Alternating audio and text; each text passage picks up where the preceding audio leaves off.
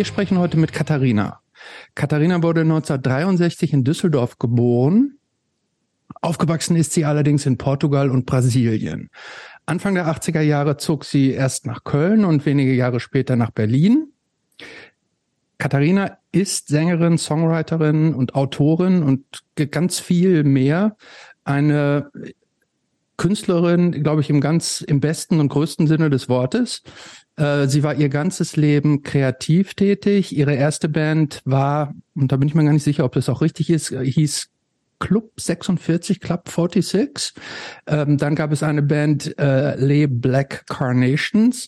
Vor allem bekannt ist Katharina allerdings für ihre Band die Rainbirds, in der unter anderem auch Rod, bekannt von den Ärzten und bei Abwärts spielt er auch noch äh, mitgespielt hat. Und ähm, Anfang der 90er war Katharina dann Mitglied der Band Stein mit FM-Einheit unter anderem von den einstürzenden Neubauten. Und ähm, ab da war sie in unterschiedlichen Formen mehr oder weniger solo unterwegs, hatte viele Gastauftritte bei anderen Künstlern, äh, hat mindestens ein Hörspiel veröffentlicht die Rainbows zwischenzeitlich wieder reformiert, Soloalbum veröffentlicht und bei dem Club der Toten Dichter mitgemacht. Und das ist eine Band, die unter anderem, also die Texte von toten Dichtern vertont und Katharina hat unter, ich glaube nicht unter anderem, sondern hat bei zwei dieser Ausgaben, sagen wir jetzt mal, mitgemacht, nämlich bei der Vertonung von Rainer Maria Rilke und Theodor Fontane. Katharina ich habe gehört, manche nennen sie auch Katja. Ich weiß jetzt gar nicht, wie wir sie nennen sollen. Ich sage jetzt, Katharina wohnt heute in der Nähe von Neuruppin, was wiederum in der Nähe von Berlin ist. Ja, und ähm, Katharina ist natürlich kein ganz, keine ganz klassische, Gästin bei uns, also kein Punk im engeren Sinne, aber trotzdem äh, in den entscheidenden Jahren durchaus ähm, mit Überschneidungen zum Thema Punk. Wir haben Rod erwähnt, aber auch ähm, der Bassist der von mir sehr geschätzten Surbiers, hat bei den Rainbirds mitgespielt, also war festes Mitglied. Ähm, und für mich äh, ganz persönlich auch nochmal, ich ähm, weiß noch, ich hatte das Katharina im Vorfeld auch geschrieben, dass ich 87 oder 88 muss halt gewesen sein, als Blueprint der große Hit war, irgendwann mit einem äh, Kassettenrekorder nochmal äh, Songs aufgenommen habe vom Fernseher direkt ähm, ich glaube, es war so eine, so eine, äh, im dritten Programm so diese Sendung 45 Fieber, mhm. wo dann irgendwie vom SFB auch die vier aus der Zwischenzeit, da werden sich manche dran erinnern. Und da konnte man, hatte ich immer so, da sind auch so Musikvideos gelaufen. Und ich war komplett, also richtig normal Pop, was halt, was man so gehört hatte, nur Radio. Aber da wurden eben auch Sachen gespielt, die eben nicht mehr so nur Mainstream-Pop waren. Und ich kann mich an mindestens zwei Songs erinnern, die ich da so gut es ging aufgenommen habe. Ich glaube, ich habe es nicht ganz geschafft, dann noch mit dem, was danach kam. Das war ja dann immer so, hat jemand reingesprochen oder so. Und mhm. das eine, der eine Song war eben äh, Blueprint von Rainbirds, den ich dann auf Kassette hatte. Und es war noch ein sehr frühes Lied von Element of Crime die am mhm. Anfang noch Englisch gesungen haben. Ja. Das heißt, und ich habe da schon so ein bisschen, ich habe das, also es gab ein Video oder sowas, und es war mir da irgendwie schon so, das war schon ein bisschen was anderes als klassischer Pop für mich. Und es war für mich deswegen schon auch so ein, so ein Einstieg in eher undergroundigere Musik. Habe mir dann irgendwann noch die LP gekauft auf irgendeiner Plattenbörse. Ähm, und deswegen für mich also durchaus eine Einstiegsband in das, was dann irgendwann so richtig Punk und Hardcore äh, geworden ist. Mhm. Und außerdem ähm, meinen wir auch zu sehen, dass dieser, äh, dieser, den Punk Spirit, den wir hier ja irgendwie oft immer haben, nämlich dieses, die Unabhängigkeit, diese ganze DIY, alles selber machen Geschichte, dass das ganz viel ist, was Katharina jetzt in ihrem Leben macht, also in, auf ihre eigene Art und in ihrem Kontext übersetzt macht. Und deswegen sind wir sehr gespannt, ähm, heute mehr von Katharina und ihrem Leben zu erfahren und auch, was ihr Blick auf dieses ganze Punk-Ding ist. Hallo Katharina. Und hallo, und ich möchte noch eine Sache kurz hinterher schieben, bevor wir dann noch zu Katharina kommen. Und zwar äh, habe ich nämlich auch eine kleine ähm, äh, äh, Erinnerung oder Geschichte mit Katharina und den Rainbirds, nämlich in dem Jahr, als die Rainbows so richtig riesengroß auf einmal bei uns waren mit Blueprint und so weiter, habe ich Freunde in England besucht. Und ich habe das das erste Rainbows Album gekauft und mitgebracht, weil ich dachte, ich musste, also das muss jetzt auch nach England und äh, das muss da ja auch zünden. Mhm. Und mitgebracht und da hingegangen und wie das dann so ist, Tee getrunken, äh, Biscuits dazu gegessen und dann mir die Blätter aufgemacht. Und dann hat die gar nicht so gezündet und ich war richtig sauer. Ich mhm. sagte, das kann doch gar nicht sein, dass er jetzt nicht auch so begeistert ist wie gesagt, wie ganz Deutschland und die haben dann irgendwie U2 gehört und sowas und und da war ich so ein bisschen enttäuscht, dass ich also praktisch nicht so äh, der der Bote sein konnte, der der, der ich sein wollte. Ja. Hallo, hallo Katharina. Hallo. Ja, ähm, alles alles soweit richtig, würde ich mal sagen. Ähm, ich die, der Club 46 war allerdings nicht meine erste Band, beziehungsweise es war ja nicht meine Band, sondern ich war Sängerin in dieser Band. Die erste eigene Band, die ich gegründet habe, war tatsächlich die Rainbirds. Ähm, aber ich habe in Portugal schon äh, in Bands gesungen und ähm, die hießen unter anderem Sidecar oder Arena. Was war das so? Ja. Was war das für Musik?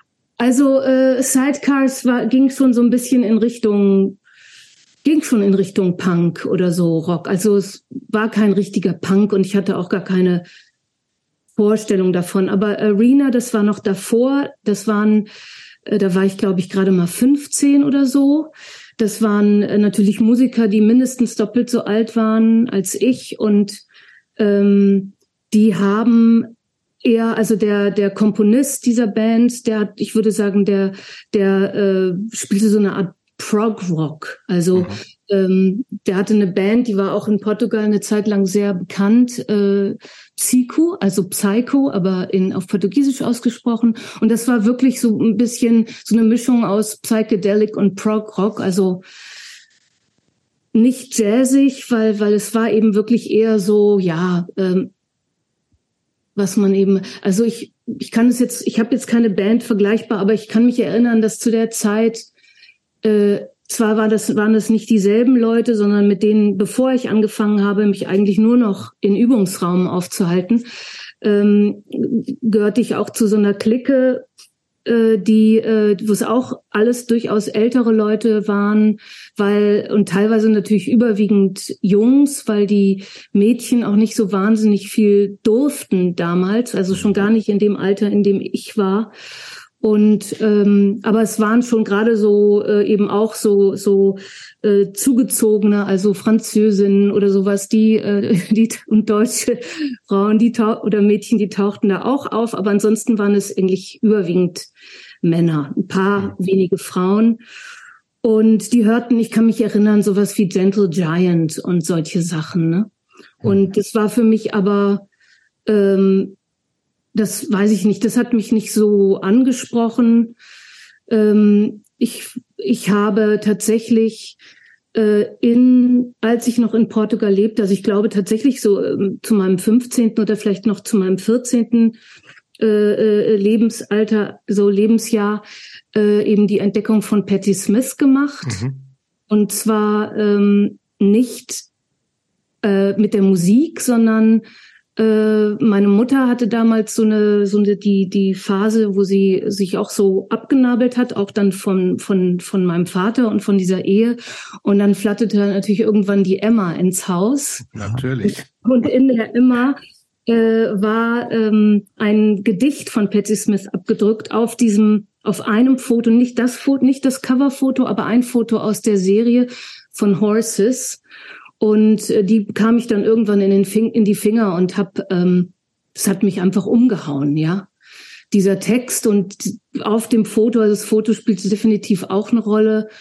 Und, und dann wollte ich eben alle Platten haben, die gab's ähm, in Portugal selber nicht, aber ich glaube, von Horses habe ich irgendwann dann so einen spanischen Druck gekriegt, eine spanische Pressung gekriegt. Und dann, dann habe ich die Rock e Folk äh, ähm, abonniert. Das war ein französisches Magazin. Später noch die Inrecuptible, das war mehr, auch mehr Punk oder, oder eben New Wave und so Sachen. Äh, und da waren eben auch Artikel über Patti Smith drin. Ähm, ich kann mich nicht erinnern, ich kann, also ob jemals irgendwann was in der Bravo stand, vielleicht höchstens mal zu Because the Night Zeiten oder so. Mhm.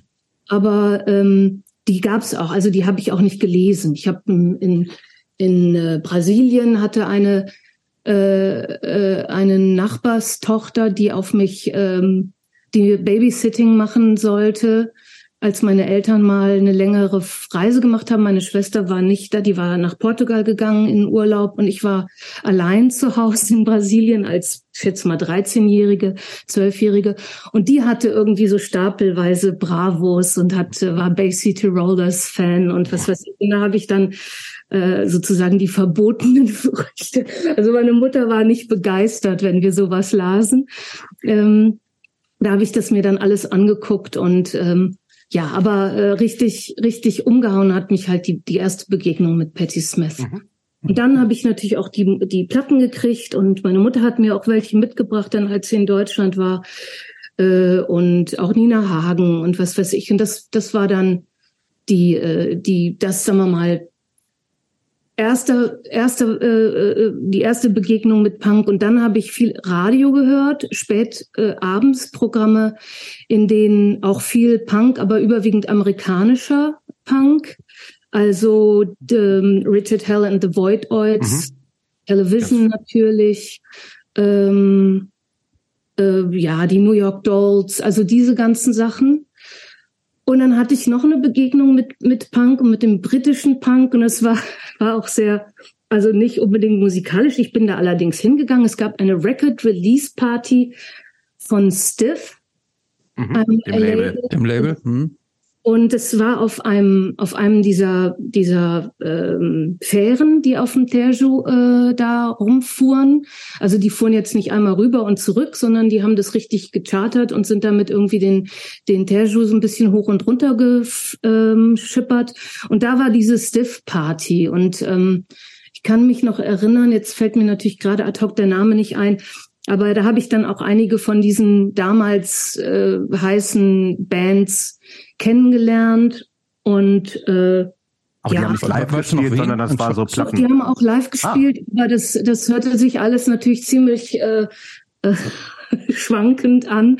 Also es war alles nicht jetzt äh, so in meiner Erinnerung war das jetzt natürlich auch extrem feucht, fröhlich und ähm, ja. In der Tat sind so Schiffe ja auch eigentlich nicht für Konzerte gemacht, so allein von der Akustik nee. her, ne? Nee, nee, genau, genau. Also das war in, die waren zwar innen drin, also nicht drauf, ja, ja. nicht außen, aber das war, ja, es war einfach eine wilde Party. Sehr gut. Ähm, Katharina, du hast schon fast unsere erste eigentliche Frage beantwortet. Lass uns noch mal ganz kurz einen Schritt zurückgehen, damit wir ähm, ganz kleines bisschen in unserem Muster bleiben. Wir mhm. haben nämlich eigentlich, du, du hast jetzt schon Frage eins beantwortet, wir nehmen noch mal ganz kurz einen Schritt zurück. Nämlich mhm. wir haben zwei Vorfragen an dich, okay. Mhm. die so ein bisschen übergreifend sind. Und zwar, ich mache mal die erste. Wenn du in deinem Leben, du hast in deinem Leben sehr viel erlebt, in vielen Ländern gelebt, viele Erfolge, ähm, viele Zusammenarbeiten gehabt. Wenn du zu einem Moment zurückkehren könntest und diesen Moment noch einmal auch genau in dem Setting für 24 Stunden noch einmal durchleben könntest, welcher wäre das? Oh je.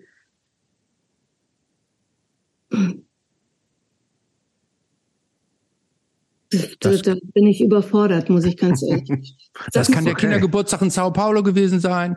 Das kann deine, ich weiß nicht, das Pendant zur Abiturfeier sein. Das kann der erste Festivalauftritt von den Rainbirds gewesen sein. Das kann alles Mögliche sein. Das kann, wie du deine Partnerin kennst, egal was. Also ich, ähm, ich weiß gar nicht, ob, ob ich wirklich was habe, was ich noch mal wieder durchleben möchte. Also egal, wie es jetzt war. Komischerweise. Also mir, mir sind jetzt natürlich etliche Sachen eingefallen, nachdem du da Stichworte gegeben hast, aber ähm, ich glaube, ich will das gar nicht alles nochmal. Ich kann mir das gar nicht vorstellen, wie das, weil das, ich bin ja jetzt eine andere Person. Also mhm. bin nicht komplett anders, aber ich habe ich habe so wahnsinnig viel gelernt. Also allein in den letzten 10, 15 Jahren ähm, habe ich mich, glaube ich, doch ganz schön verändert, in dem, wie ich auf die Welt gucke und welche Gedanken ich mir mache. Und so ein, so ein, so ein Schlüsselmoment, den ich immer noch auch jetzt, meine Mutter ist 2020 gestorben. Äh, das war immer für mich der Schlüsselmoment, an dem ich als Kind, also ich war da zwölf eventuell, auch erst elf in Brasilien, als ich anfing, Lieder beigebracht zu kommen, weil ich habe in dem Sinne keinen klassischen Gitarrenunterricht bekommen, sondern ich habe ähm, ich habe Songs gelernt. Also der der Gitarrenlehrer war so schlau zu sehen, die will jetzt hier nicht irgendwie. Geht nicht um Technik oder so oder so oder Theorie. Die will, die will singen, die will Songs singen. Und da habe ich ganz viele Songs gelernt von dem und unter anderem natürlich einige brasilianische Songs, auch so Populärmusik. Und ich kann mich erinnern, dass ich einen, einen Moment hatte, da habe ich dann zu Hause äh, einen Song vorgespielt und das war Maria Ninguém. Äh, das ist so ein richtiger Schlager, ähm, äh, den auch Brigitte Bardot zum Beispiel gesungen hat. Das habe ich aber auch Jahr, Jahrzehnte später erst äh, rausgefunden. Und, ähm, und Maria Ninguém handelt von dem, dem João, dem Hans, der also nach seiner Maria sucht und sie halt in allen Frauen äh, auf der Welt sucht und äh, nicht finden kann. Und ich weiß jetzt gerade nicht mehr, wie das Fazit ist, aber auf jeden Fall ist eben diese, diese eine Person ist halt so einzigartig, dass er sie halt einfach nicht findet. Er beschreibt diese Person dann auch noch und also der, der Songwriter, dieser Hans. Und äh, genau, und dieses Lied habe ich äh, gelernt und als Elfjährige, Zwölfjährige äh, an einem x-beliebigen Abend zu Hause vorgespielt und meine Mutter brach in Tränen aus. Und ich glaube, dass ähm, ich weiß nicht, ob es für jeden so ist oder für viele Leute so ist, aber gerade in diesem Mutter-Kind-Verhältnis, also dass man auch in diesem Alter, dass man plötzlich so eine extreme Reaktionen von einem Elternteil bekommt, das hat mich zutiefst beeindruckt. Also es hat mich nicht so, dass ich jetzt gedacht habe, um Gottes Willen, was ist passiert, was habe ich falsch gemacht, sondern ich habe gedacht, da habe ich jetzt was gemacht, was also sozusagen meine Mutter im Kern berührt hat. Mhm. Und obwohl ich damals überhaupt kein Konzept davon hatte, was das bedeutet, Musik zu machen und zu singen oder äh, ausschließlich zu, Musik zu machen und zu singen, sondern eigentlich auch eher noch so ein, so ein Bystander war. Also ich, ich hatte halt das Glück, dass ich, dass meine Eltern mich in so einen Proberaum, wir, wir, wir waren in, in, noch nicht lange in Brasilien und dann, dann wurden wir irgendwann mal eingeladen in so einen sogenannten Sambão. Das, äh, ich weiß nicht, ob diese Veranstaltung so in der Form heute noch gibt, aber das war damals eigentlich ein großes Restaurant, in dem es auch eine Bühne gab, wo die ganze Zeit so Tischmusik gemacht wurde. Und dann irgendwann wurden diese Stühle und Tische zur Seite geschoben. Und dieselben Leute, die da eben gerade noch sich die Bäuche vollgeschlagen haben, die fingen also an zu tanzen. Und die Band wurde lauter und es ging also quasi über in ein in einen Tanzabend mit Liveband und mit ständig wechselnden Sängern und Sängerinnen. Und da habe ich also den ganzen Abend, wie lange wir halt da war, äh, vorne, vorne weg getanzt und durfte dann ähm, in den Proberaum dieser Band gehen.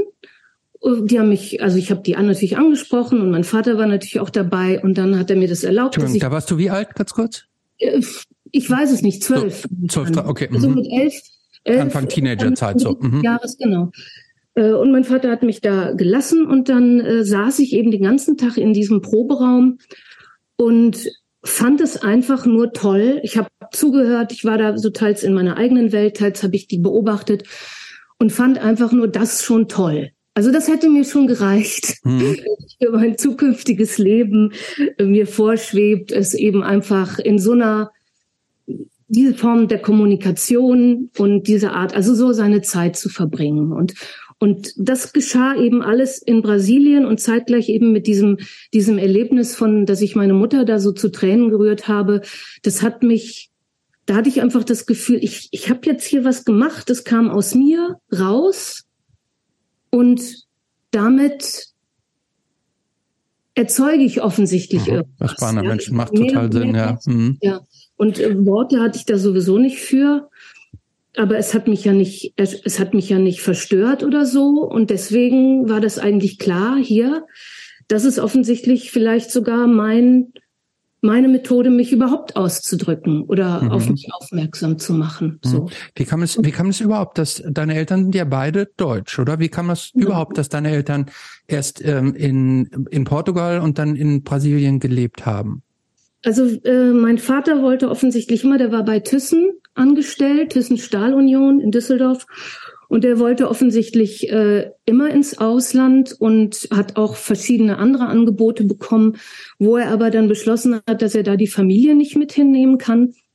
Und da war ich noch ein Baby, richtig gehend waren wir dann, ich glaube, für ein knappes Jahr, Entschuldigung, schon mal in, ähm, in Portugal und so zum, zum, mein Vater hat wahrscheinlich die ganze Zeit gearbeitet und ähm, und wir haben da äh, halt dann gelebt, meine Schwester und ich und die Mutter. Und dann sind wir aber nochmal wieder zurück nach Deutschland. Und als ich dann vier, ungefähr vier Jahre alt war, sind wir dann tatsächlich ausgewandert. Und ähm, der hat natürlich in Portugal auch für den Thyssisch, äh, Thyssischen, den, den Ableger von Thyssen gearbeitet. Und äh, als dann die, die Nelkenrevolution war, äh, lagen natürlich die ganzen Geschäfte auch für eine ganze Weile brach, diese ganzen ausländischen Firmen, die in, in Portugal waren. Und da ist mein Vater erstmal nach Brasilien, um dort sozusagen für dieselbe Firma zu arbeiten und hat, musste dann aber noch umstudieren oder umlernen innerhalb der Firma. Und, ähm, und in ungefähr ein halbes Jahr später ist die Familie nachgereist. Aber nach zwei Jahren sind wir schon wieder zurück nach Portugal. Also das war äh, im Prinzip klar, mein Vater konnte, als er zurückging, auch nochmal sich sozusagen verbessern in, innerhalb der Thyssen oder der, der, wie die da hieß, Thyssen Edelstahl oder so. Äh, und, äh, und meine Mutter und meine Schwester waren da so ein bisschen die treibende Kraft, weil die es in Brasilien nicht so schön fanden. Ach. Aber ähm, sowohl Portugal als auch Brasilien hat ja schon ein ganz anderes Klima als Deutschland. Also, also nicht nur klimatisch im engeren Sinne, sondern auch von der Lebensqualität und Mentalität auch äh, der Menschen da. Äh, was würdest du sagen, ist aus dieser Zeit, aber du bist dann ja irgendwann nach Deutschland auch zurückgegangen, lebst jetzt in Deutschland. Kannst du sagen oder kannst das aus, aus dieser Zeit, was da bei dir auch heute noch so hängen geblieben ist, was so prägende Themen sind oder äh, Ansichten, die, wo du sagen kannst, da, da bin ich, da bin ich so in Anführungsstrichen, bin ich Portugiesin oder Brasilianerin oder, oder halt eben nicht Deutsch. Mm. Puh. Ähm, kann ich ehrlich gesagt auch nicht sagen. Also aus äh, Brasilien, da äh, dadurch vielleicht auch, weil ich da angefangen habe, dann auch Musik zu machen, auch wenn ich da noch in keiner Band gespielt habe, ähm, sondern eben alleine äh, gespielt, also erstmal überhaupt Sachen erst gelernt habe, aber ich habe dann tatsächlich mit denselben Akkorden, die ich da gelernt habe, dann auch meine ersten kleinen Songs äh, geschrieben, in Anführungsstrichen. Und, ähm, und ich glaube, was, was ich definitiv hier vermisst habe, würde ich mal so sagen. Mhm. Was ich aber auch vielleicht, als ich frisch nach Deutschland kam, selber noch gar nicht so wusste, dass ich das mal vermissen würde, ganz deutlich, ist, dass eben dieses Musikmachen zum Alltag gehört. Also mhm. zumindest in Brasilien, dass das wirklich eine Alltagsbeschäftigung war, die auch jeder gemacht hat oder jeder auch nicht jeder machen konnte, aber jeder, äh, der es konnte, hat's gemacht. Und es war nicht so eine ähm, ein Hobby, was man dann irgendwie, wofür man sich dann irgendwo was einrichtet und da geht man dann hin und dann macht man das da, aber ansonsten lebt man ein anderes Leben, mhm. sondern das war, äh, sagen wir mal so, was vielleicht in Deutschland diese eher klassische oder volksmusikalisch geprägte Hausmusik war, war eben in Brasilien das mit mit Hinz und Kunz und äh, äh, Leuten halt zusammenzukommen und Musik zu machen und dann nach dem Essen, vor dem Essen ähm, beim Trinken. Also, mhm. So und und das habe ich ähm, und dieses Ding irgendwie. Ich mache das jetzt einfach und es wird jetzt hier. Äh, es es geht nicht um Perfektion, sondern es geht um und das hier alles irgendwie, dass die Instrumente irgendwie, dass es alles irgendwie, dass der der heiße Scheiß ist aus vom Technikmarkt, sondern es ging einfach darum, so das ist halt ein Lebensgefühl und das wird mhm. jetzt ja, das ist in Deutschland gar nicht so, ne? Also tatsächlich, also Nein, überhaupt nicht. Ein Restaurant, also, wo, wo, wo so nebenbei Musik gespielt wird und wo am Ende, nach dem Essen die Tische weggeräumt werden und Leute im Restaurant tanzen, das muss man, glaube ich, sehr lange hier suchen. Ja, also ich kann mir sehr gut vorstellen, dass es das gibt, aber das, das ist dann, wird dann nicht unbedingt jetzt so an die große Glocke gehangen. Also es ja. ist dann für, für so ein Kreis von Menschen, die halt, das ist deren Stammlokal und man ja. irgendwann geht man da irgendwie fast. Ja, aber es ist eher, eher die Ausnahme und gehört nicht so, wie du gesagt hast, zum ja. Alltag so. Das ist halt tatsächlich ja. so. Kann ich. Und ähm, äh, aus Portugal äh, könnte ich mir vorstellen, also ich habe ja eine, eine sehr manchmal sehr expressive Art, also zumindest im Englischen. Bei den deutschen Sachen habe ich mich ja tatsächlich auch immer bemüht, es nicht zu machen, weil ich das einfach für die Sprache unpassend finde und fand. Aber beim Englischsingen, äh, da gebe ich ja schon sehr viel rein und äh, habe eben auch, äh, also das gehörte auch oder gehört auch zu, mit zu meinem meinem Stil irgendwie, dass ich wirklich hohe Dynamiken habe. Ne? Also wirklich ähm, von sehr leise nach sehr laut und wieder zurück. Und und das ist ja auch etwas zum Beispiel, wenn, wenn man den Fado hört, den ich natürlich mhm. jetzt nicht bewusst irgendwie äh, leidenschaftlich gerne als Jugendliche gehört habe. Aber ich habe den natürlich mitbekommen und zu Hause wurde der gehört. Also meine Mutter, also hier äh, äh, Amalia Rodriguez, äh, auch ich habe die Platte mir dann Jahrzehnte später gekauft, also die ihr ihr eins ihrer Hauptwerke und äh, und erkenne mich da so ein bisschen drin wieder in dieser Art so teilweise so eine so eine Leidenschaft eben auch durchaus äh, unschön manchmal auszuüben. Mhm. Obwohl meine Stimme jetzt nicht, ich habe jetzt nicht die typische Rockstimme, aber ähm, äh, durch das, was man da empfindet und was auch, was man vielleicht über die Worte hinaus noch mitteilen will, wird's halt eben auch schon mal laut und gequält auch meinetwegen. So, ne? Und äh, ja, und das, das könnte das vielleicht sein. Und ansonsten glaube ich, also ich meine, ich finde ja in, in, in Portugal und in Brasilien, ich meine, die Portugiesen waren ja äh, sozusagen die Eroberer von Brasilien damals zu Königszeiten.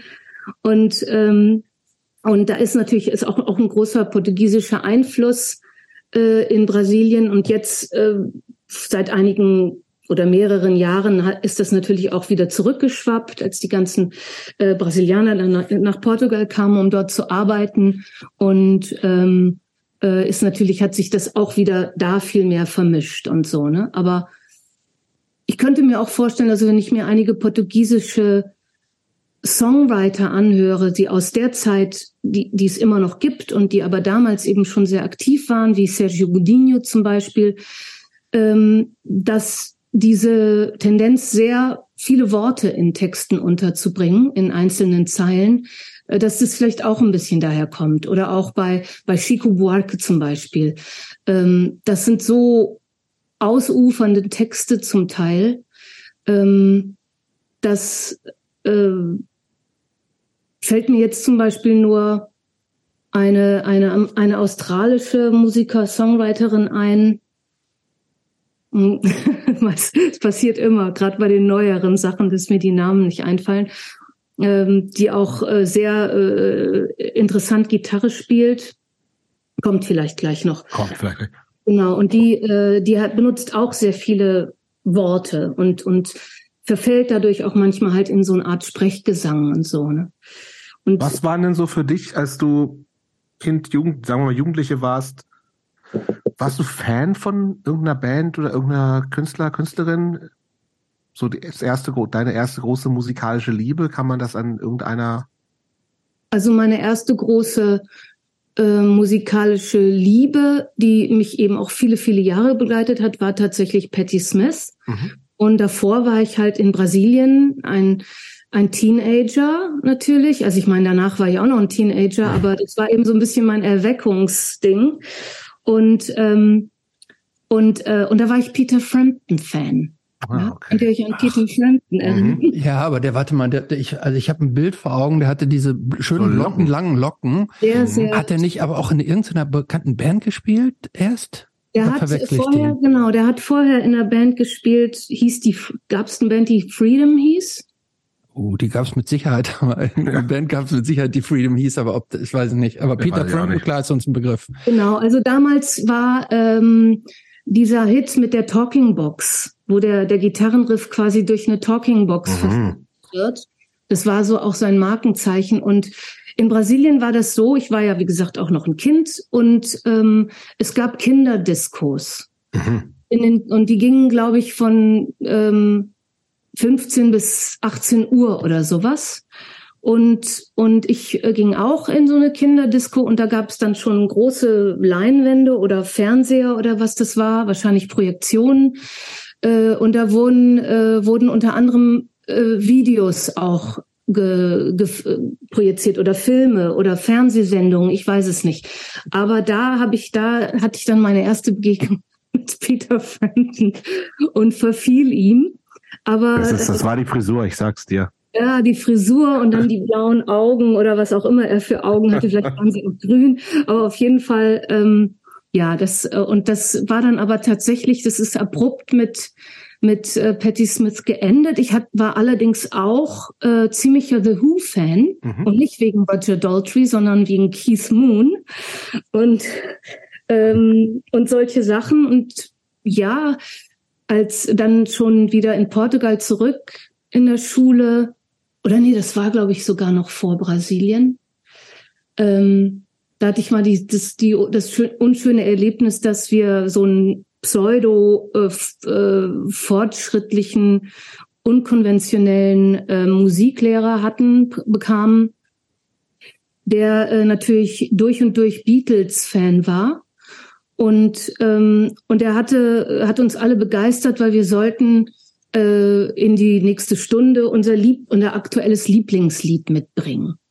Und von meiner Freundin damals, besten Freundin damals und, äh, und mir war eben Dreamer von Supertramp war äh, unser Favorit. Und wir wurden echt so runtergemacht von diesem Typen, weil das natürlich keine Kunst war in seinen ein Augen. Riesenhit. Dass ich äh, ihn nie vergessen werde, weil das war, das äh, werde ich einfach, das war einfach so schlecht. Ne? Aber damals war das so. Also man konnte, man konnte sich, weiß nicht noch nicht mal, ob ich, ob ich das richtig meiner Mutter erzählt habe oder so. Das, man wurde einfach zurechtgestutzt, wenn man nicht die richtige Antwort gegeben hat. Sag mal, wie kam es eigentlich dazu, dass du alleine nach Deutschland gezogen bist? Dann du warst relativ jung. Wie alt warst du? Ich war noch nicht 18. Ich war, ich war kurz vor meinem 18. Geburtstag. Schule beendet? Fragezeichen. Nee, ähm, nee äh, äh, ich bin in Brasilien, nachdem ich in Brasilien bin ich einmal sitzen geblieben mhm. und äh, kam dann nach Portugal zurück und befand mich plötzlich in der Klasse unter mir. Mhm. Also meine Schulkameradinnen. Also die kanntest du alle noch, aber dann sozusagen. Die waren aber schon mhm. eine Klasse weiter, weiter. Mhm. und äh, und ich war eine drunter. Das äh, musste ich auch erstmal verknapsen und dann habe ich da bis zur zehnten Klasse gemacht und die zehnte Klasse hätte ich auch wiederholen müssen. Mhm. Und da habe ich gesagt, ich will nicht mehr. Und äh, da habe ich ja auch schon bestimmt drei Jahre lang ausschließlich Musik gemacht also oder mindestens zwei Jahre, wo ich auch jede freie Zeit, also auch nichts mehr mit am Strand, sondern immer irgendwo ein Proberaum mit irgendwelchen Leuten was gemacht oder im eigenen, auch manchmal äh, hatte ich eine Zeit lang auch einen Proberaum in unserem Keller und im Haus. Ähm, also das Glück hatte ich dann, dass meine Eltern das dann auch äh, durchaus gehalten haben und so. Da musste ich natürlich dann auch nicht so weit fahren, aber ich durfte auch so in ganz normalen Schulzeiten, wir wohnten außerhalb von Lissabon, durfte ich teilweise in, mitten in der Nacht nach Hause kommen, obwohl ich morgens äh, um 6 Uhr aufstehen musste, weil wir eben nach Lissabon wieder in die Schule, wenn wir da um 8 Uhr sein wollten, mit der Bahn, äh, das dauerte seine Zeit so. Und die wussten einfach, die ist so also versessen und und äh, damit und die haben mir vertraut, äh, dass da oder hatten keine Angst um mich, sagen wir mal so. Die, mhm. Ich habe die Leute, mit denen ich da Musik gemacht habe, kannten die dann auch teilweise schon und so ähm, durfte ich das. Aber das war natürlich klar. Also das erklärt aber noch nicht Deutschland. Nee, Deutschland erklärt äh, äh, die Tatsache, dass äh, diese letzte Band, in der ich da gespielt habe, das war diese Band Arena. Und der Komponist hat, hat äh, bestimmt, also als wir angefangen haben zu arbeiten, hat der, ähm, hatte der bestimmt zehn Songs oder so schon geschrieben für diese, für diese Besetzung. Und klar gab es auch immer mal wieder, dann musste ein anderer Musiker und dies und das. Und äh, wir haben also ich und er, wir haben immer sehr viel zusammen geprobt und dann kam nach und nach die Band mit dazu. Und ähm, in der Zwischenzeit hatte ich äh, die Möglichkeit, zwei meiner eigenen Songs im, äh, in einem Tonstudio aufzunehmen.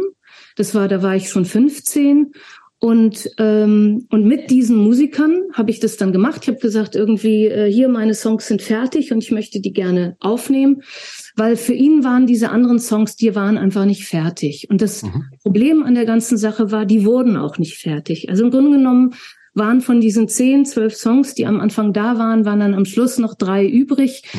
weil die immer weiter geprobt und geprobt wurden. Und ich habe dann irgendwann mal mich erdreistet zu sagen, ey, wir müssen jetzt mal auftreten, weil wenn wir einfach immer nur proben und so, dann ist am Ende nichts mehr übrig. Und dann kam halt, naja, du bist ja nur ein Schulmädchen, mhm. du hast ja keine Ahnung. Und das ist, war jetzt nicht der Grund, warum ich nach Deutschland gegangen bin, aber das war auf jeden Fall ein Grund, warum ich mich nach Deutschland dann orientiert habe äh, zu gucken, was ist da so los, äh, was, wie wird da irgendwie Musik gemacht, wie kann man da andocken. Und ähm, ich habe dann von einer äh, äh, Freundin ähm, irgendwann mal, die, die war schon, äh, studierte schon in der Zwischenzeit in Deutschland, lebt aber jetzt auch wieder in Portugal äh, und schickte mir mal so aus, keine Ahnung, ob sie es ernst gemeint oder nicht, schickte sie mir eine, eine Anzeige äh, in Bonn aus einer, einer Bonner Band, die ähm, das schickte sie dir nach Portugal. Entschuldigung, das hat sie dir mir das, dir, nach Portugal das ausgeschnitten auf eine Postkarte gekriegt und mir geschickt. Hier, guck mal, hier wird eine Sängerin gesucht. Und ähm, und dann habe ich äh, mich da beworben mit meiner Demokassette. Ach. Mit, mit diesen beiden Songs, die ich aufgenommen habe. Äh, mit der Band. Und dann äh, ja dann habe ich gesagt ich bin dann und dann äh, komme ich wieder nach äh, Deutschland per Interrail. Und dann könnte ich da ja mal vorsingen. Und die haben mich auch eingeladen. Und es war aber genau dasselbe. Es waren auch doppelt so alte Musiker. Männer. Äh, Männer die äh, die sich glaube ich auch eine andere Person vorgestellt mhm. haben ja, also ich sah nicht viel anders aus als heute, nur ein bisschen äh, jugendlicher und ähm, und äh, ja und tauchte da plötzlich eben eben in diesem Studio auf und ich glaube, die waren so ein bisschen konsterniert. Und dann habe ich aber äh, was die wollten, ich hatte das auch vorbereitet, die hatten mir auch dann zwei Playbacks geschickt und da habe ich eben auch die Melodie und den Text zugeschrieben und hatte das vorbereitet. Ja, und dann war ich also erstmal deren Sängerin und das mhm. war so ein bisschen der. Ach so, die haben dich also doch schon genommen, obwohl sie eigentlich nicht so ganz zufrieden waren? Also ich glaube, das waren reine Äußerlichkeiten und äh, sie fanden. Moment, du sagst den, du, du, also nur damit wir das jetzt richtig verstehen. Also Leistung hat gestimmt, aber Leistung Optik war nicht in Ordnung. Ja, die war in Ordnung, aber ich war eben nicht so eine Rockbraut oder was auch, den sie da erwartet haben.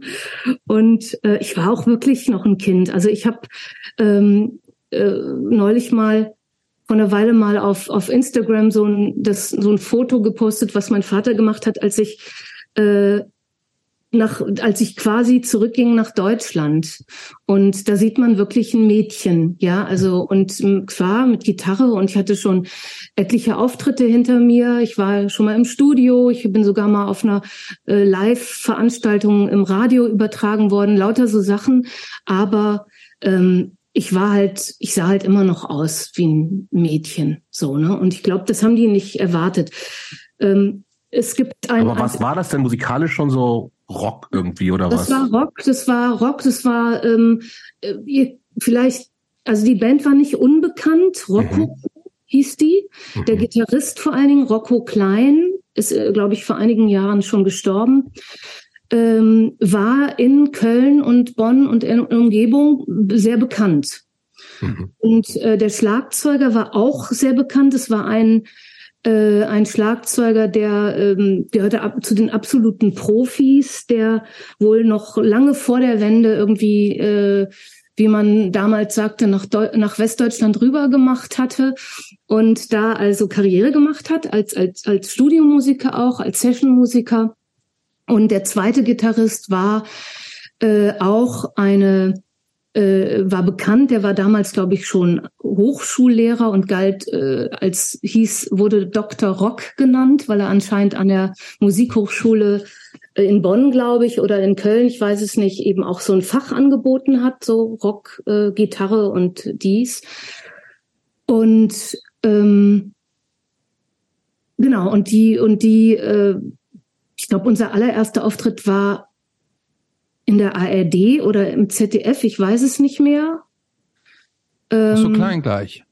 Ja, ja, so klein.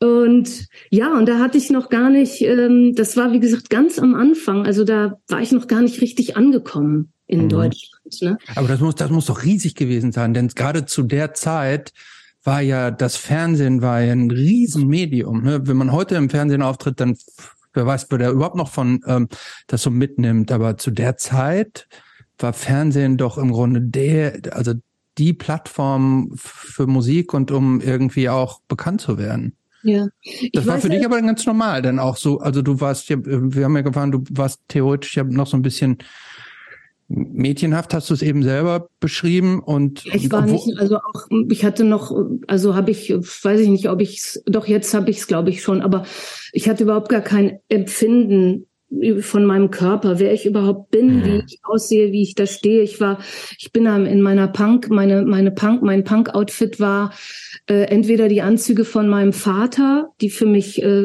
äh, passend gemacht wurden, oder äh, zur, zur richtigen Hardcore Patti Smith Zeit hatte ich einen riesigen schwarzen Mantel an, uh. gerissene Strumpfhosen, darüber äh, diese diese schimmernden Boxershorts, die so Muhammad Ali und so weiter angezogen hat und dann noch einen schwarzen Pulli oder ein schwarzes T-Shirt. Aber mit dem Look wärst du heutzutage in Berlin ja noch irgendwie jetzt hier so voll äh, en vogue, ne?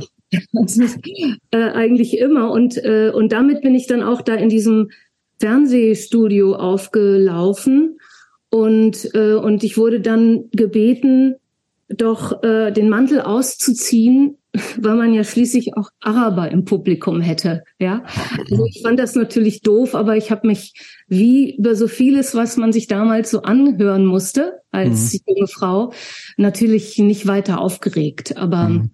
ich äh, kann mich nicht erinnern, dass ich den Mantel ausgezogen habe. Ich glaube, es gibt ich habe jedenfalls mal bei irgendeinem dieser Fernsehshows, wo dann so Zusammenschnitte gezeigt werden, tauchte auch mal so ein, so ein kleiner Fitzel von diesem Rokoko-Auftritt im Fernsehen auf, weil das ist ja alles in deren Archiven. Na klar. Ja. Ich glaube, ich hatte den Mantel an, aber ich hatte noch keine Haltung. Also ich habe eigentlich die Monitorboxen angesungen. Mhm. Was, äh, was für mich, wenn ich das heute sehe, ein klares Zeichen davon, dass ich zwar auf der Bühne stehe, aber dass ich mich eben auch noch so ein bisschen verstecke. So, mhm. ne?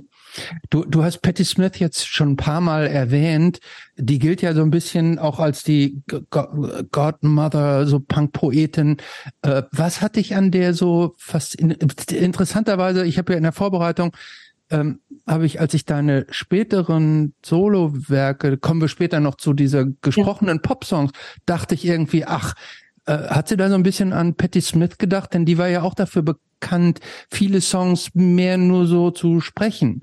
Ähm, ja. Was hat dich äh, als junges Mädchen an Patti Smith so fasziniert? Also ich glaube, äh, sagen wir mal, irgendwann habe ich ja dann die Interviews auch gelesen und dann wusste ich ja, dass mein Gefühl mich nicht getrügt hat, aber ähm, einfach diese, diese dass sie das einfach alles gemacht hat, obwohl sie eben auch Autodidaktin war, obwohl mhm. sie eben, äh, äh, äh, ich weiß jetzt nicht, ich glaube nicht, dass sie irgendwie was studiert hat, kann ich mich jetzt nicht erinnern, aber auf jeden Fall hat sie äh, gibt es ja diese Single, ähm, äh, die ich auch tatsächlich irgendwann mal kaufen konnte. Da lebte ich sogar noch in Portugal, äh, äh, äh die der der ähm, eine Bandmitglied oder Mitbegründer von Blondie hatte so ein Label, ein kleines Label. Und äh, da ist äh, Piss Factory auf der mhm. einen Seite und, und Hey Joe, äh, die Coverversion von, von dem Jimi Hendrix Song auf der anderen Seite. Oder ich glaube, der Song ist sogar nochmal von jemandem anderen geschrieben worden, ist da drauf. Und dieses Piss Factory, das hat mich einfach umgehauen. Also das ist immer noch heute, wenn ich das höre, denke ich Wahnsinn und, äh, und auf dem, äh, auf dem Album äh, Horses ist ja dieses Birdlands zum mhm. Beispiel. Mhm. Oder auch das, äh, das Land, also das Land of a Thousand Dances, also der letzte Song oder vorletzte Song vielmehr, wo einfach erzählt wird und wo trotzdem so eine Spannung da ist. Und ich meine, ich, ich habe damals mit, mit Sicherheit nur einen Bruchteil dessen verstanden, was da gesagt wurde oder so, obwohl ich alles rausgeschrieben habe ich glaube, die Texte äh, bei dem, bei diesem ersten Horses, äh, da war eine, eine so eine kleine Plastiktüte, da war die das ähm, Vinyl drin und der Rest war äh, war das Cover. Da gab es keine Texte oder sowas. Mhm. Und ähm, aber das konnte ich dann alles irgendwann mal, ne? Und das hat mich einfach umgehauen und mich hat eben diese Energie umgehauen und dieses eben ja auch diese diese Extremitäten zwischen dem mhm. Gesprochenen und dem Schreien und dann wieder äh, improvisierten und dann wieder ges geschriebenen. Und ähm, ja, im Grunde genommen macht sie das ja heute auch immer noch und äh, ähm, und immer noch toll. Also ich habe mir da ein paar Sachen während der Pandemie, ich glaube, das einzige gestreamt, die einzigen beiden gestreamten Auftritte, die ich mir von irgendwem angeguckt habe, waren beides Patti Smith. Mhm gesungen und einmal mit der Band im, im Electric Ladyland. Die ist übrigens immer noch auf Tour, ne? Die ist ein, ja. Dieses Jahr tut die in Deutschland sogar noch, ne? Ja, also Deutschland ist sie eigentlich fast jedes Jahr jetzt und so, ne? Hm. Ich muss mich echt nochmal mit äh, Patti Smith, ich, die ist, also weiß natürlich, wer es ist, aber ich habe die, glaube ich, noch bewusst noch nie gehört. Doch. Ich glaube, das sind, da habe ich? Ja. Ja, außer du. Because the Night, ne? Vielleicht. Nee, aber, es gibt noch andere Lieder, die du auch kennst. Ja. ja. Aber witzigerweise ist jetzt das zweite Mal innerhalb von relativ kurzer Zeit, dass äh, in meinem Leben Piss Factory von Patti Smith eine Rolle spielt, mhm. weil ich nämlich äh, relativ, also die Band ist nicht ganz neu, aber ich mache auch Musik und wir äh, haben spielen schon länger zusammen und haben ewig lange nach einem Bandnamen gesucht. Mhm. Und wenn es nach unserer Bassistin gegangen wäre, dann hießen wir Piss Factory. Ja, nach aber dem ich, Song. Nach dem Song, natürlich. Und äh, dann dachte ich mir, oh, nee, das ist mir irgendwie, weiß ich auch nicht. Also ich, da ich den Song nicht kannte, äh, die, die verbinden natürlich irgendwie auch was anderes damit, aber ähm, aber du, ihr habt ihn dann mal gehört? Ihr habt euch ihn dann mal angehört? Nein. Ja, ähm, weil das, das aber, da kommt das andere Ding ist aber auch, das hat ja schon irgendwie so, wenn man es nicht kennt, und dazu unser, unser Schlagzeuger hat noch eine andere Band und die heißen Pissy. Ah, okay. Und das kann ich jetzt mit, ich kann, das ist zu viel. Ich kann nicht irgendwie in einer Band, die Piss Factory spielt und der, unser Schlagzeuger, der hat eine Band, die heißt Pissy und die andere heißt Piss Factory. Das, das ist too much, habe ich mir gedacht. Aber Piss Factory ist einfach ein Hammer. Also vor allen Dingen, wenn man das, wenn man das, äh, ich meine, ich war ja äh, jung, äh, wenn man das so hört und und die, da, da ist eine E-Gitarre, ein Piano und ihre Stimme. Mhm. Ist nicht mehr. Mhm. Und es rockt. Unfassbar. So, wenn wir fertig sind, höre ich es mir sofort an. Ja, Versprochen. genau, okay. äh, jetzt habe ich mich, glaube ich, schon ein bisschen äh, wieder äh, in andere Sphären. Kein Wo Problem. wir? Äh, wir sind erstmal, ich würde tatsächlich schon mal, ich würde einen Sprung machen.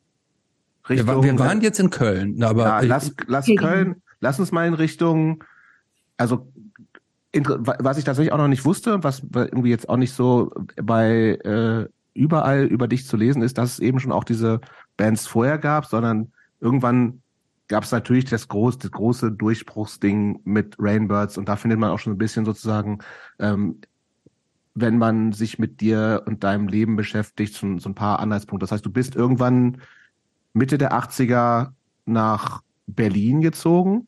83, ja. Anfang der 80er, ja. ja. 83. Ähm, Berlin-Kreuzberg. Ja. Nimm uns mal ein bisschen in Berlin, ins Berlin-Kreuzberg der drei, von 83 mit, wie du das empfunden hast. Also für mich als jemand, der irgendwie so einen subkulturellen Blick hat, ist da auch so natürlich irgendwie besetzte Häuser, alles sehr, sehr politisch, sehr engagiert, die Nachwirkungen von ganzen 68er Wehten durch alle waren. Wie, wie, hast, wie hast du die Zeit da erlebt und in was für eine Szene bist du da auch so reingekommen, falls überhaupt?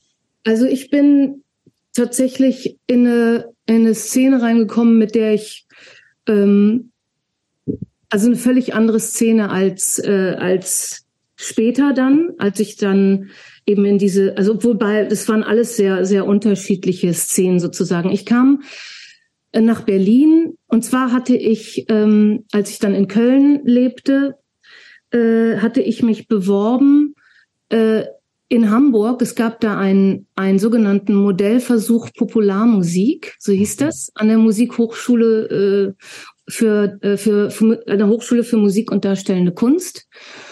Und äh, da habe ich mich auch wieder mit meinen Demos, also da, da habe ich sogar, weil ich glaube, ich hatte ich hatte diese beiden Songs aus dem Studio, weiß ich gar nicht, ob ich die auf Kassette hatte. Auf jeden Fall habe ich dann später, als ich dann äh, in Deutschland war, habe ich mit so einem Kassettenrekorder, der hatte zwei äh, zwei Laufwerke und hm. da konnte man sozusagen auf dem einen Kass Kassetten überspielen so. Hm. Ja, und auf hm. dem anderen dann zu dem abgespielten wieder was aufnehmen.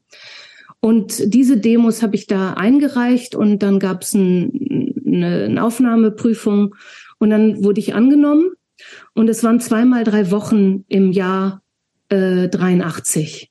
Und es war, äh, der war also relativ neu, dieser äh, Kurs. Äh, der erste war.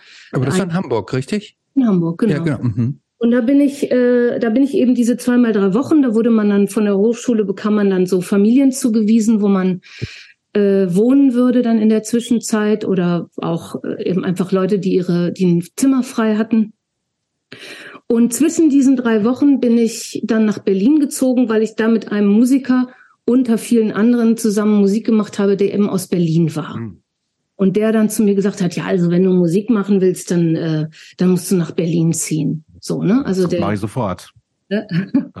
und äh, und dann habe ich das äh, gemacht und das war dann natürlich meine erste, mein erster Kontakt auch dort. Also ich bin, äh, ich habe eine WG, äh, bin in ein WG-Zimmer gezogen, also eine Zweier-WG, äh, die wahrscheinlich auch mm, eine Bekannte oder so von diesem Musiker war oder, eine, oder irgendwie haben sie dieses Zimmer für mich da gefunden. Und es war eben in der Pücklerstraße, richtig gegenüber von der Markthalle. Mhm. Und, ähm, und bin dann aber natürlich erstmal waren das eben diese, dieser, dieser Musiker und seine Posse sozusagen, die waren eben aus Zehlendorf und die lebten eben auch alle noch, teils noch bei ihren Eltern zu Hause. Und, und, da muss man jetzt vielleicht ganz kurz für die Leute, die in Berlin jetzt nicht so bewandert sind, Zehlendorf ist schon eher das feinere Viertel hier. Das ne? das also, ähm, wobei es gibt auch, auch so, gibt auch anderes, aber jetzt mal tendenziell ist das schon eher so der Villenbereich, genau, muss man da sagen. Sind, da sind da sind Villen und dann geht's, also wenn man aus Zehlendorf, ich weiß jetzt nicht, wie das dann dahinter heißt, wenn man dann diese Heerstraße immer weiter hoch äh, fährt, beziehungsweise es ist ja gar nicht Zehlendorf. Aber es gibt da auch so Gebiete, wo es jetzt, wo jetzt keine Villen sind oder wo äh, so, so sogenannte, damals nannte man die Sozialbauten. Ich mhm. weiß nicht, ob man das heute noch so sagt, aber eben so für äh, die Leute, die halt einen Wohnberechtigungsschein bekamen oder sowas. Und aus diesen beiden Welten rekrutierten sich teilweise die Musiker, aber die überwiegende Mehrheit waren eben aus der, aus den Villen, aus der Villengegend. Und die waren alle studiert, die hatten alle äh, Musik studiert, waren teilweise sogar irgendwie in diesen US-amerikanischen, äh, äh, äh, wollte gerade Kader schmieden, also in diesen Musik. Aber auch wieder ein Ticken älter offensichtlich als du. Nee, die waren nicht so, also ein ah. bisschen ah. älter, aber nicht so viel. Mhm. Äh, vielleicht drei, vier Jahre oder so. Und die konnten halt richtig Jazz spielen oder eben diese Steely Dan war ganz, ganz weit mhm. oben. Ja gut, aber ähm, du hast ja schon mit Professor Rock vorher zusammengespielt, ne? Also ja, aber Professor Rock wollte ja unbedingt mit mit diesem Club der Club wollte Club 46, nicht Club der Toten Dichter, wollte ja unbedingt auf den auf den New Wave, auf die auf die neue deutsche Welle aufspringen. Ah, das war ja das unerquicklichste für mich damals war. Ich habe es aber alles mitgemacht. Ähm, dass ich plötzlich auf Deutsch singen sollte. Das war mir ganz, ganz, ganz, ganz fremd. Ja. Und äh, und dann äh, hieß es aber, ähm, ja, dann kann ich ja die Texte schreiben. Und habe ich gesagt, nee, kommt überhaupt nicht in Frage. Also ich wollte niemals dann auch noch Texte singen, die ich nicht selber oder mit denen ich nicht irgendwie was zu tun habe. Aber das war trotzdem, es ist mir immer äh, noch lange fremd geblieben. Das Mhm. ist Ja, denn wir dürfen nicht vergessen, zu der Zeit, von der wir jetzt reden, das ist ja die Zeit hier 99 Luftballons und Genau. ja, das war ja da gerade ganz riesen mega groß, ne? Diese diese Genau. ganzen, das war ja die diese deutschen neu, ja die neue deutsche Welle, so ne? Ja, genau. Und genau, ja, das war, äh, das war 81, 82. Das war so diese Zeit. Mhm. Und Nena, äh, ich glaube, das war ja, ist ja schon Ende 79 oder so rausgekommen, ne? Oder? Nein, das muss in den 80ern gewesen sein. Das habe ich sehr aktiv. Da gucke ich jetzt mal nach, weil das wird auf jeden Fall später gewesen sein. Ja, glaube ich nämlich auch. Aber macht Also ja nichts. Die Entgründung von denen war, war ein bisschen früher.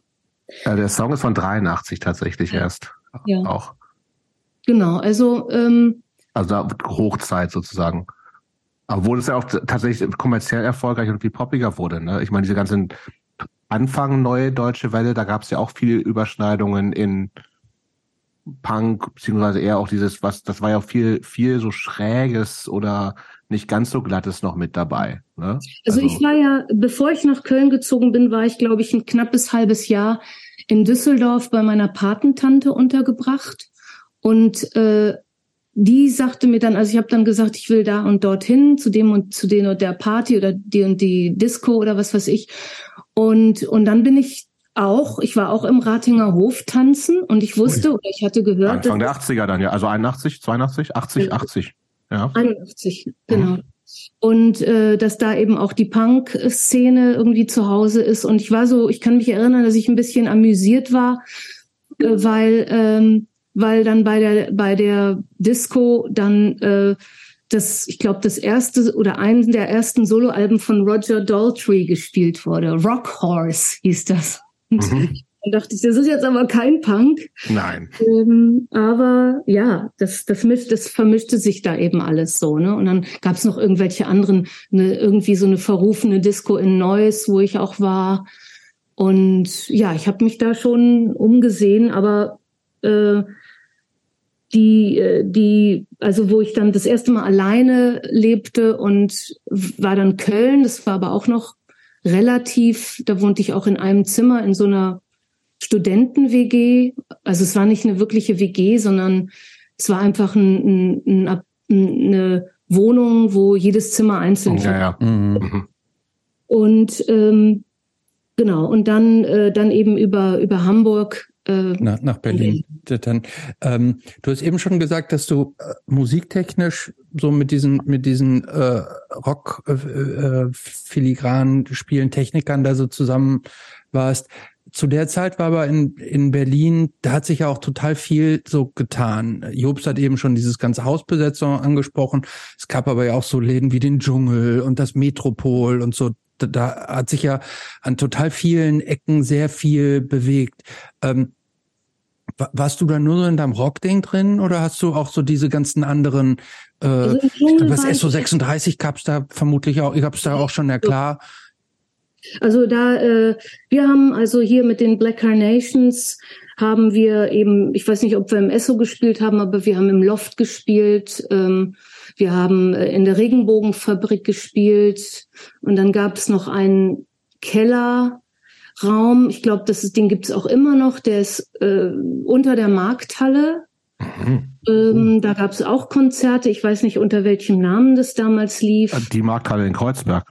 Genau, die Ah, Markthalle. Heidekapelle. Nee. Wie? Äh, ach so, eine Eisenbahnstraße oder sowas. Im, Ja, im, genau. Ja, ja, stimmt. Stimmt. Und, und ich Sehr weiß aber kleiner nicht, Laden, wie, ja, ja. das damals hieß. Und da dann, war irgendwann später mal dieser Privatclub drin, der ist jetzt aber auch irgendwo anders. Der ist jetzt woanders, ja. Genau, aber der war auch mal, glaube ich, da drin. Mhm. Stimmt. Und äh, es gab noch so einen Laden, es war wirklich, wirklich ein Keller von so einem halben Abbruchhaus, in, auch in Kreuzberg. Kann das irgendwie Block oder Blocks, Block? Ich weiß es nicht mehr, aber da, äh, da haben wir gespielt, habe ich auch mit den Rainbirds äh, am Anfang immer mal wieder gespielt. Ähm, und jetzt habe ich mich wieder verfranst. Aber hast, du hast dich nicht so irgendeiner, so also es, ich, du hast dich nicht irgendeiner Szene so richtig zugehörig gefühlt.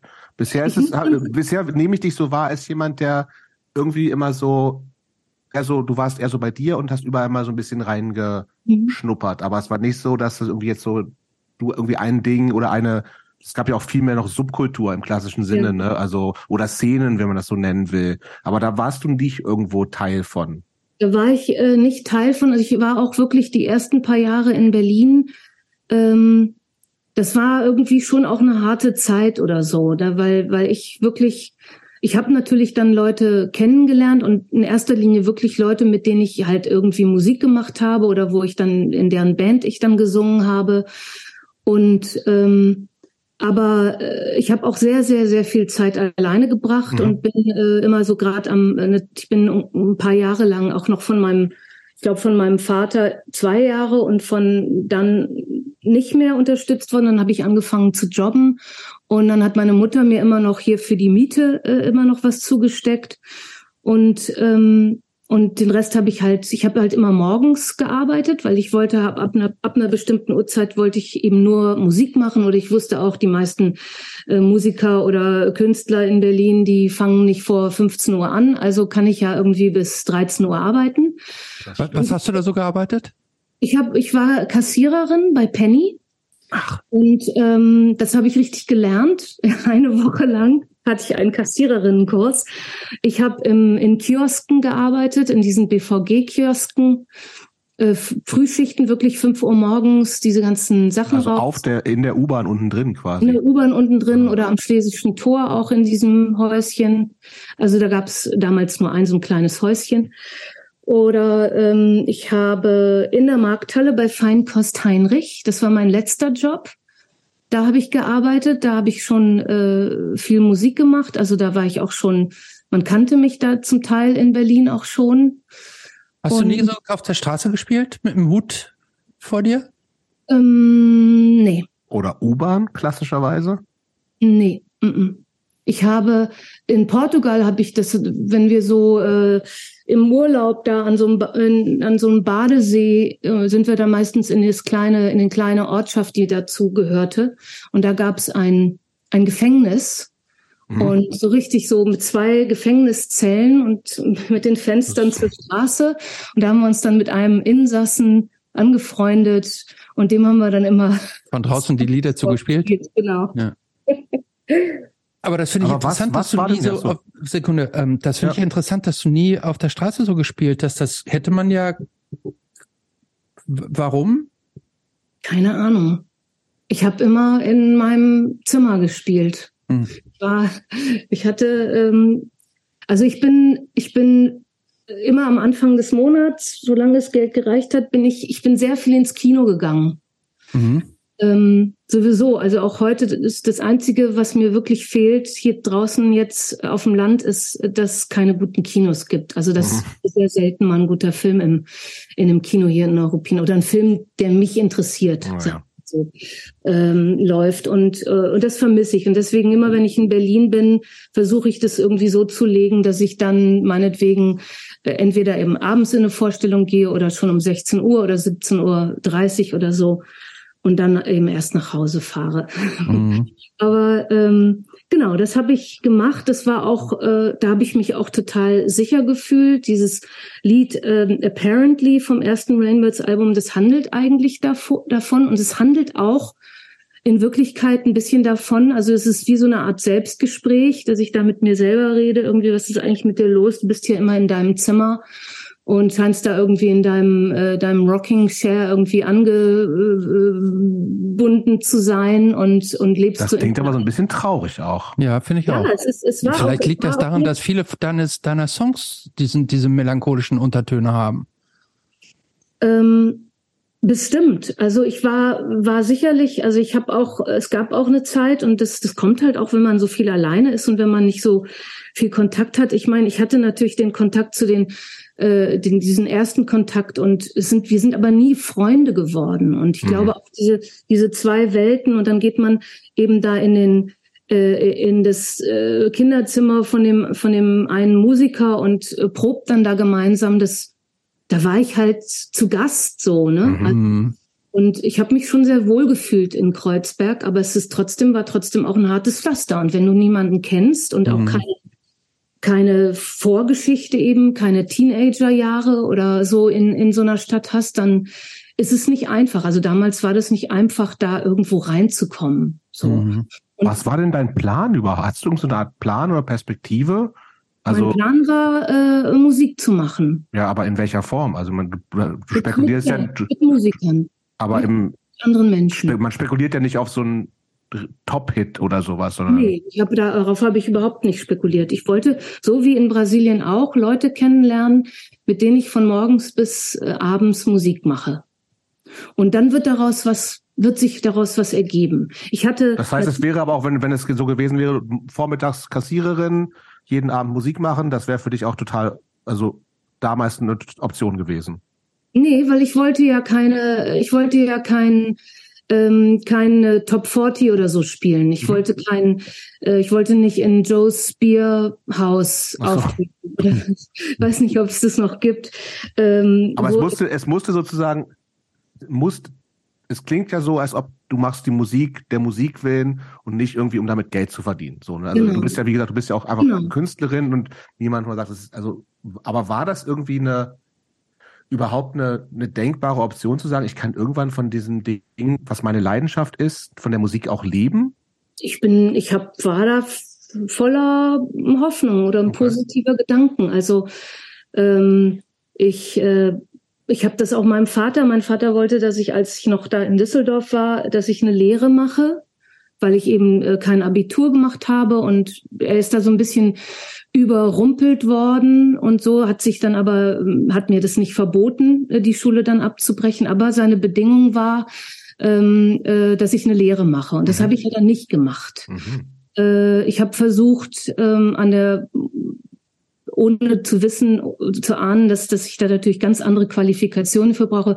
Äh, An der Volkwang-Schule habe ich mich beworben in, in Essen damals und da bin ich aber nicht angenommen worden. Ich hatte auch in dem Bereich, in den ich da hätte reinkommen können, überhaupt mit den mit meinen Vorkenntnissen. Äh, Erzähl mir noch, äh, irgendwas, ich weiß nicht ganz genau, was das ist, aber irgendwas klingelt da. Ist es auch so eine Musikschule oder sowas?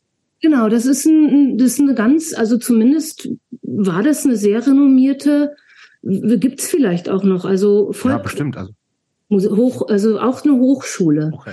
Für Theater und ich glaube, die machen also man halt richtig ein. Musikstudium machen kann. genau, also Mhm. man man kann richtig studieren. Ja, ja, klar. Äh, ich habe irgendwo noch mein Bewerbungsschreiben, ich habe das aufgehoben.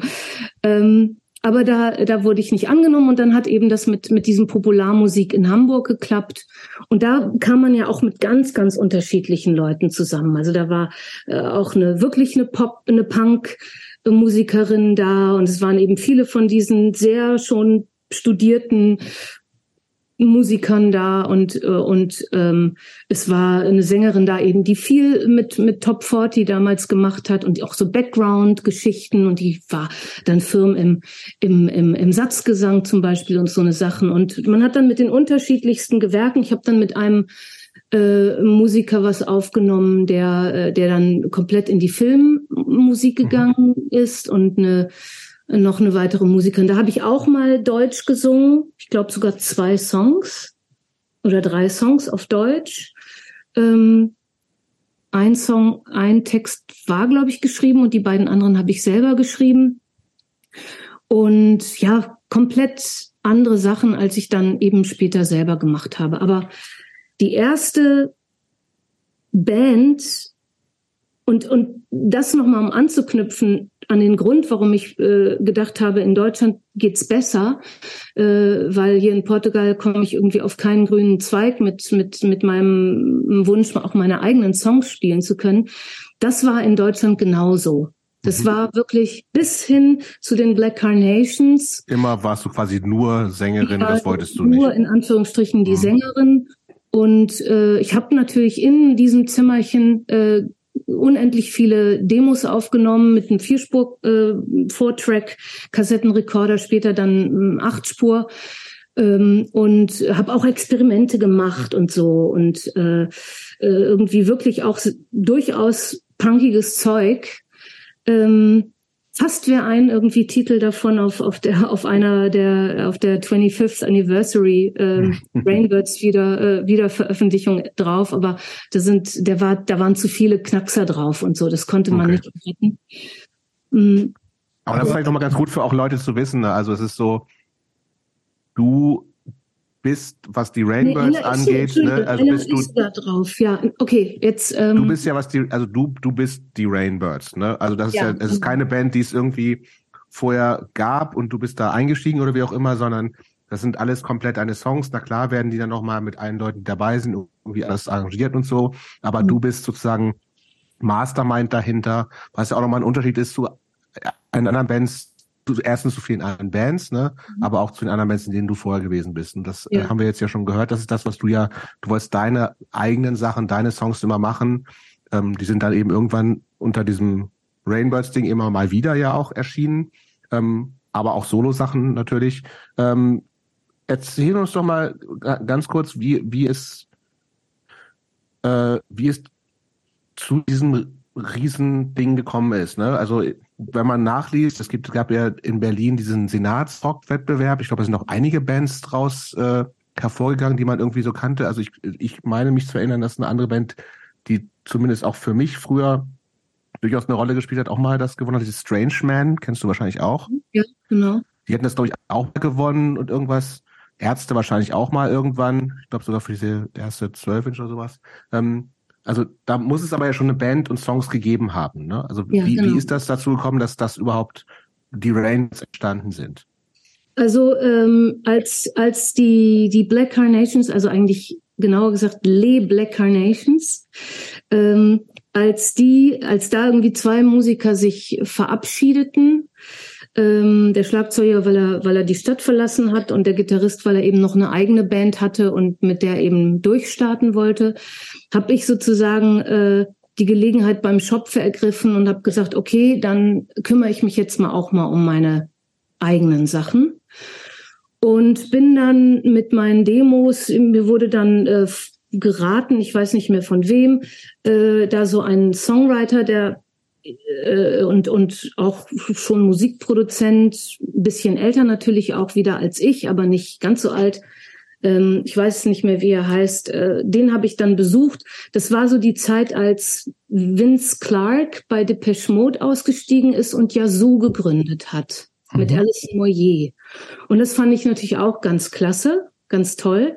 Und dann habe ich gedacht, ja, vielleicht brauche ich ja keine Band, sondern ich suche jemanden, der äh, eben so mit mir arbeitet ne? und mit meinen Songs und mich so produziert. Und da habe ich dann bei dem vorgesprochen. Der hatte aber äh, da jetzt so kein Interesse dran und hat mir äh, aber eben von diversen Musikern erzählt, von denen er gehört hat und, und mir, glaube ich, auch Kontakte gegeben. Und da war unter anderem eben Beckmann dabei, der dann äh, bei den, der da damals bei den Sorbies spielte. Und, äh, und Wolfgang Glum, weiß ich jetzt gar nicht genau, wie wir an den kamen oder ob Hattest du die Sobies zu dem Zeitpunkt? Wie bitte? Hattest du die Sobies zu dem Zeitpunkt? Ich habe die live vorher? gesehen, ja, in okay. Madonna. Kanntest die vorher schon quasi? Ja, also ich kannte die, ich kannte die Band, aber ich, äh, ich bin da auf jeden Fall hingegangen, auch in, in diese ganzen äh, Läden und und hatte, aber ich weiß nicht, ob ich die live gesehen habe, weil ich eben da den Beckmann okay. kennengelernt habe oder ob ich sie vorher schon gesehen habe, das weiß ich jetzt nicht mehr. Kennst du die eigentlich, Christopher? Ja, ich kenne die. Ja. Okay, war mir nicht sicher. Ich bin, ich war ja Fan eine Zeit lang mal. Eine Fan war ich nicht, aber die sind mir total im Begriff. Gut, also muss ja nicht. Ne? Nein. auf jeden Fall, äh, das war ja sozusagen dann äh, Wolfgang Glum, der wiederum aus einer völlig anderen musikalischen Richtung kam und auch ein ganz anderer Typ war. Wir wurden dann, wir waren also sozusagen die Rainbirds. Wir hatten äh, zuerst noch einen, auch noch mal älter als alle, äh, obwohl Wolfgang war auch deutlich älter als als Beckmann und ich äh, oder um einiges älter. Ähm, hatten wir noch einen Gitarristen dabei, der dann aber ja wahrscheinlich nicht sehr fein von uns, nachdem wir also das Senatsrock Festival gewonnen hatten und, und eine Woche im Senatsrockstudio bekamen, um Demos aufzunehmen. Habt ihr ihn rausgeschmissen schon? Wir haben ihn rausgeschmissen, aus uns damals natürlich gutem Grunde, äh, weil der so müde war immer. Der war einfach alt. Du hast hoffentlich inzwischen Verständnis dafür. Total. Und vor allen Dingen hatte der natürlich auch, glaube ich, auch einen stressigen Job und so.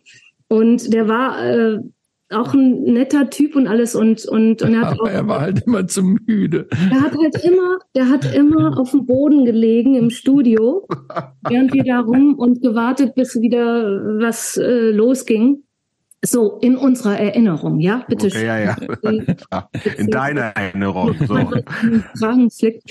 Auf jeden Fall, ja, wir haben uns dann, wir hatten dann das Gefühl, und es war auch nicht verkehrt, dass der eben wirklich vielleicht ein bisschen zu alt für uns ist, so, ne? Und ich meine, ich finde das vollkommen legitim, wenn man irgendwie äh, eben als junger Mensch sagt, ey, guck mal, äh, Schlafmütze brauchen wir jetzt hier nicht. Ja, klar. Und ja, und dann waren wir halt zu dritt und, äh, und wir hatten ja den Senatsrock-Wettbewerb noch ohne Blueprint gewonnen. Also den mhm. Song gab's da noch gar nicht. Und ich hatte den äh, Song in der Zwischenzeit in meinem anderen, äh, zum ersten Mal habe ich ein, ein, ein alleine gewohnt, in einem kleinen, noch kleineren Zimmer in, äh, in der, äh, da am, am, am Kreuzbergpark und da hatte ich den Song geschrieben und im Proberaum, in den Proberaum dann mitgenommen. Und das war dann einer der Songs, die wir, die wir dann auch in dem Demo-Studio, da haben wir dann mehrere Versionen von aufgenommen, die aber doch recht anders waren als das, was dann hinterher im Studio mit Udo Arndt äh, daraus wurde. Und aber äh, Entschuldigung, wenn ich kurz unterbreche. Äh, wie ist das, wenn man so einen Song kreiert? Habt ihr damals, du hast jetzt schon gerade gesagt, der klang am Anfang noch ganz anders als das, was dann so populär geworden ist. Aber habt ihr damals irgendwie, du oder ihr damals schon gemerkt, dass ihr da, dass ihr da wirklich da einen Rohdiamanten an der Hand hattet? Oder war das einer von vielen Songs, der so gut war? Also irgendwie haben wir es schon gemerkt, wobei, äh, und ich, ich ich mochte den Song auch von Anfang an oder ich habe den von Anfang an gerne gesungen, aber dass der so ein Wahnsinnshit wird und immer noch ist, das wusste ich nicht. Und ich weiß nicht, ob jetzt irgendeiner von den anderen das äh, geahnt hat oder so. Er war aber vielleicht auch, weil er jetzt, im, es gab ja apparently schon es gab ja schon ein paar Abtempo-Nummern, auch, äh, aber eben nicht so viele. Und ich glaube, dass jetzt im ersten Moment das auch dann äh, so das Ding war, das ist jetzt mal so ein, so ein schnelleres Lied und äh, deswegen beschäftigen wir uns jetzt damit. Also jetzt nur von uns aus gesehen. Mhm. Aber ähm, die, das Bewusstsein, also ich fand zum Beispiel meine Songs Seven Compartments, also diese, diesen Song oder auch ähm, ähm, wie heißt der, We Make Love Falling, die die fand ich eigentlich ganz toll. Also Seven Compartments fand das ich ganz toll. Das ist auch jetzt noch ganz toll. Die, das ja. hast du doch auch viel später jetzt. Gab es nicht auch noch mal so eine neue EP mit neuen Rearrangements? Die finde ich auch, ja. finde ich auch äh, wunderschöne Songs und also ja, genau. Variationen auch zu dem Song. Ja. Ja. Und äh, und da äh, da kam eben so vieles auch zusammen, ähm, äh, dass eben ich schon ganz früh auch äh, quasi so Cut-ups gemacht habe. Also damals habe ich die nicht so genannt, sondern ich habe Texte geschrieben und die dann auseinandergeschnitten oder ich habe äh, bestehende Texte, so ein Filmplakattext ähm, habe ich auseinandergeschnitten, weil das war von mein Essen mit André. Das ist dann später ähm, der Text zu Kino auf dem auf meinem ersten Album mitgesprochenen Popsongs äh, äh, vertont worden und damit habe ich schon gespielt und da habe ich eben auch äh, zum ersten Mal eben mit so einem englischen Text das gemacht und es war dann äh, eigentlich das Lied darüber sozusagen, wie sich, wie man was sich zusammensetzt. Ne? Und in gewisser Weise ähm, fand ich das eben deswegen auch so spannend und und We Make Love Falling äh, habe ich wirklich nach, ich glaube, da habe ich mich zum ersten Mal irgendwie so in eine wildfremde Frau verliebt äh, die ich auch nie kennengelernt habe. Da saß ich eben in einem Café da in, in, in, äh, in jedem Kreuzbergpark und habe diese Frau da wahrscheinlich beobachtet die ganze Zeit und bin nach Hause gegangen und habe diesen Song geschrieben. So oh, und so eine Sache. Wie, oh, das, wie, das, wie schön das romantisch, ja. ja, total. Und, äh, und Blueprint war äh, eben dadurch, dass es auch dann viel gitarrenmäßiger, also We Make Love Falling habe ich so ganz rudimentär auf dem Klavier gespielt und die Gitarre bei Seven Compartments sind zwei Akkor drei Akkorde, am Schluss kommt noch ein dritter dazu, die ich, die ganz stoisch durchgespielt werden. Und, und Blueprint war so ein Song, von dem es natürlich auch noch andere gab, äh, wo ich halt deutlich mehr Akkorde verwendet habe, wo ich eben durchgegroovt habe, wo ich auch zum Gitarrenspiel mir den Text äh, und die Melodie ausgedacht habe und dadurch vielleicht war das dann so auch so ein gab es da so ein Augenmerk drauf, ne? Aber wie lief das denn ab, dass das plötzlich so ein Riesenhit geworden ist? Also bisher ist ja alles so, man macht so die Songs, du machst die Songs, ihr nehmt die als Band auf, gewinnt diesen Rockwettbewerb, dann gibt es ein paar Auftritte, ihr auch im Studio, nehmt Demos auf. Wie kann das denn plötzlich, oder wie ist es bei euch gewesen, dass es plötzlich so ein Riesending geworden ist? Äh, Moment, war mit diesem Wettbewerb nicht auch ein Plattenvertrag irgendwie verbunden? Habt, war das nicht irgendwie gekoppelt sogar? Nee? Nee, nee, nee, nee Plattenvertrag gab's nicht. Ich habe in der Zeit ähm, tatsächlich, weil ich ja nun auch eben nur Musik machte, also außer meinen Jobs, äh, habe ich tatsächlich auch schon äh, Solo-Auftritte Mhm. hier und da mal gespielt. Also auch nicht, weil ich jetzt gedacht habe, ich muss jetzt unbedingt Solo spielen, sondern weil ich gefragt wurde. Also man kannte mich, also die Le Black Carnations waren nicht unbekannt. Wir sind auch ein paar Mal getourt, kleinere, äh, also nicht jetzt durch ganz Deutschland, aber so gezielt an bestimmten Orten. Ähm, das gehörte ja, die Black Carnations gehörten ja zu der sogenannten Beat, zu der zu Garage und So Garage Rock, so, ja, naja. Garage Rock. Und da gab es eben auch wirklich eine, eine Szene. Und wir sind auch, äh, werden auch in X von diesen damaligen, in diesen Fansigns Mhm. äh, erwähnt. Und, ähm, und dadurch hatten, äh, genau, und wir hatten auch äh, vom, ähm, damals hieß das noch, wie hieß denn das jetzt mir wieder entfallen? Also das, was heute Radio 1 ist, hieß SF Beat. SF Beat und dann gab es immer so größere SF Beat Veranstaltungen, wo wir auch mitgeschnitten wurden, also tonal, aber auch gefilmt wurden. Und daher kannte man mich also schon ein bisschen. Und dann ähm, wurde ich von Albrecht Metzger oder von jemandem, der mit Albrecht Metzger zusammen eine Filmproduktionsfirma äh, äh, ins Leben gerufen hatte damals und, äh, und eine Einweihungsparty der Büroräume oder weiß der Geier. Auf jeden Fall wurde ich da eingeladen, dort Solo zu spielen. So mitten im Wohnzimmer. Und äh, außerdem hatte ich noch durch den Senat tatsächlich, glaube ich, da gab es irgendwie so, äh, ich glaube, das war Jugendtheatertreff oder irgendwie sowas. Da wurde ich eingeladen, auch auf einem Boot, ähm, aber so einem kleineren Boot, dann äh, für für diese Theater, die jungen Theaterschauspielerinnen und äh, und Macher äh, Macherinnen zu spielen. Und diese beiden Soloauftritte waren relativ kurz hintereinander und bei diesem ersten wurde ich sage und schreibe entdeckt, kann man so sagen. Ähm, und zwar von Thomas Fehlmann, der damals äh, weiß ich nicht, ob es Palais Schaumburg noch gab oder ob äh, Palais Schaumburg schon schon Geschichte war. Der machte auf jeden Fall schon äh, solo seine Sachen, Readymates und eigentlich auch auch genau in dieser Richtung, wie ich eben damals gedacht habe, das wäre ja vielleicht was für mich, so äh, ein Musiker, mit dem ich zusammenarbeiten könnte und dann bin ich halt die Stimme und schreibe die Songs und die Texte oder schreibe die Songs und Texte mit. Äh, Und der entdeckte mich da. Ich weiß nicht, was ich gespielt habe. äh, Und meint äh, und erzählte dann mal in einem Interview, dass ihn normalerweise Frau mit Gitarre, es ist ja heute immer noch so, eine Frau mit Gitarre, die irgendwo im Wohnzimmer steht und Lieder singt, ihn in die Küche treiben würde. Aber bei mir wäre er stehen geblieben. So, und es gab, ich hatte aber die Band schon. Die Band gab es schon in einer etwas größeren Besetzung. Wir hatten noch eine Keyboarderin und ähm, ich glaube auch zu der Zeit sogar noch einen anderen Schlag. Ich weiß es, nee, der Schlagzeuger war immer derselbe.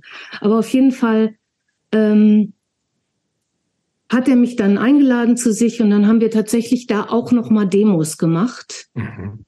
Ähm, ich habe ihm aber gesagt, ich habe eine Band und äh, und äh, wir hießen, glaube ich, hatte ich schon Rainbirds mir ausgesucht.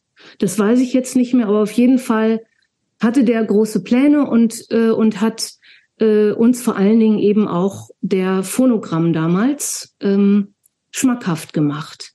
Und dann hatten wir als Rainbirds unser Debütkonzert, ich glaube im Juni 1986, äh, war das vor dem Wettbewerb oder nach dem Wettbewerb? Nee, ich weiß es nicht mehr. Ich bin jetzt ein bisschen durcheinander. Ähm, auf jeden Fall haben wir, hießen wir da, glaube ich, schon Rainbirds und oder ja, wir hießen auf jeden Fall Rainbirds. Ich habe ja diese uralt Kassetten noch, da steht es drauf. Ähm, und der wollte uns dann umbenennen, deswegen bin ich jetzt durcheinander geraten. Und, äh, und da hat er dann, ist er dann mitgekommen mit einem Produktmanager oder irgendwie sowas von der Phonogramm. Und da sind wir eigentlich mehr oder weniger als Band so vorab nicht gesigned worden, aber wir waren, wir, wir sollten uns auf jeden Fall, wir sollten den damaligen Plattenboss kennenlernen, wir sollten noch mal ins Studio gehen, dann mit, mit Gareth Jones Demos aufnehmen. Und dadurch kamen wir dann an, ich glaube, Gareth Jones hat damals auch mit Depeche Mode gearbeitet, äh, war aber auch, glaube ich, mit Neubauten und so. Da und so verschiedenen äh, Szenen da zugange. Und der hat dann wahrscheinlich gesagt, ich glaube, ich bin für die nicht der richtige Produzent. Ähm, und dann kamen wir, wurden wir eben mit Udo Arndt zusammengebracht. So. Und da erinnere ich mich schon, dass es relativ bald ähm, Blueprint auf jeden Fall zu den Songs gehörte, äh, der ähm, in so einer Reihenfolge von drei Songs dann bei dem ersten oder zweiten oder dritten Besuch vom, vom Plattenboss von. Louis Spielmann ähm, da ähm, vorgespielt werden würde. Also erst äh, ein Song, dann noch ein anderer und dann hier der damals eben schon als möglicher Knaller äh, erkannte Song Blueprint und so. Und das hat auch genauso funktioniert. Also es war, der war begeistert und macht weiter und gut so. Und so haben wir das dann gemacht. Und warst und, du, ähm, warst du, du hast vorhin erzählt, dass du in Köln im Grunde noch äh, relativ also ähm, zumindest so als als Person und als Mädchenfrau noch so ein bisschen unsicher warst. Wenn man mhm. sich jetzt so die auch die die frühen äh, Rainbirds Auftritte anguckt, bist du da jedenfalls schon super präsent. Total präsent. Du mhm. hast eine, eine unglaubliche Ausstrahlung, so immer noch sehr mädchenhaft, aber dann mit dieser großen Rickenbacker Gitarre, wie man auch nicht so häufig sieht, irgendwie eigentlich schon ein ziemliches äh, ähm, äh, großes Gerät ähm, mit dieser sehr wahnsinnigen Ausstrahlung, die, diese diese rot, roten Haare und alles wann ist diese Verwandlung gekommen? Also zu, von dieser von dieser Frau, die noch im Grunde nicht so richtig bei sich angekommen war, körperlich hast du vorhin gesagt, zu dieser schon sehr sehr strahlenden äh, Persönlichkeit, die du dann von, also zumindest das, was man sich jetzt so anguckt, dann sehr schnell warst oder zumindest bei dem, was man jetzt von den Rainbows sehen kann, warst du schon unglaublich präsent.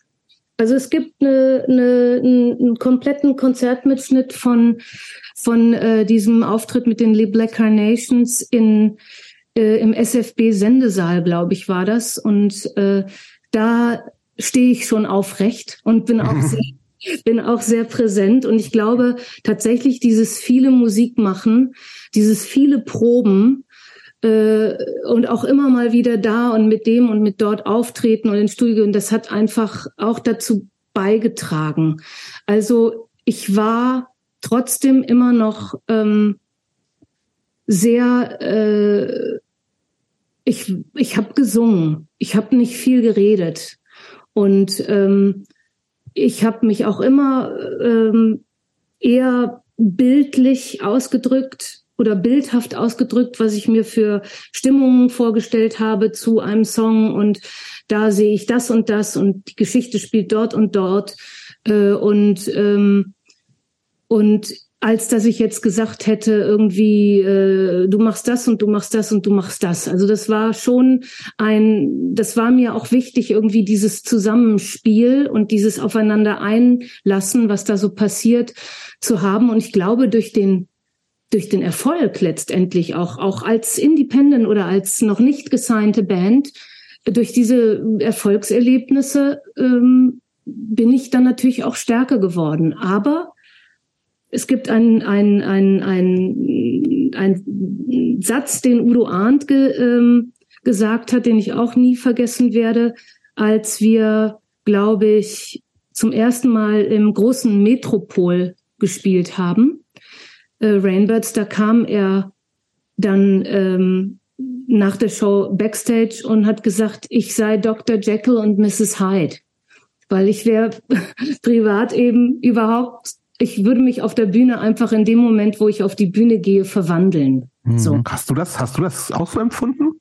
Ich habe das auch so empfunden, mhm. aber ich habe das nicht. Das, ich habe das. Ich habe einfach nur gewusst, dass ich mich da wohlfühle. Mhm. Natürlich, solange ich mich auch geschützt fühle und mich in, in, in einem in einer Band befinde, äh, die diesen Schutzraum auch darstellt und oder liefert und gibt und ähm, das war ja leider in, in der ersten Rainbirds-Besetzung nicht so lange der Fall. Und äh, deswegen merkt man auch, ähm, oder hab, kann ich mich auch erinnern, wie, wie mich das wirklich auch geschafft hat. Und ich habe, glaube ich, als ich 2011 äh, haben wir unheimlich viele Konzerte gespielt mit mit dem Club der Toten Dichter und Rilke und da waren wir ständig unterwegs und irgendwann habe ich dann mal äh, den, äh, ich glaube, äh, hier Andreas Sperling, Spazi Sperling von, von Keimzeit, der war ja der, der Pianist da bei uns in der Besetzung. Dem habe ich dann nochmal diese Videomitschnitte, die ich hatte von dem Konzert in Berlin-Weißensee. Und ich hatte selber das seit 150 Jahren mir nicht angeguckt. Und da ist mir plötzlich bewusst geworden, was für eine unglaubliche Kraftanstrengung das gewesen sein muss. Äh, weil ich habe eben dieses junge Mädchen da gesehen. Ich habe natürlich auch gesehen, was die, wie konzentriert die ist und und dass die auch weiß, wen sie, wo das Publikum ist und dass sie das Publikum auch ansingt. Aber das war doch auch letztendlich eine Maschine, die dahinter war, die die die das mitgetragen hat und dass das trotzdem eine unglaubliche Anstrengung halt auch war letztendlich. Ne? Und ich meine, Jahrzehnte später äh, weiß ich das auch, ne? dass mich das eigentlich, dass das alles und jahrelang habe ich mich darum bemüht, äh, das hinzubekommen, dass ich, dass ich das alles viel viel leichter nehme und und mich nicht so nicht immer so verausgabe in allem, was ich mache, also auch hinter der Bühne und und im Probenraum. Aber das äh, das war mir bis jetzt bis heute nicht gegeben. Vielleicht jetzt nach kommt es irgendwann, aber ähm, das war schon sehr viel Energie, die da ähm, zum Einsatz kam. Naja, das war ja natürlich einerseits auch diese Zeit, wo das Musik das noch riesig war, wo auch echt viel Geld verdient werden konnte, ja. ne?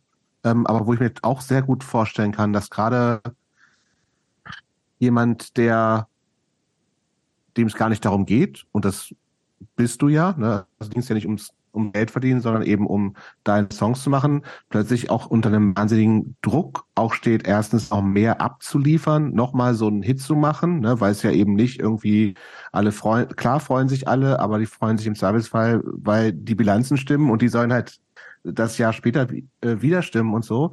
Ähm, wie, wie hast du denn als jemand, der wirklich irgendwie aus, aus, aus alternativen Strukturen kommt und halt ähm, Kunst und Musik der, der Kunst willen macht.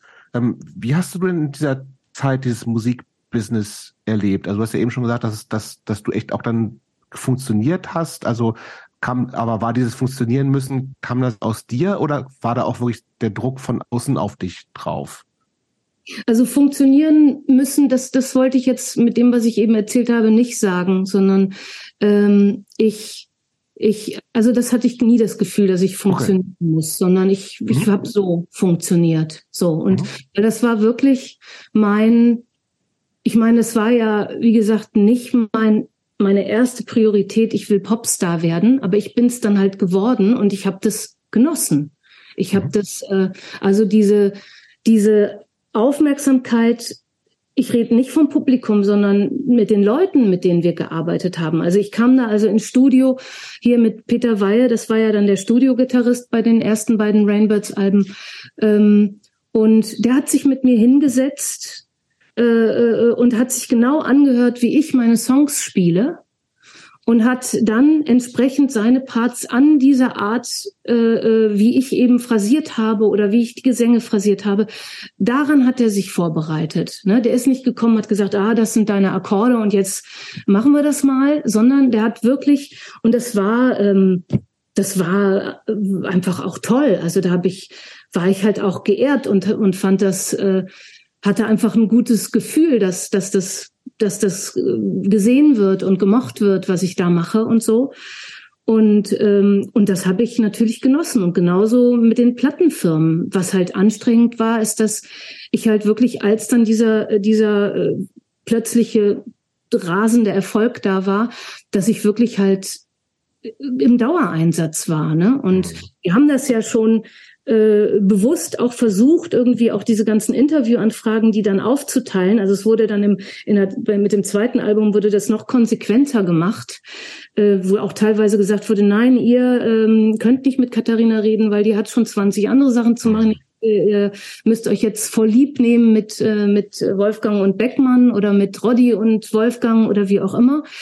Ähm, und das ging ja dann auch alles. Oder dann gab es äh, unterschiedliche Konstellationen. Mal habe ich mit, äh, mit Beckmann Interview gegeben, mal mit, mit, mit Rodrigo, mal mit Wolfgang. So wurde ich dann so aufgeteilt. Aber mhm. ich war immer, ich musste immer da sein. Also ich musste eben auch Klar, morgen. Deine Band ja auch, ne? Sein, ne? Genau. Und, ja. und nach so einem Konzert und nach, äh, nach so einem Dings eben äh, teilweise früh aufstehen und in die Maske und dann äh, eben Interviews geben. Und das Gab's war so, hast du so Exzessphasen gehabt?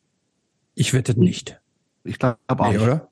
Glaube ich nicht. Nee. nee, ich hatte keine Exzessphasen. Ich hatte, äh, die meine Exzess waren, waren früher, also vorher, wobei es kein Exzess war, sondern ich habe ähm, ich habe mich aufgeputscht halt noch als auch schon als Teenager mit mit irgendwelchem Speed oder so ein Zeug. Ach, tatsächlich. Ja, ich hatte dann auch einen Nervenzusammenbruch und dann hat meine Mutter das dann auch mitgekriegt. Also Nervenzusammenbruch im Sinne von, dass ich einfach über Overload hatte.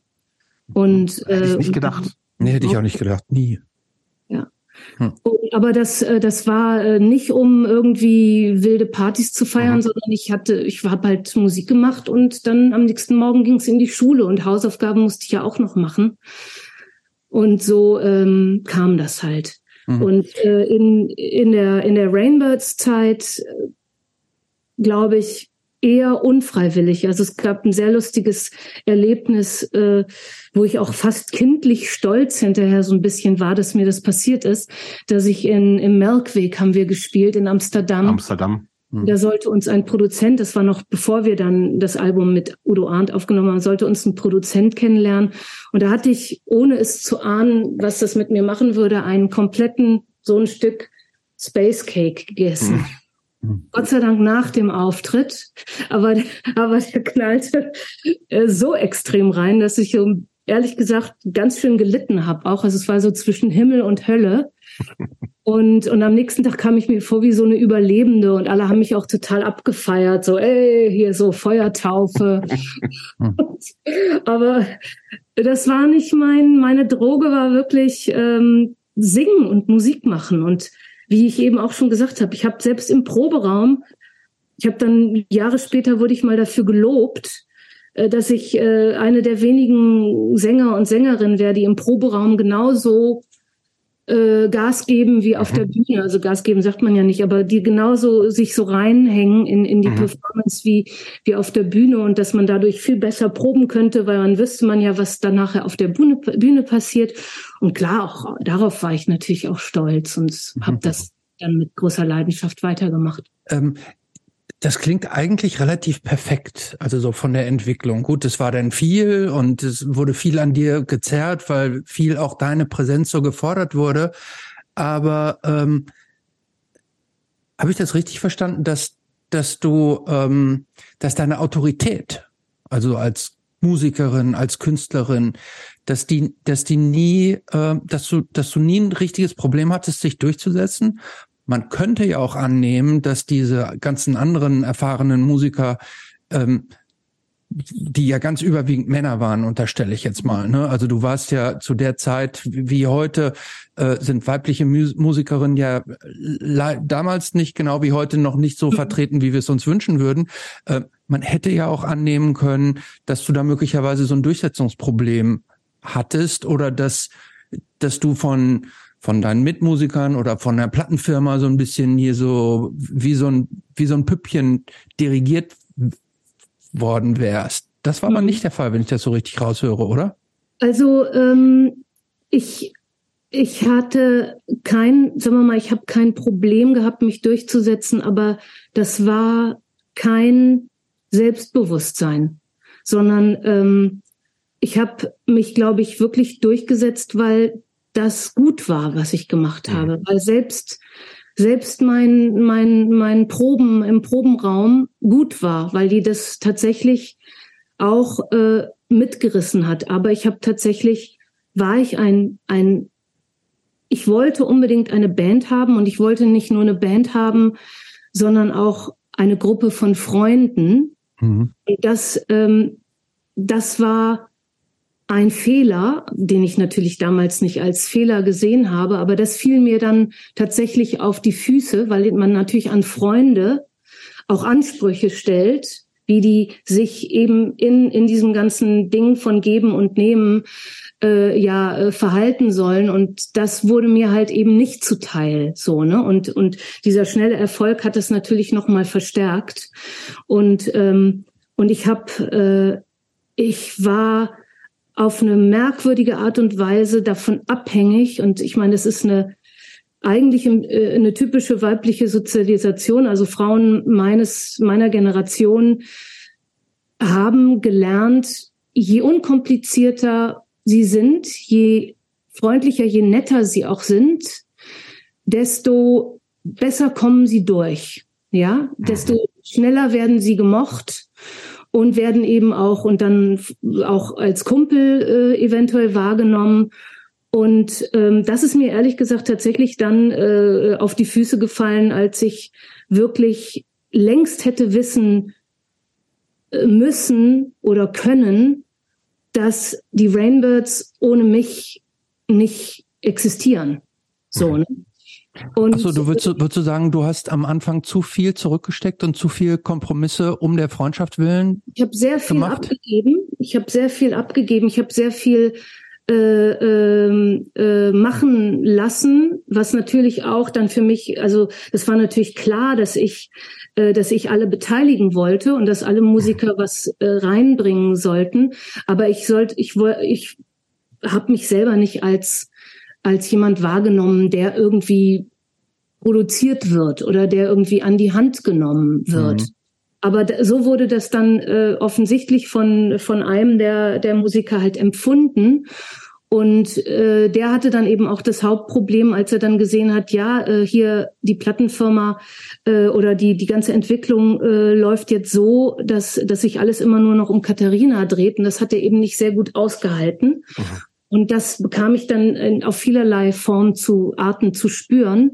Und, ähm, und das liegt aber nicht daran, nur an ihm oder an seinem Verhalten oder auch überhaupt das Verhalten generell, sondern das lag natürlich an meinem fehlenden Selbstbewusstsein. Trotz dieses, sagen wir mal, intuitive Wissen, mhm. dass ich, dass ich das, das mache, was ich will und dass ich das auch kann, war ich nie jemand, der hingegangen ist und gesagt hat, ja, ich kann das. Mhm. Ich habe das einfach gemacht. Mhm. Und, äh, und weil aber, mich jemand mhm. aufgehalten hat, habe ich halt einfach auch immer weitergemacht. So, mhm. ne? Aber hast du, ähm, äh, Jobs hat es ja vorhin schon gesagt, es gibt ja unterschiedliche Arten von Bands. Es gibt ja auch so diese richtig äh, äh, organisch gewachsenen Bands, die halt zusammen diese Musik schreiben und die dann Bands sind. Hast du das von Anfang an so klar gemacht, als du mit den Leuten zusammengekommen bist, dass es eigentlich, dass du das eigentlich bist und dass die dir so ein bisschen zuspielen, aber dass alle Entscheidungen über dich laufen? Oder hat sich das erst so im Nachhinein herauskristallisiert und dadurch ist dann ein, ein, vielleicht eine Reiberei entstanden? Nee, ich war, ich war erstmal, ich weiß nicht, wann es zu diesem Gespräch kam, ähm, aber das muss noch in den ersten Probenphasen gewesen sein.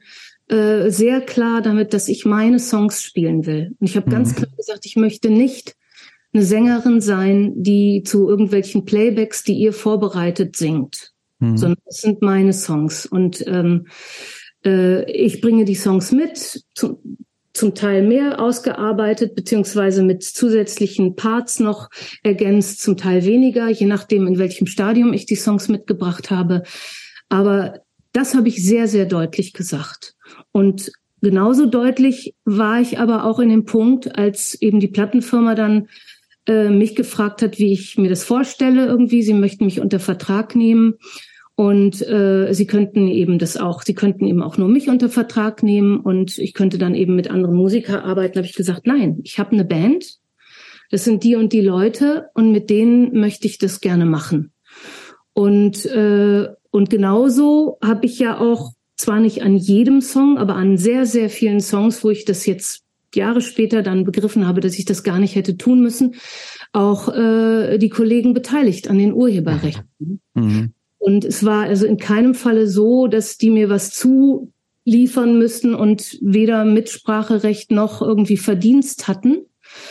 Ähm, aber äh, es war schon so, es gibt ja immer irgendwie eine Person, die halt da irgendwie so auch die vielleicht den, die die meist den meisten äh, Drang hat, irgendwie auch auch äh, Kontakte zu knüpfen und Deals zu machen oder äh, oder eben äh, der, der, der, der, die Mittelsperson zwischen Management, als wir dann später ein, ein richtiges Management hatten und, äh, und, und Band und so weiter. Und äh, das war eben eine Person in der Band, die äh, dann gleichzeitig irgendwie dafür sorgen wollte, dass ich weiter in so einer gewissen Unheim Unabhängigkeit, äh, in einer Abhängigkeit bleibe zu auch vor allen Dingen der Bewertung der Songs. Ne? Also ich kann mich noch erinnern, dass äh, als Rodrigo, da waren wir ja mit dem Album, mit dem ersten Album schon fertig, als der zum ersten Mal ins Studio kam und wir uns das erste Mal unterhalten haben, da war der, glaube ich, auch gerade erst 18 geworden.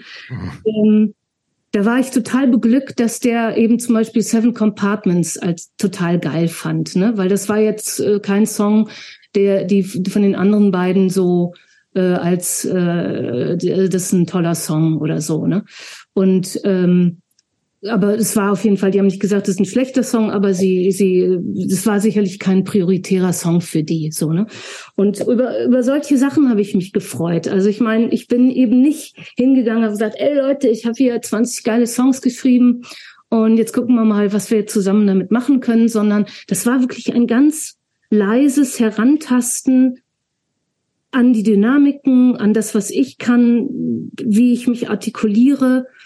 Und ähm, ich kann wirklich sagen, Jahre später eigentlich erst mit mit ähm, klar äh, bei den bei den späteren Rainbirds Alben habe ich natürlich schon viel mehr geredet, aber eigentlich mit meinen meinen ersten Solo Releases oder mit auch mit den gesprochenen Pop Songs fing eigentlich so die Zeit an, wo ich auch selber, dadurch habe ich eigentlich reden gelernt, so richtig. Ne? Also ich war jetzt nicht eine Frau, die nur singt und ansonsten keinen Ton sagt, aber ich war definitiv nicht so artikuliert wie dann äh, zehn Jahre später oder so.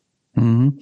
Ähm, ich würde noch mal ganz kurz über Erfolg sprechen. Ne? Also mit diesem mit diesem Blueprint, das war ja äh, das war ja wie eine Explosion dann im Zweifel für euch als Band. Ähm, was hat sich für dich oder für euch dadurch verändert? Jetzt mal unabhängig davon, dass ihr viel mehr unterwegs wart, Fernsehauftritte, mehr Konzerte. Äh, Im Zweifel habt ihr dann irgendwann auch richtig viel Geld verdient. Aber was hat sich für dich persönlich durch diesen Erfolg verändert in der Zeit? Du warst ja immer noch ein, ich will jetzt nicht sagen noch ein Mädchen, aber nur noch eine sehr junge Frau, ne, an mhm. Anfang der Zwanziger. Ja, genau. Also ähm, es fällt alles immer so ein bisschen dazwischen, aber äh, ähm, als, als 88 war ich 25. Also als das Album schon, als wir schon, glaube ich, auf die auf die erste oder auf die zweite Tour gingen, war ich 25 geworden irgendwann. Und ähm, und da hattet ihr, Entschuldigung, wenn ich dich unterbreche, da habt ihr von dem ersten Album, habt ihr auch im Zweifel gleich eine Million verkauft oder so, oder? Das ging relativ schnell. Ja, also es ging, äh, na, es, also es ging, zuerst mal ging es nicht so schnell. Das lag daran, dass die nicht damit gerechnet hatten. Mhm. Und dann gab es, äh, deswegen, ich hatte ja neulich äh, vor ein paar Tagen gepostet, dass, dass sich ähm, das erste Rainbirds-Album Geburtstag hat, 35 geworden ist und eben auch äh, Blueprint damit. Ne? Das ist natürlich nicht ganz akkurat, weil wir, äh, das wurde auf, ähm, es wurde am, ich glaube sogar am 12. November, auf jeden Fall im November 87 veröffentlicht, bekam dann ein wahnsinns positives Feedback von der ganzen, von den ganzen Musikjournalisten und so.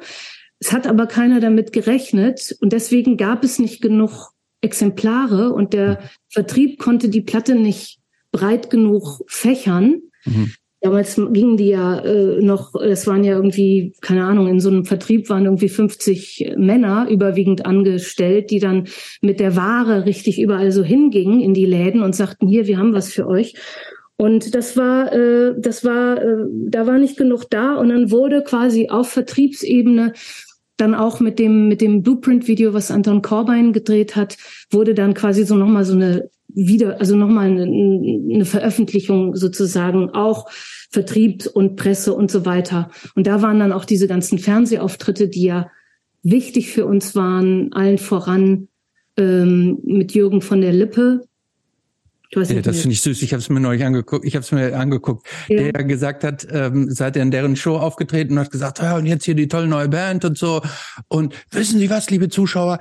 Sie müssen sich erst gar nicht die Single kaufen, kaufen Sie sich gleich das Album. Genau, genau, ja. Also das hat auf jeden Fall was ausgemacht und so.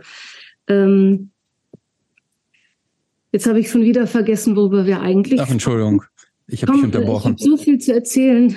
Ich, oder ich will immer so chronologisch sein, dass äh, du kann, wir können wir springen hier rum, wie, wie, genau. es, wie es dir gerade passt. Ähm, mit dem Video und dass äh, der Erfolg so ein kleines bisschen hinterhergehinkt ist äh, mit dem Album, da waren wir stehen geblieben und dass, dass es dann aber irgendwann so durchgebrochen ist. Genau. Und dass sie am Anfang nicht der Vertrieb hatte, die haben konnten dann hatten nicht, gar nicht genug gepresst, um ja. praktisch so die so in die Breite zu gehen, wie es dann möglich gewesen wäre. Genau, genau. Und sie hatten, äh, es gab dann im, ich glaube, das war auch im Winter, ähm, ich glaube aber sogar noch, war es sogar noch 87 im Dezember oder vielleicht war es auch im Januar oder im Februar äh, 88 haben wir eine, da war eine Clubtour gebucht worden und die war natürlich sofort viel zu klein. Mhm. Ähm, aber die wurde trotzdem, also da wurde nicht das wurde dann bewusst gemacht, glaube ich zumindest, äh, dass sie nicht dann diese Clubtour sofort äh, gesagt haben, wir nehmen jetzt größere Räume oder äh, sondern wir haben diese Clubtour gespielt und das gab dann halt dann eben, dass, dass da wirklich die Menschen dann in Schlangen sich um die, um die Läden gewickelt haben, um da irgendwie noch reinzukommen. Und das ging wirklich auch äh, einmal quer durch Deutschland so. Ich glaube, sechs oder acht Termine waren das. Und direkt danach gab es dann die erste Hallentour, also ein bisschen später. Und wir haben unglaublich viel geprobt. Wir haben ähm, äh, damals in der ersten, bei der ersten Tour hat ja Rodrigo noch die Keyboards gespielt, bei dieser kleinen Tour.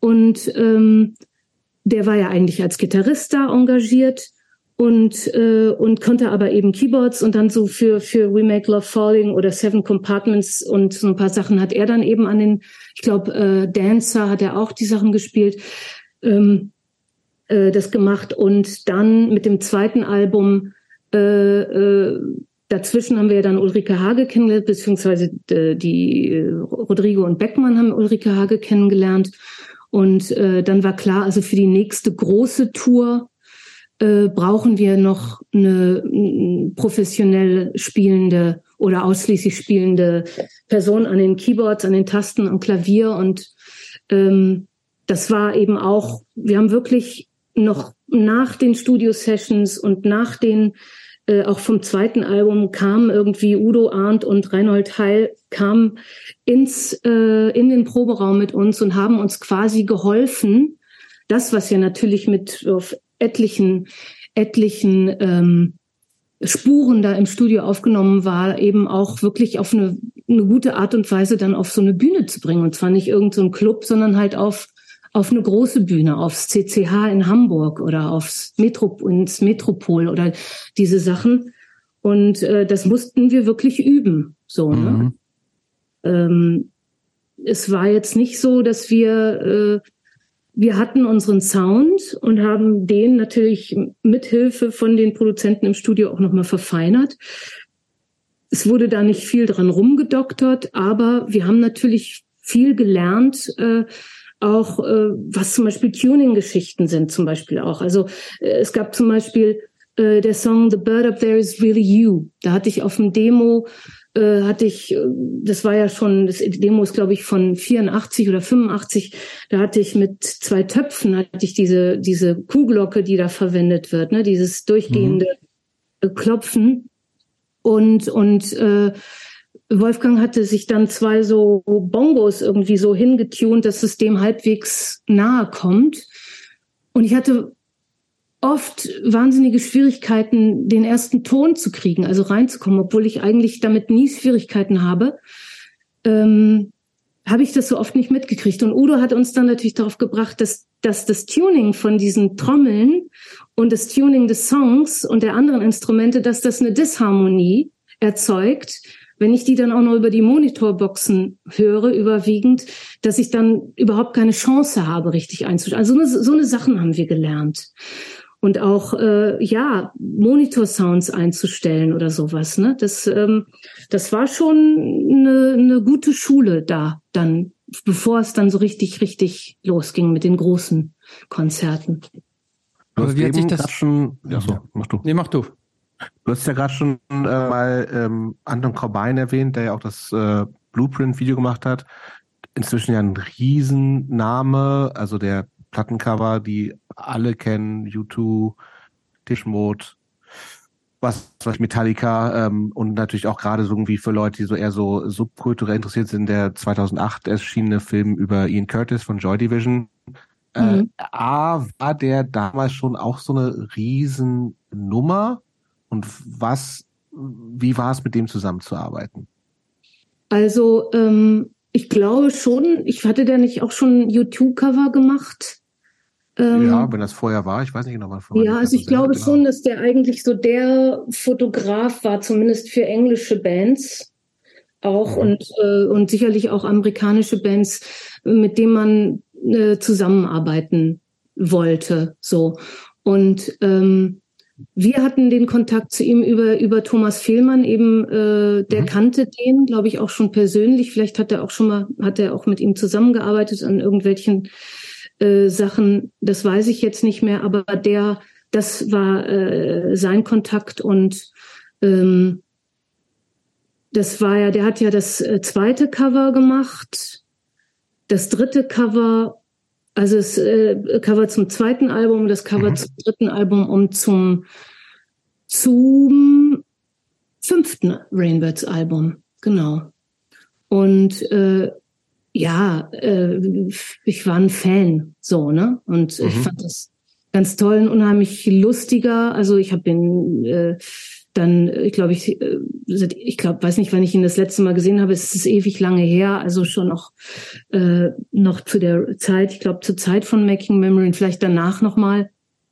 Ähm, äh, aber ein unglaublich lustiger ähm, Mann, der äh, der mit dem man sich auch einfach wohlgefühlt hat oder ich mich sehr wohlgefühlt habe, fotografiert zu werden. Und, ähm,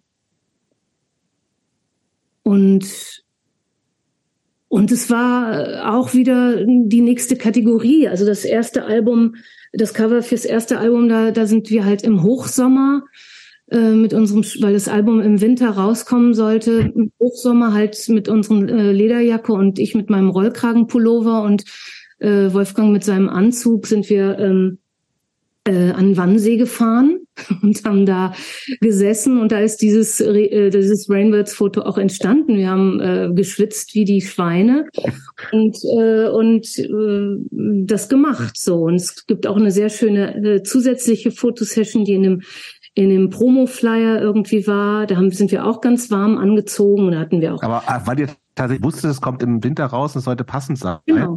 Es sollte auf jeden Fall. Verrückt eigentlich, oder? Ja, nee, das wird, da wird schon, weiß nicht, ich denke heute auch noch drauf geachtet, wenn, wenn man jetzt. Aber ist ja eigentlich absurd für sowas Zeitloses wie eine Platte, die man sich ja natürlich auch irgendwie auch im Sommer anhört, ist eigentlich bescheuert, oder? Ist ja nicht kein, ja. was ist ja kein, kein Magazin, was das nächstes zur Seite. Nein, das sollte von Anfang an ein reines Winteralbum werden. Also auf jeden Fall sollte das in die Jahreszeit passen, auch vom Look her. Äh, ähm, okay. hat, das Artwork hat ja auch so ein bisschen was Kühles, ne? Also so klar. Ja. Ja. Ne? Ja. Gut. Ja, also da muss man sagen, da haben die, die Marketingstrategen ja offensichtlich auch ein bisschen was richtig gemacht. Ne? Es hat ja funktioniert. Hat ja, hat funktioniert. Aber es hat, es hat aber auch wegen der Hits funktioniert. ja. Sollen wir mal kurz zu äh, dieser Steingeschichte. Mhm. Wie, wie kam das? Was ist das? Also super spannend auch wieder, ne? aber kommerziell uninteressant wahrscheinlich. Oder nicht? Also, wie, wie kam das mit Stein? Also ähm, Stein äh, ein Heizband-Projekt gewesen und ähm, Ulrike Hage kann und FM Einheit hatten sich kennengelernt, glaube ich, an bei einer Produ Theaterproduktion wo sie äh, gespielt hat und äh, oder wo, wo glaube ich zwei Welten, also einerseits die Neubauten, aber eben auch so eine so eine äh, Zusammensetzung von Musikern, die eben aus einem anderen musikalischen Spektrum. Ulrike Hage war ja ähm, damals eher bekannt als Jazzmusikerin oder ausschließlich als Jazz aus, aus der Jazzszene kommend bekannt und eben auch in dieser freien Jazzszene mit mit äh, mit diesem mit Anklängen auch von der neuen Musik. Also Phil Minton und, und Alfred Hart, diese Besetzung, die zuerst Wladimir Estragon hieß, da war, glaube ich, äh, FM-Einheit auch schon mit dabei und dann Goto. Ähm, und, äh, und die kannten sich eben daher. Und dann habe ich auf dem auf der ersten Stein-Release, die hieß ähm, einfach nur FM-Einheit Stein, habe ich äh, war ich als Gastsängerin dabei und äh, ich hatte für, für FM, glaube ich, äh, für eine Theatermusik ähm, Mr. Smith gesungen und äh, noch irgendwas anderes und das kam dann auf das Album und dann hatte ich einen, einen portugiesischen Song geschrieben. Ich weiß gar nicht mehr, wie ich, ob, weil ich glaube nicht, dass ich den auf Gitarre geschrieben habe. Wahrscheinlich auch irgendwie äh, rudimentär mit irgendwelchen Computerprogrammen. Und äh, das war dann die erste Single-Auskopplung von, von diesem FM Einheitstein-Album, Education, Erziehung. Ähm, und, äh, und so kam das, dass dann dass die dann halt natürlich auch auf Tour gehen wollten. Dann war ich da sozusagen als Gast. Also Ulrike Hage und FM Einheit waren eigentlich das Duo. Und ich kam dann als Gastsängerin dazu. Und bei Steinzeit, bei dem nächsten Album, war das immer noch dasselbe Setting. Da hieß es aber schon Stein, Steinzeit, glaube ich, nicht mehr FM Einheit Steinzeit. Und dann äh, das dritte Stein-Album König Zucker, da war ich dann drittes Bandmitglied. Und äh, das war einfach eine, eine Entwicklung, die sich eben durch die Z Zusammenarbeit ergeben hat. Und, ähm, und ich persönlich natürlich durch die, durch die dadurch, dass ich Ulrike Hage kennengelernt habe als äh, damals rekrutierte Musikerin für die für die Rainbirds Live-Besetzung, für die großen Festivals, für die für die zweite große Tour und äh, und dadurch habe ich natürlich noch mal eben andere Leute kennengelernt, FM Einheit und und so eine Kreuzberger Szene, die so rings um die Neubauten hm. äh, da aber, agierte. Hm. Aber wie wie hat sich das für dich angefühlt? Äh, wir sind jetzt relativ schnell da hingesprungen, denn äh, wir waren ja erst jetzt noch bei diesem großen Erfolg. Ähm, der, der Rainbirds Erfolg, das war ja Album 1 und Album 2, riesige Erfolge. Danach kam es zum Split bei euch in der Band. Du hast die Band um und dann die nächsten Alben waren dann schon deutlich weniger erfolgreich. So irgendwann ist, hast du dann die Band wieder mhm. aufgelöst. Hat sich, wie, wie hat sich das für dich, du warst ja auch immer noch ein total junger Mensch, wie hat sich das für dich angefühlt? So dieser riesige Erfolg europaweit war das ja am Anfang. Und ja. dass das dann auf einmal nicht mehr da war, so zumindest nicht so in dieser Intensität. Hat, hat sich da, hast, hast mhm. du manchmal also Gefühle gehabt, so nach dem Motto, puh, das war's jetzt schon, so, also zu, zu schnell durchgebrannt, die, die Lunte, oder warst du halt immer, ich, immer halt Musikerin und du hast Musik gemacht und jetzt mit denen und der Erfolg kommt und geht und egal. Mhm. Also ich hatte einen, einen ziemlichen Tunnelblick, würde ich mal so sagen. Äh, und äh, die, was passiert, passiert ist, das mich dazu bewogen hat, die Band, diese Bandbesetzung aufzulösen, war so einschneidend. Äh, es hat mich so mitgenommen und fertig gemacht, dass, ähm, dass das für mich eine die einzige mögliche Entscheidung war. Also ich habe lange darüber geredet. Ähm, es gab auch äh, äh, einer der Musiker, der dann nachher auch nicht wieder, nicht weiter mit dabei war, ähm, hat äh, war bei vielen meinen ja, wahrscheinlich Klagegesprächen oder so mit dem Management dabei. Es gab auch äh, durch das Management einen etwas äh, ja, unbeholfenen und nicht sehr hilfreichen Versuch, äh, äh dafür zu sorgen, dass die Band äh, zusammenbleibt. Das hat aber eigentlich eher alles nur verschlimmert. Und das hat mich seelisch und dadurch natürlich auch in meiner in meiner Performance und so so mitgenommen, dass ich also ich muss, also ich musste die Band einfach auflösen, sonst wäre ich drin, dann wäre ich kaputt gegangen. So, ne? mhm. ne? Also es war eigentlich ein Erhalt, eine reine äh, Erhaltungsmaßnahme oder lebensrettende Maßnahme. Also ich meine, ich will es jetzt nicht übertreiben. Ich war nicht, ähm, es war aber eine, eine, die Maßnahme, die mir irgendwie den Spaß und die die Lebensfreude, die mir eben auch das Musikmachen gegeben hat, eben zurückgeben sollte. Weil die war mhm. in der Zwischenzeit durch dieses Verhalten der Band und durch diese, diese durch diesen durch dieses Riesending, was teilweise eben nicht verarbeitet worden ist. Ich habe das, ich habe das total verarbeitet und ich war auch ähm, extrem bodenständig. Ich bin extrem am Boden geblieben ähm, so extrem, dass ich glaube, dass mir das sogar ein bisschen auch geschadet hat, weil ich immer diese Begeisterungsausrufe, die mir immer in den Radiostationen zugejubelt wurden, in dieser ersten äh, großen Zeit, habe ich immer runtergedrosselt so ne, und habe immer gesagt, na ja, was mache ich denn schon und so. Ich singe halt so gerne so. Ne, nach diesem Aber du hast den, den Job bei Penny hast du dann ja irgendwann aufgegeben, hoffentlich. Ja, ja, ja klar.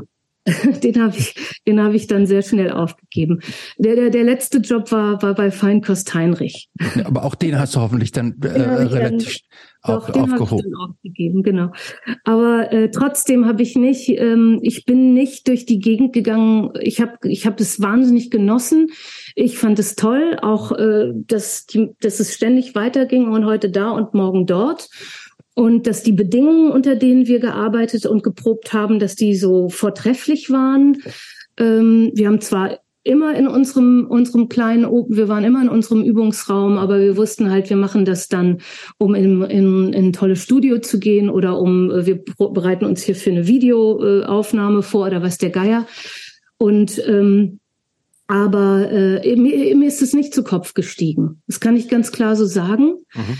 Und ähm, äh, das heißt, ab dem Moment, wo es so runterging, aber das war denn nicht so, dass du gesagt hast, irgendwie, ah, nee, äh, kann ich da irgendwie gegensteuern oder habe ich was falsch gemacht oder warum mögen die mich so jetzt zehn, nicht? Circa zehn Jahre später habe ich, habe ich verstanden, was passiert war. Nämlich, dass ich im Grunde genommen durch die Auflösung der Band, durch die äh, äh, ja die komplette Auflösung der Band und das äh, Weitermachen dann mit Ulrike Hage im Duo, ähm, dass ich äh, da ähm, dass das mein Karriereknick war. Das wusste ich aber natürlich nicht und das habe ich auch äh, zehn Jahre lang, mindestens zehn Jahre lang, gar nicht an mich rangelassen. Und ähm, wir haben ja, äh, wir haben ja. Wobei man, Entschuldigung, wenn ich unterbreche, wobei man sagen muss, die beiden Alben, die, also Album drei und vier, fand ich jetzt beim komplett durchhören jetzt noch mal in der Vorbereitung sind mit deiner besten sind mit ein paar deiner besten Songs mit drauf so ich habe die total ja. ich finde die auch fast noch zeitloser als die äh, als die früheren Sachen ja ja aber wir sind nicht ähm, wir sind äh, als Duo nicht äh, nicht so gut aufgenommen worden mhm. also ähm, ich will jetzt nicht die ganze Historie irgendwie alles en Detail irgendwie nochmal erzählen, aber es gab schon mal, auch das eine typische äh, Frauenbiografie in dieser Branche, äh, überhaupt kein Bewusstsein äh, draußen und auch bei den Fans nicht, auch bei bei äh, sicherlich in gewisser Weise auch bei bei vielen Journalisten nicht und ich gendere extra nicht, weil äh, es waren irgendwie vielleicht drei mhm. Frauen, die zu dieser Zeit äh, schrieben über Popmusik und äh, nicht, dass die auch äh, ein Recht gehabt hätten, genannt zu werden. Ich wollte damit nur klarstellen, dass es Schon wirklich in erster Linie Männer waren. Ähm, dass ich die Songs geschrieben habe. Also dass, okay. dass ich wirklich die treibende Kraft in diesem Unternehmen. Mhm. Und dass ich nicht nur durch die, die, den kreativen Input und durch meine Stimme die treibende Kraft war, sondern ich war auch die, die immer arbeiten wollte. Ja, also das mhm. war ja auch, äh, da gab es ja auch, manchmal haben sich die, die Musiker eine Weile lang einfach nicht gemeldet und das hat mich richtig äh, frustriert und verzweifelt, weil die einfach eine Pause brauchten. Ich hatte dieses, äh, ich brauchte keine Pause, so, ne? Das ist natürlich, ich will damit nichts, niemanden anklagen und, und mich auch nicht damit verteidigen, aber, oder mich irgendwie, äh, äh, loben besonders, sondern das war einfach, ich konnte, ich, ich habe das wie so eine, wie so eine Ablehnung dessen oder ein mangelndes Bewusstsein für das, was wir da machen, empfunden. Und, äh, und irgendwann, als dann dieser Erfolg da war, war aber natürlich auch bei allen das Bewusstsein da, so jetzt läuft die Maschine und jetzt wollen wir das auch machen. Aber dann gab es eben diese Diskrepanzen zwischen, ja, aber wir sind ja, jetzt sind wir ja nur noch deine Band und jetzt sind wir ja nicht mehr genauso wichtig wie du und jetzt werden wir falsch wahrgenommen. Stellte sich heraus, als ich die Band aufgelöst habe, dass überhaupt nicht der Fall war. Dass mir wildfremde Menschen, Fans, die eben auch Musik machen, ihre Demos geschickt haben, weil sie ja dachten, jetzt hat die Katharina keine Band mehr, jetzt hat sie auch keine Songs mehr. Mhm.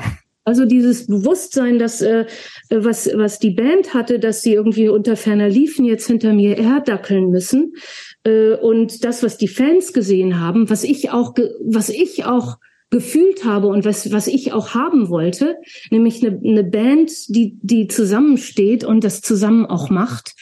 Ähm, das war gar nicht, äh, das waren zwei Welten, es war zwei Wahrnehmungen, so ne? Mhm. und äh, und das hat mich natürlich auch ich war völlig konsterniert, muss ich ganz ehrlich sagen, weil ich äh, ja schon auch gedacht habe, klar wissen die, dass ich die Songs geschrieben habe. Und es gibt einen äh, ein, ein Moment, es gibt mehrere Momente, ich weiß teilweise äh, gar nicht mehr, ähm, äh, den habe ich aber, glaube ich, auch schon mal in, in, in Popsplits in so einem Film erzählt, ich weiß es aber nicht mehr.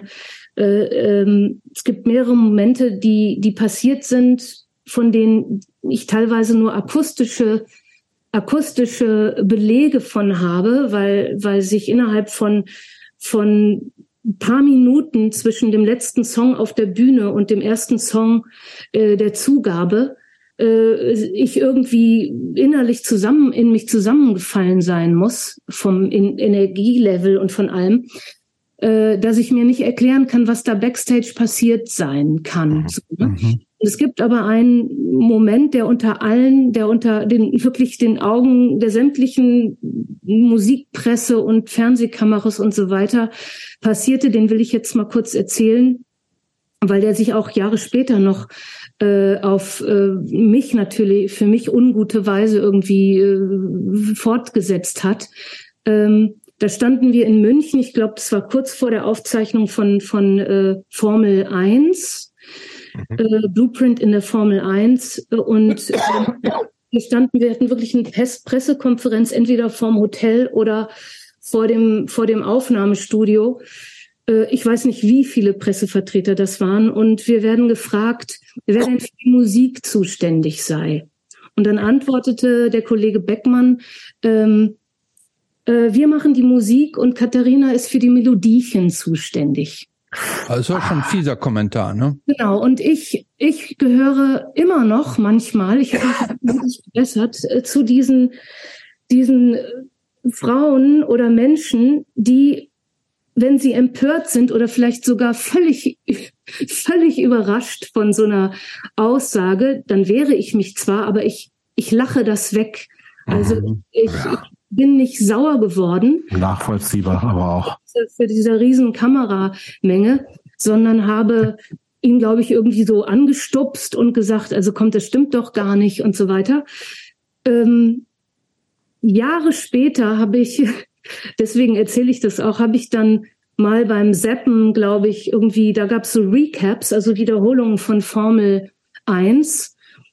Und der Moderator, der das damals äh, moderiert hat, äh, der war, der ist inzwischen, glaube ich, wenn er äh, denn da noch ist, irgendwie ein ganz, ganz hohes Tier im Deutschen Rundfunkrat oder irgendwie in irgendwelchen Rundfunk, äh, also Abteilungen. Der war, ja, war das Peter Illmann oder Ingolf Lück? Peter Illmann. Ah. Mhm. Peter Illmann. Wir hatten, wir hatten, wir hatten Stefanie Tücking, äh, Gott, Ingolf Lück und, und Peter Illmann. Peter Illmann war das. Und der äh, erzählte dann, die, da, da, da gab es eben so diese Recaps und die glorreiche Geschichte der, mhm. der, der Sendung Formel 1. Und dann poppten immer so Sprechblasen auf, wenn das Video dann gespielt wurde. Und in dieser Sprechblase sah man dann halt eine Person, in dem, in unserem Falle, also bei Blueprint war es eben Peter Illmann, der sagte dann, ja, mit der Katharina, ich weiß ja auch nicht, der war da irgendwie, die war irgendwie, glaube ich, kompliziert oder irgendwie.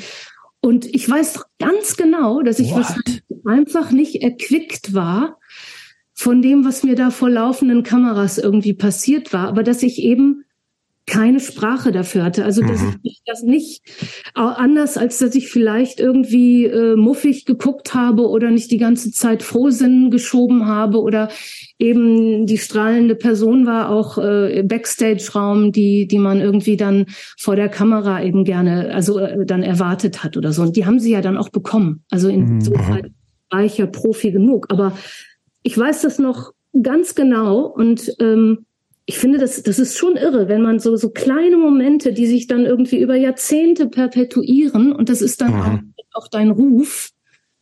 Und, ähm, und das Schlimme war ja, dass ich ja mich ja genau für, um das Gegenteil bemüht habe. Ich habe mich ja genau immer darum bemüht, möglichst nicht äh, dievenhaft zu sein, möglichst mhm. anstrengend zu sein, möglichst äh, keine Sonderwünsche zu haben und so. Ne? Und das, äh, ja, das das war schon äh, ein ziemlicher Hammer so. Ne? Und, und für mich war, das war ja noch relativ am Anfang, aber das setzte sich und dann natürlich auf gewissen Ebenen fort. Äh, beziehungsweise es wurden auch andere Spiele gespielt, ähm, die, äh, die ich auch teilweise lange Zeit nicht durchschaut habe. Mir wurde dann gesagt, ähm, ja, das musst du jetzt aushalten. Wenn man mhm. Erfolgreich ist, dann, äh, dann entstehen Eifersüchteleien und dann, da muss das, das ist halt, das ist der Preis sozusagen deines Erfolges. Aber das führte eben dazu, dass. Ähm aber wenn ich ganz kurz unterbrechen darf, Eifersucht ist ja eine Sache, aber praktisch das Kleinreden deiner Beiträge, das ist ja noch, finde ich, hat ja noch ein ganz anderes äh, äh Niveau. Ne? Also ja, das, das andere ist ja praktisch eine, eine Nicht-Anerkennung deiner Leistung, während Neid ja mittelbar schon fast eine Anerkennung der Leistung ist, weil andere das auch haben wollen. Aber dass, dass praktisch dein Beitrag äh, in der Öffentlichkeit so, so klein geredet wird, äh, ist ja im Grunde noch viel niederträchtiger. Ne? Ja, ich meine, es war, glaube ich, ein Impuls, äh, dem der äh, äh, Beckmann da gefolgt ist. Irgendwie, jetzt stehen sie alle hier und ich habe die Gelegenheit, hier mal irgendwie was äh, zu sagen, wie das hier alles entstanden ist. Und aber eigentlich würde ich sagen, war das auch einfach nur mal ausgesprochen. Ich glaube, im Großen und Ganzen auch der Grund, warum ich äh, lange, also ganz bei den letzten Live-Konzerten von Black Carnations wurden dann zwei von meinen Songs mit aufgenommen ins Live-Programm, wohlgemerkt, mhm. ja, nicht, nicht um sie aufzunehmen, äh, dass es so generell einfach der, der, der Unterton war, ja, mhm. also, ähm, aber was, was sind das, weil das so Männerbünde einfach sind oder das waren? Das war so, ja, heute würde man wahrscheinlich sagen, toxische Männlichkeit. Mhm. Ähm, und äh, das, also da gab es auch ja keine Widerrede. Ja, also mhm. da hat jetzt dann, dann ist nicht jemand von der Plattenfirma oder wer auch immer uns da betreut hat, aufgesprungen hm. und hat gesagt, Moment mal, was redest du hier für einen Scheiß? Ich glaube, ja, wäre wahrscheinlich in der Form heutzutage nicht mehr so möglich, ne? Ja. Und ich habe das eben auch nicht gesagt. Und dadurch mhm. hat sich das natürlich auch potenziert. Und wenn irgendwie schlechte Laune war, dann, äh, dann gab es immer irgendwie was zu meckern. Und irgendwann sind dann wirklich, also ich meine, das ging bis hin zu, zu Mobbing, sind dann so zwei Lager entstanden, äh, die sich sogar ich weiß nicht, ob das einfach übergesprungen ist oder ob das ein, ein wir hatten ja, wir sind ja dann auf der äh, zweiten großen Rainbow sind wir ja mit zwei Produktionen gefahren. Die eine Produktion war eine holländische äh, PA-Firma mit den Leuten und die andere war eben aus Deutschland und äh, die haben sich auch noch gegenseitig bekriegt. Oder äh, hat der das jetzt schon wieder zusammengepackt und was ist hier schon wieder los und das ist alles so, ne? Und irgendwie hatte ich das Gefühl, dass äh, das klingt furchtbar anstrengend. Mhm. Es war wahnsinnig anstrengend und ähm, äh, und und stellt euch jetzt einfach das mal vor und dann dann äh, kommst du halt nach Hamburg und es sind irgendwie 5000 Leute oder 4000 Leute im CCH und du hast den ganzen Vormittag und Nachmittag Interviews gegeben und kommst du auf die Bühne und es ist schlechte Laune backstage total und ähm, und dann passieren Sachen auf der Bühne und da da bin ich ich habe äh, bei einem Song Hustenanfall gekriegt.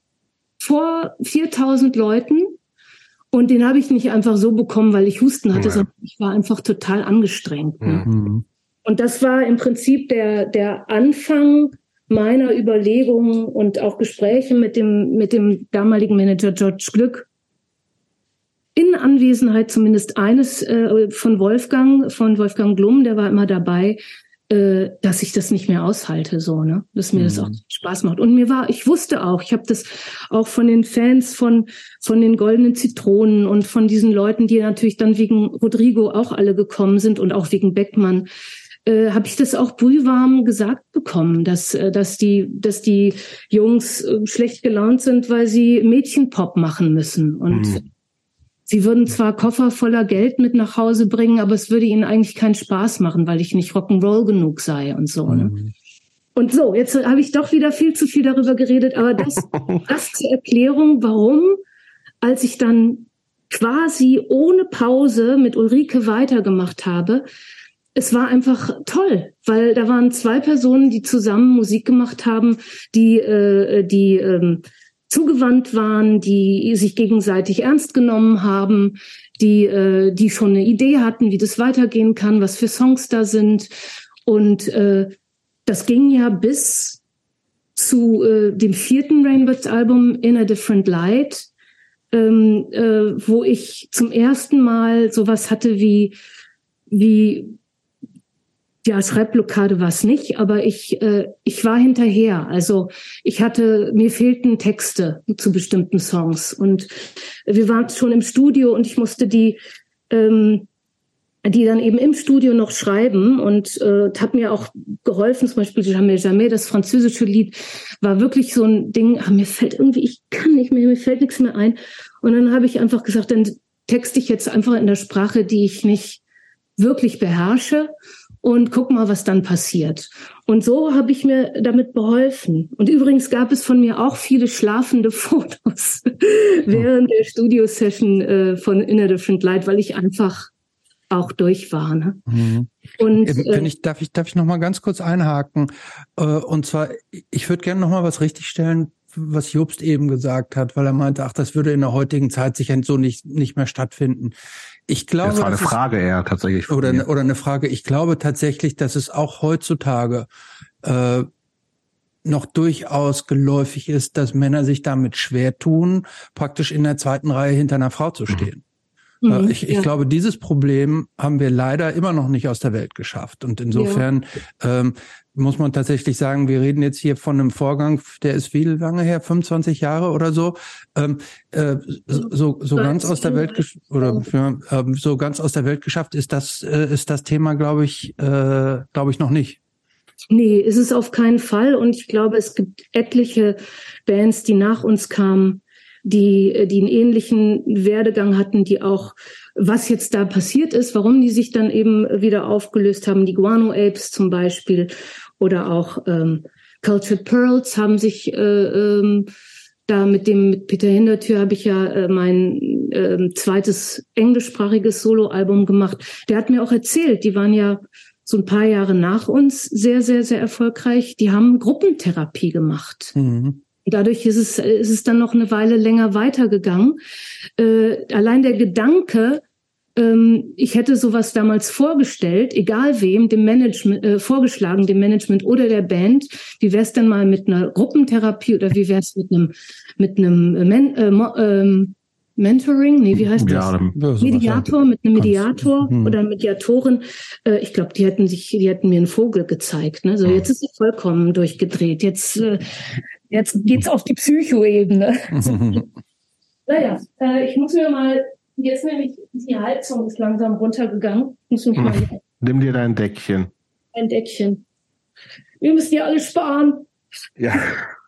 ähm, ich würde noch mal so einen Themenwechsel machen. Ähm, du lebst schon lange offen lesbisch. Äh, ich habe hab einen Podcast gehört, wo du sagst, dass du so irgendwann sozusagen zwangsläufig geoutet wurdest, aber auch schon sehr, sehr lange her.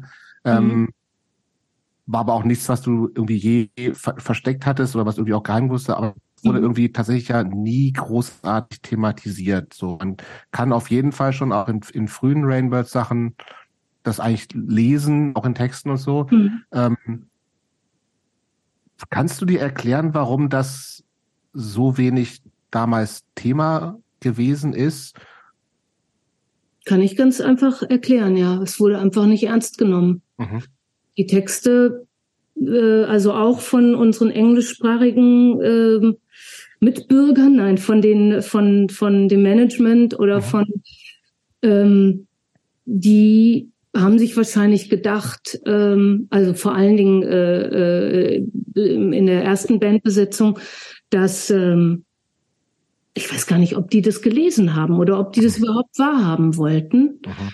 Und ich war da ja auch vor mir selber eigentlich noch nicht geoutet. Also zu, als ich äh, äh, Boy on the Beach oder oder We Make Love Falling äh, oder ähm, hier Jesus First oder diese Sachen gespielt äh, habe, äh, gesch geschrieben habe, wusste ich zwar, dass, äh, dass ich möglicherweise lesbisch bin, aber ich hatte noch keine Beziehung mhm. gehabt mhm.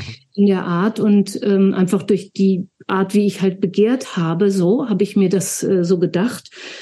Aber ähm, dass wer das gehört haben mag und verstanden haben mag von den Journalisten und Journalistinnen, äh, hat nicht darüber geredet. Also ich wurde tatsächlich ähm, einmal rundheraus gefragt in der Promo-Zeit von von vom zweiten Album und ich habe es auch beantwortet. Mhm. Ich habe auch äh, gesagt ja und habe dann aber gesagt, ähm, ich glaube aber nicht, dass das so gut wäre, wenn wir das äh, Gespräch jetzt, wenn das jetzt darüber mhm. irgendwie ähm, publik gemacht würde oder so. Mhm. Ne? Und äh, ich habe auch, ich glaube, etwas später dann auch, als die Band schon, äh, als es schon klar war, dass oder als sich schon durchgesickert war, dass die Band sich jetzt auflöst, das war ja mitten in der Promo-Phase. Ähm, da habe ich das auch zwei holländischen Journalisten erzählt, einer Journalistin, einem Journalist. Und ähm, die haben das, glaube ich, auch äh, in ihren Magazinen auch äh, dann wiedergegeben und so. Aber ich glaube, dass die Strategie war, wenn wir nicht darüber reden, wenn ähm, die Plattenfirma nicht darüber redet, wenn die Journalisten auch nicht darüber reden, dann findet das auch gar nicht statt. So. Und äh, damit wurde das im Grunde genommen auch ein, ein ganz üblicher Me Mechanismus halt gemacht. Es wurde halt dadurch eben unsichtbar gemacht, ne? dass es also der Fall ist. Und äh, wie das eben auch damals üblich war, haben natürlich die Leute, die die äh, äh, es wissen konnten oder wollten, die haben es auch gesehen oder sie haben mhm. zumindest ähm, musste man ihnen das nicht sagen, dass ich also ein eher äh, äh, lesbisches Sexappeal habe, als mhm. eben, dass ich mich da auf die Bühne stelle und versuche, irgendwie den, den Männern den Kopf zu mhm. verdienen. Ähm, Aber musstest du nicht total viele Männer abwehren, dann irgendwie auch so, als praktisch so als als Star, Frontfrau von der Band, schon so der, der, der, der scheinende Pol. Nee, war das schwierig, die, oder also, war da so eine natürliche Distanz? Ähm, ich musste niemanden abwehren. Ich habe äh, manche, es gibt auch Leute, die mir Jahre später irgendwie, mit denen ich zusammengearbeitet habe, die mir dann Jahre später das mal gestanden haben, dass sie äh, in mich verliebt waren oder so. Aber es hat mir mhm. keiner gesagt oder mhm. und äh, von den Fans, also ich hatte keine Groupies, weder Frauen noch Männer. Trotz äh, des Erfolges? Trotz des Erfolges, ja. Äh, Sagst du das mit Wehmut? Nein. Das kann doch gar nicht sein. Ich bin einfach, muss ich ganz ehrlich gestehen, auch gar nicht so dieser Groupie-Typ. Also mhm. das. Ja, ähm, das haben wir jetzt auch nicht unterstellt, aber. Äh, mhm. Nicht also, irgendjemand mal, der an der Hoteltür geklopft hat? Nein, nichts? Doch, es haben schon Leute, aber ah, keine Stunden. So. Es haben schon Leute an der Hoteltür, aber keine, die, die irgendwie vorher das Konzert gesehen hatten, sondern Leute aus dem Arbeitsumfeld. Okay, na gut. Glaubst du, dass es, ich meine, das, ich glaube, das war auch eine andere Zeit, andere Welt, irgendwie ein Stück weit ja auch, ne? Ähm, also das Thema irgendwie nicht den heteronormativen Standards zu entsprechen, ist ja, ob es leichter ist, mag ich gar nicht zu sagen, aber es ist halt viel präsenter. Ne? Ähm, glaubst du, dass es für junge Menschen heutzutage leichter ist, eben nicht, nicht diesen Standards zu entsprechen, weil es eben viel diverser ist oder ist es eigentlich immer noch schwer? Kannst du das irgendwie einschätzen?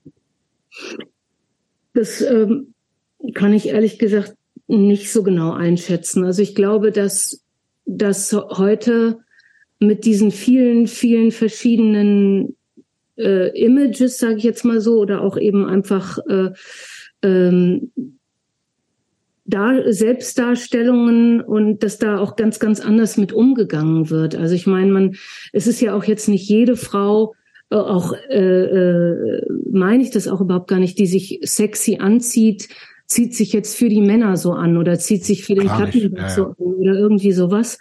Und, äh, und jede Frau, die das nicht macht, äh, will da von denen nichts wissen. Also ähm, ähm, es gibt ja etliche Beispiele, wo das zwar auch zum guten Ton, auch heute noch immer zum guten Ton gehört, auch in, in jüngeren Szenen, dass man sich zum Beispiel nicht schminkt, grundsätzlich mhm. nicht. Man geht halt mit denselben Klamotten auf die Bühne äh, und ungeschminkt und, und ungekämmt, wie, äh, wie man eben sonst halt immer rumläuft. Und es ist egal, ob das Frauen oder Männer sind, aber es sind schon mehr die Männer als die Frauen. Und, äh, und dann, und das war zum Beispiel für mich, ich habe mich immer geschminkt ab einem bestimmten Zeitpunkt äh, weil ich das eben auch so wusste, eben dadurch, es sind überall Kameras und man, man sieht dann einfach auch die Augen besser oder die Gesichtskonturen oder sowas.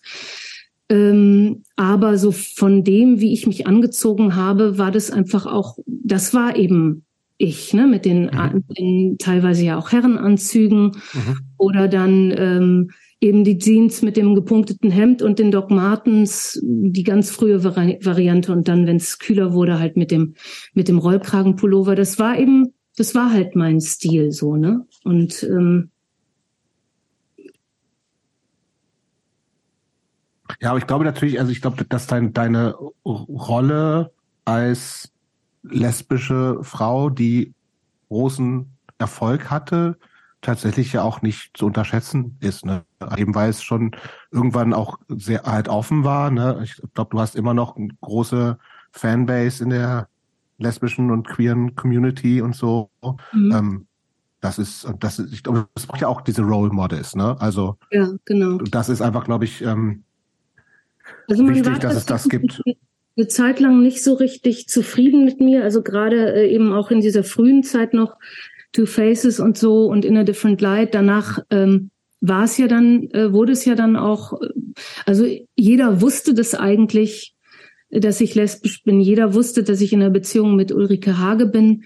Ähm, aber äh, wir hatten das eben aus unseren eigenen Mündern noch mhm. niemand ins Mikrofon gesagt. Und damit war, waren einige auch nicht besonders zufrieden. Also die fanden, so also eine Erwartungshaltung da ist, wenn man es schon ist, muss man es auch öffentlich machen genau. für die Sache sozusagen. Genau. Und dann, äh, dann fing das ja auch dann an mit, dann hat der Spiegel irgendwie, äh, der Spiegel, der, der Stern dieses, dieses äh, Exemplar gehabt äh, mit den ganzen, erstmal gab es das mit, wir haben alle abgetrieben und dann waren mhm, dann genau. und dann kam eben, wir sind, wir sind homosexuell oder was weiß ich, ich weiß nicht mehr, wie das hieß. Und da waren dann äh, auch ganz viele einzelne Fotos drauf und da wurden wir angefragt, ob wir das äh, auch wollen und es war kurz vor der Release von In a Different Light.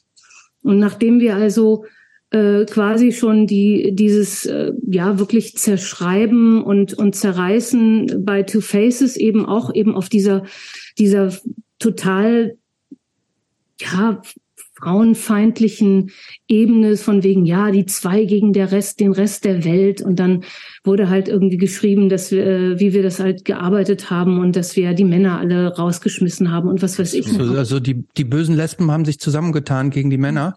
Ja, ja, genau. Und und äh, das wollten wir halt, das da da waren wir, da wurden wir noch nicht als lesbisch benannt und äh, und wir hatten wirklich unsere absolut legitime Sehnsucht war, dieses nächste Album, äh, was ein großartiges Album geworden ist. Wir wollten das einfach, wir wollten uns darauf konzentrieren, wir wollten das releasen, wir wollten nicht äh, statt über die Musik und über die mhm. Erfahrung gemacht haben in der Zwischenzeit äh, halt über unsere Sexualität reden. Und, ja, warum auch, ne? Ja. ja. Aber das, äh, das wurde natürlich von einigen Leuten auch ich wurde dann auch irgendwann mal dann als, als offen, als ich auch selber offen darüber gesprochen habe, weil ich das eh nie äh, verheimlicht habe, also niemandem, auch nicht dem Management, ähm, wurde ich dann irgendwann mal Jahre später auch dazu befragt irgendwie und die hat mir dann gesagt, die Journalistin, dass, dass ich da also teilweise, äh, äh, dass man mir das so ein bisschen vorwirft, dass ich das nicht gemacht habe. Und dann habe ich halt klar gesagt und damals meinte ich das auch so, dass ich mich nicht, dass das nicht mein Thema war. Mhm. Meine Sexualität oder dass ich lesbisch bin, war halt so. Und mhm. das war nicht wirklich das Thema, das grundsätzliche Thema, was ich, was ich erzählen will, was ich kommunizieren will. Mhm. Und, und dass ich mich auch nicht jetzt als Fahnenträgerin sehe für irgendeine Bewegung, so, ne? Mhm. Also egal welche. Man wird äh, dann sehr schnell auf ein, ein Thema reduziert, ne? Und das andere spielt eine viel also kleinere Rolle. Auf jeden Fall. Heute ist es ja. ja umgekehrt. Also heute ist es ja eher so, dass ähm, oder sag mal, das fing dann ja dann irgendwann an, dass dass äh, dass sich äh, der oder die mal dann als bisexuell outete oder so und äh, und das war ja dann auch wahrscheinlich durchaus so, obwohl es in dem Sinne keine Belege dafür gab, äh, aber ähm, das war dann schon so eine so eine Sache, wo sich dann das dann langsam so im Mainstream ankam, obwohl ich meine die mhm. Musikgeschäft ja von schwulen Menschen, also vor allen Dingen schwulen Männern ja sowieso durchzogen war. Aber mhm. es war eben alles nicht offen. Und wir sind halt genau in dieser Zwischenzeit, als es dann so langsam anfing, äh, äh, publik zu werden oder sich einzelne Leute halt auch dann selber outeten auf Anfrage so, ne? Aber es gibt ja etliche Leute, die bis, bis an ihr Lebensende mhm, total. darüber gesprochen haben und nie darüber sprechen wollten. Mhm. Aus durchaus vielfältigen Gründen, ne? Und nicht nur, äh, ich bin in the closet, also ich, ich will nicht, dass man das weiß, sondern eben auch aus ganz anderen Gründen, äh, die alle legitim sind. So. Und deswegen, ja, ich habe einfach nur gesagt, ich, das war nicht mein das, ich habe das nicht auch gar nicht als meine Aufgabe gesehen. Mhm. Ich habe das mhm. genossen, den Frauen äh, unten an, am Bühnenrand zuzusehen, wie die sich gefreut haben, wie die geknutscht haben, wie die getanzt haben. Auch äh, noch in der äh, in der Besitzung ohne Ulrike waren schon viele Lesben da. Ähm, wurde ja auch natürlich immer drüber gelacht und so. Ne? Jetzt stehen schon wieder nur diese Lesben da in der ersten oh. Reihe. Frauen. Äh, und ähm, aber lustigerweise, um das zu beenden, das Thema, wenn ich heute die, die, die Statistiken bei den Streaming-Diensten gucke, dann besteht, bestehen meine Hörer äh, zu fast 60 Prozent aus Menschen, die sich als männlich ähm, da eintragen. Ach, mhm. Kleinere Menge, äh, äh, die ganz kleine ist non-binär. Das ist jetzt in den letzten Jahren so ein bisschen dazu. Das kommt ja auch erst, wird ja wird mehr werden, glaube ich, auf jeden Fall. Ne? Und, äh, und Frauen äh, hören, nutzen, glaube ich, einfach Frauen dieser Generation, die, äh, die nutzen wahrscheinlich oder haben bis jetzt noch nicht so viel Spotify oder so eine Sachen genutzt. Kann auch sein, das stimmt. Ja. Dass, dass sie statistisch irgendwie aufgenommen werden. Ich weiß es mhm. nicht, aber es ist schon sehr auffällig. Ich würde ich würd gerne nochmal ansetzen an diesem Thema, ähm, jetzt weniger an diesem, an dieser Queerness, sondern an diesem Thema Frauen oder äh, Frauen im Business. Ne? Du warst ja, als, als ihr angefangen habt und als ihr so erfolgreich wart, warst du ja, wir haben eben schon drüber gesprochen, so eine wahnsinnig strahlende, vielleicht jetzt nicht ganz klassische Schönheit, aber ich glaube, du bist sicherlich von einer relativ gro großen und breiten Masse als eine sehr attraktive Frau angesehen worden. Ähm, wir wissen es ja alle, also Männer, Frauen, äh, dieses, diese jugendliche Schönheit lässt irgendwann nach. Hast du, hast du praktisch diesen, und irgendwann warst du halt nicht mehr dieses, dieses kecke Mädchen, sondern warst halt irgendwann eine ältere, erfahrene Frau, die gleiche gute Musikerin, aber warst einfach nicht mehr optisch so ein Aushängen. Ich finde, du siehst übrigens, das darf ich vielleicht sagen, ich finde, du siehst immer noch fantastisch aus, auch so. Ähm, aber du hast halt nicht mehr, irgendwann nicht mehr diese, diese, diesen, diesen, diese Optik gehabt, die du mit Anfang 20 gehabt hast. War das ein Problem im Business so auch? Garantiert. Also das wurde nicht gesagt, aber da bin ich mir eigentlich ziemlich sicher, dass das ein Problem war. So, ne? Also gerade ähm, in dieser Zeit dann äh, zu Two Faces und, und In a Different Light Zeiten. Ähm, ich habe mich ja dann immer mal wieder, auch mein, meine Klamotten und so, es hat sich ja immer mal wieder gewandelt und es wurde dann auch, auch äh, wieder femininer und dann gab es auch eine lange Zeit, wo ich überhaupt keinen Plan hatte, äh, wie ich, äh, was ich anziehen soll. Also man hat ja äh, nicht nur Frauen, sondern auch Männer, nehme ich jetzt mal an, ähm, haben ja, gehen ja durch unterschiedlichste Phasen auch und, und, und mit ihrem Körper. Und ich hatte, hatte die natürlich auch. Und manchmal habe ich mich wohlgefühlt in meiner Haut und manchmal habe ich mich nicht wohlgefühlt in meiner mhm. Haut. Es spiegelte sich dann auch oftmals in dem wieder, wie ich angezogen war oder wie mhm. fantasievoll das war oder wie langweilig so, ne? Mhm. Aber ähm, ich glaube, äh, das erste Mal so richtig gemerkt oder das Gefühl gehabt, dass so jetzt, jetzt gehörst du, jetzt wirst du echt auch aufgrund deines Alters. Und ich glaube, dass gar nicht mal nur das Aussehen, sondern auch tatsächlich die Jahreszahl. Ja, also mhm.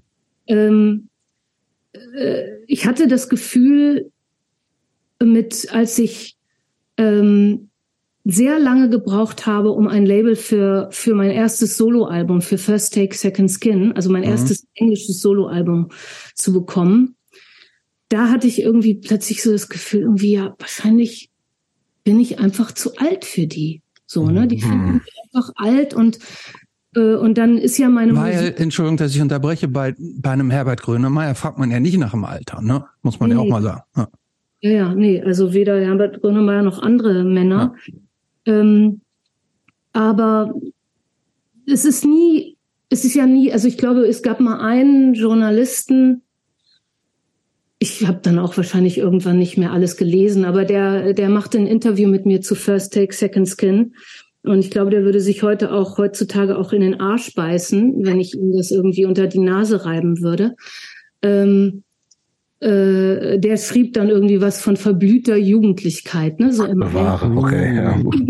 im, im, im Anfang des Interviews und ähm, ja, dass man natürlich immer beäugt wird und beguckt wird und äh, und vor allen Dingen als Frau, wie sieht sie denn aus und wie steht sie denn da? Ähm, das ist, glaube ich, immer noch so. Äh, kommt natürlich auch darauf an, welches Standing du im Business Mhm. hast. Und ähm, also äh, eine St. Vincent oder sowas wird wahrscheinlich mit solchen Anfragen einfach als Produzentin und äh, ihre eigenen Platten und und äh, die macht ja auch alles selber sozusagen äh, einfach ein, ein Standing hat, wo sie so solche Fragen nicht mehr gefragt wird, nehme ich an. Ich, äh, Mhm. ich hoffe es auch. Und es gibt natürlich noch ganz andere oder viele Frauen inzwischen, die das auch überhaupt gar nicht zulassen. Aber Mhm. ich komme ja tatsächlich aus einer Zeit, wo es ja teilweise noch nicht mal die Frauen und Mädchen noch nicht mal ein Bewusstsein dafür hatten, ob sie jetzt vielleicht gerade sexistisch angegangen worden sind. Mhm, natürlich. Ja, irgendwie so, das war halt so. Ne? Mhm. Und, äh, und, und ähm, dieses Bewusstsein ist ja Gott sei Dank da und äh, inzwischen da und es gibt die Sprache dafür und äh, und es gibt auch die, den Mut und die die ähm, die Kraft, das irgendwie so zum Ausdruck zu bringen. Ich glaube, das ist der der Unterschied jetzt zwischen mir damals gewesen und meiner meiner Liebe auch oder meiner meiner Interesse auch an Punkmusik und tatsächlichen Punkmusikerinnen, die das damals schon alles äh, hinterfragt haben und ganz klare Forderungen gestellt haben. Aber ähm, glaube ich trotzdem nicht, dass sie selbst in ihren eigenen Kreisen äh, wirklich unsexistisch behandelt Na, Natürlich auf nicht. gar keinen Fall. Nein, Ja, ja. natürlich nicht. Ähm, aber in dem Zusammenhang habe ich noch mal eine Frage und zwar, äh, es gibt ja, also so eine Musikerin wie Madonna, ne, die äh, sicherlich für Frauen viele Türen geöffnet hat und sicherlich ein starkes Frauenbild ist.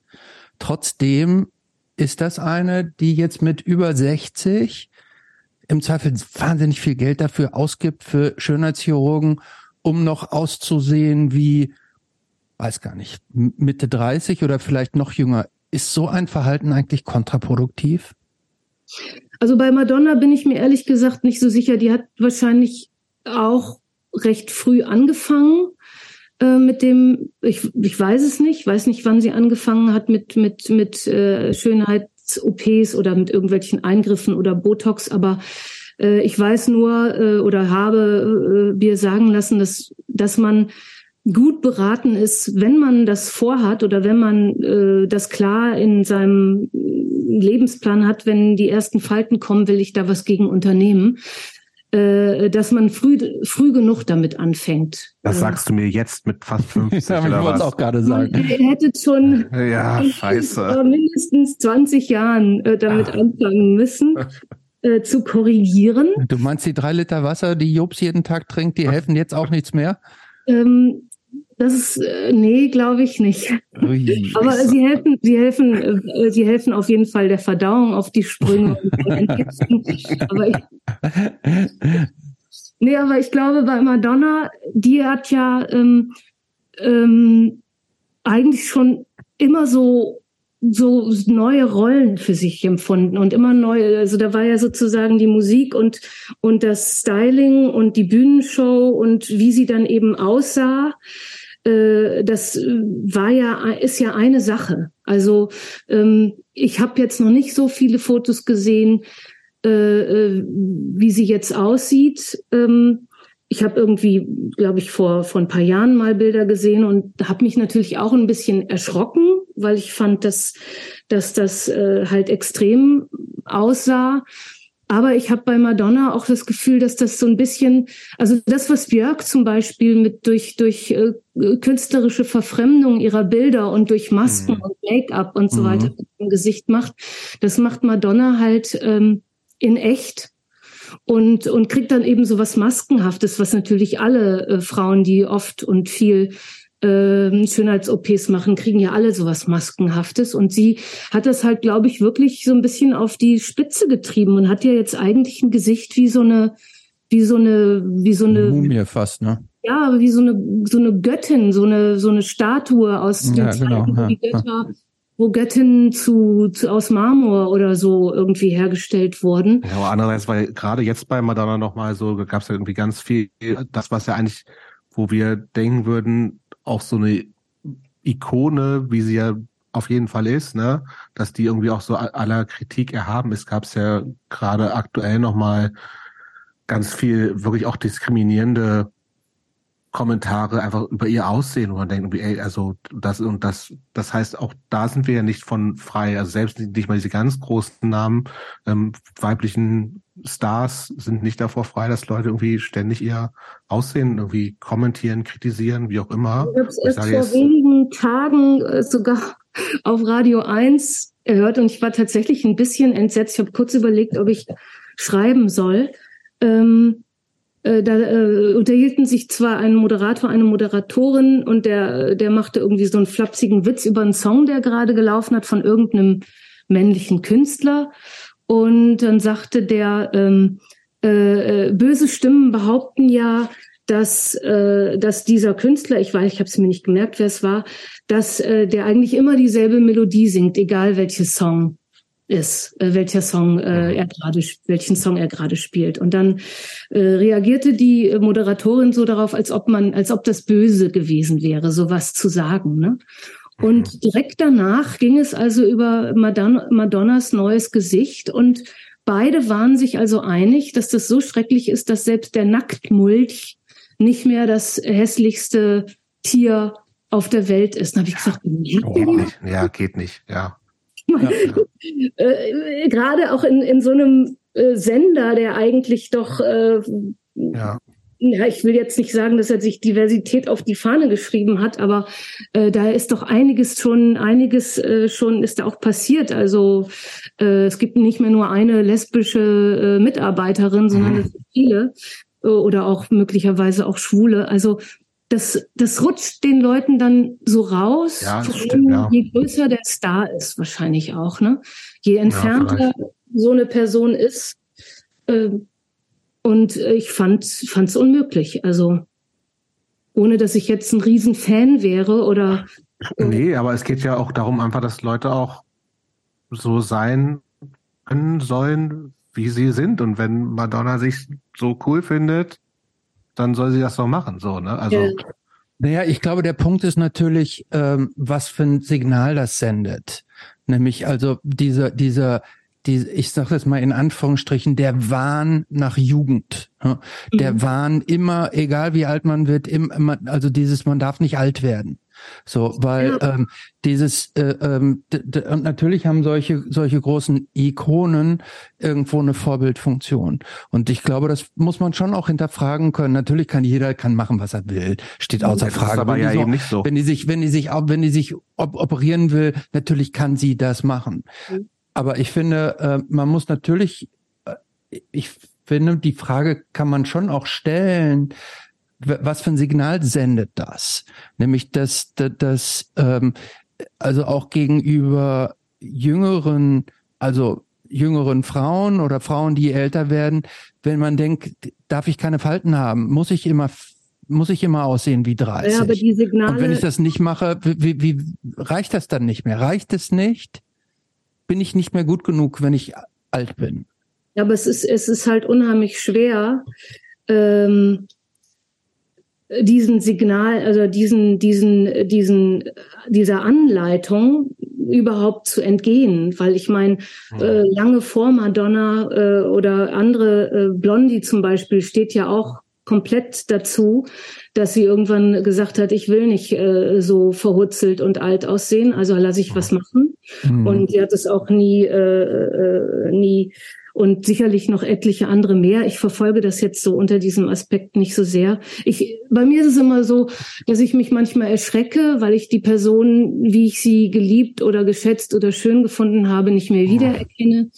Und äh, aber ich bewerte das jetzt nicht so, ne?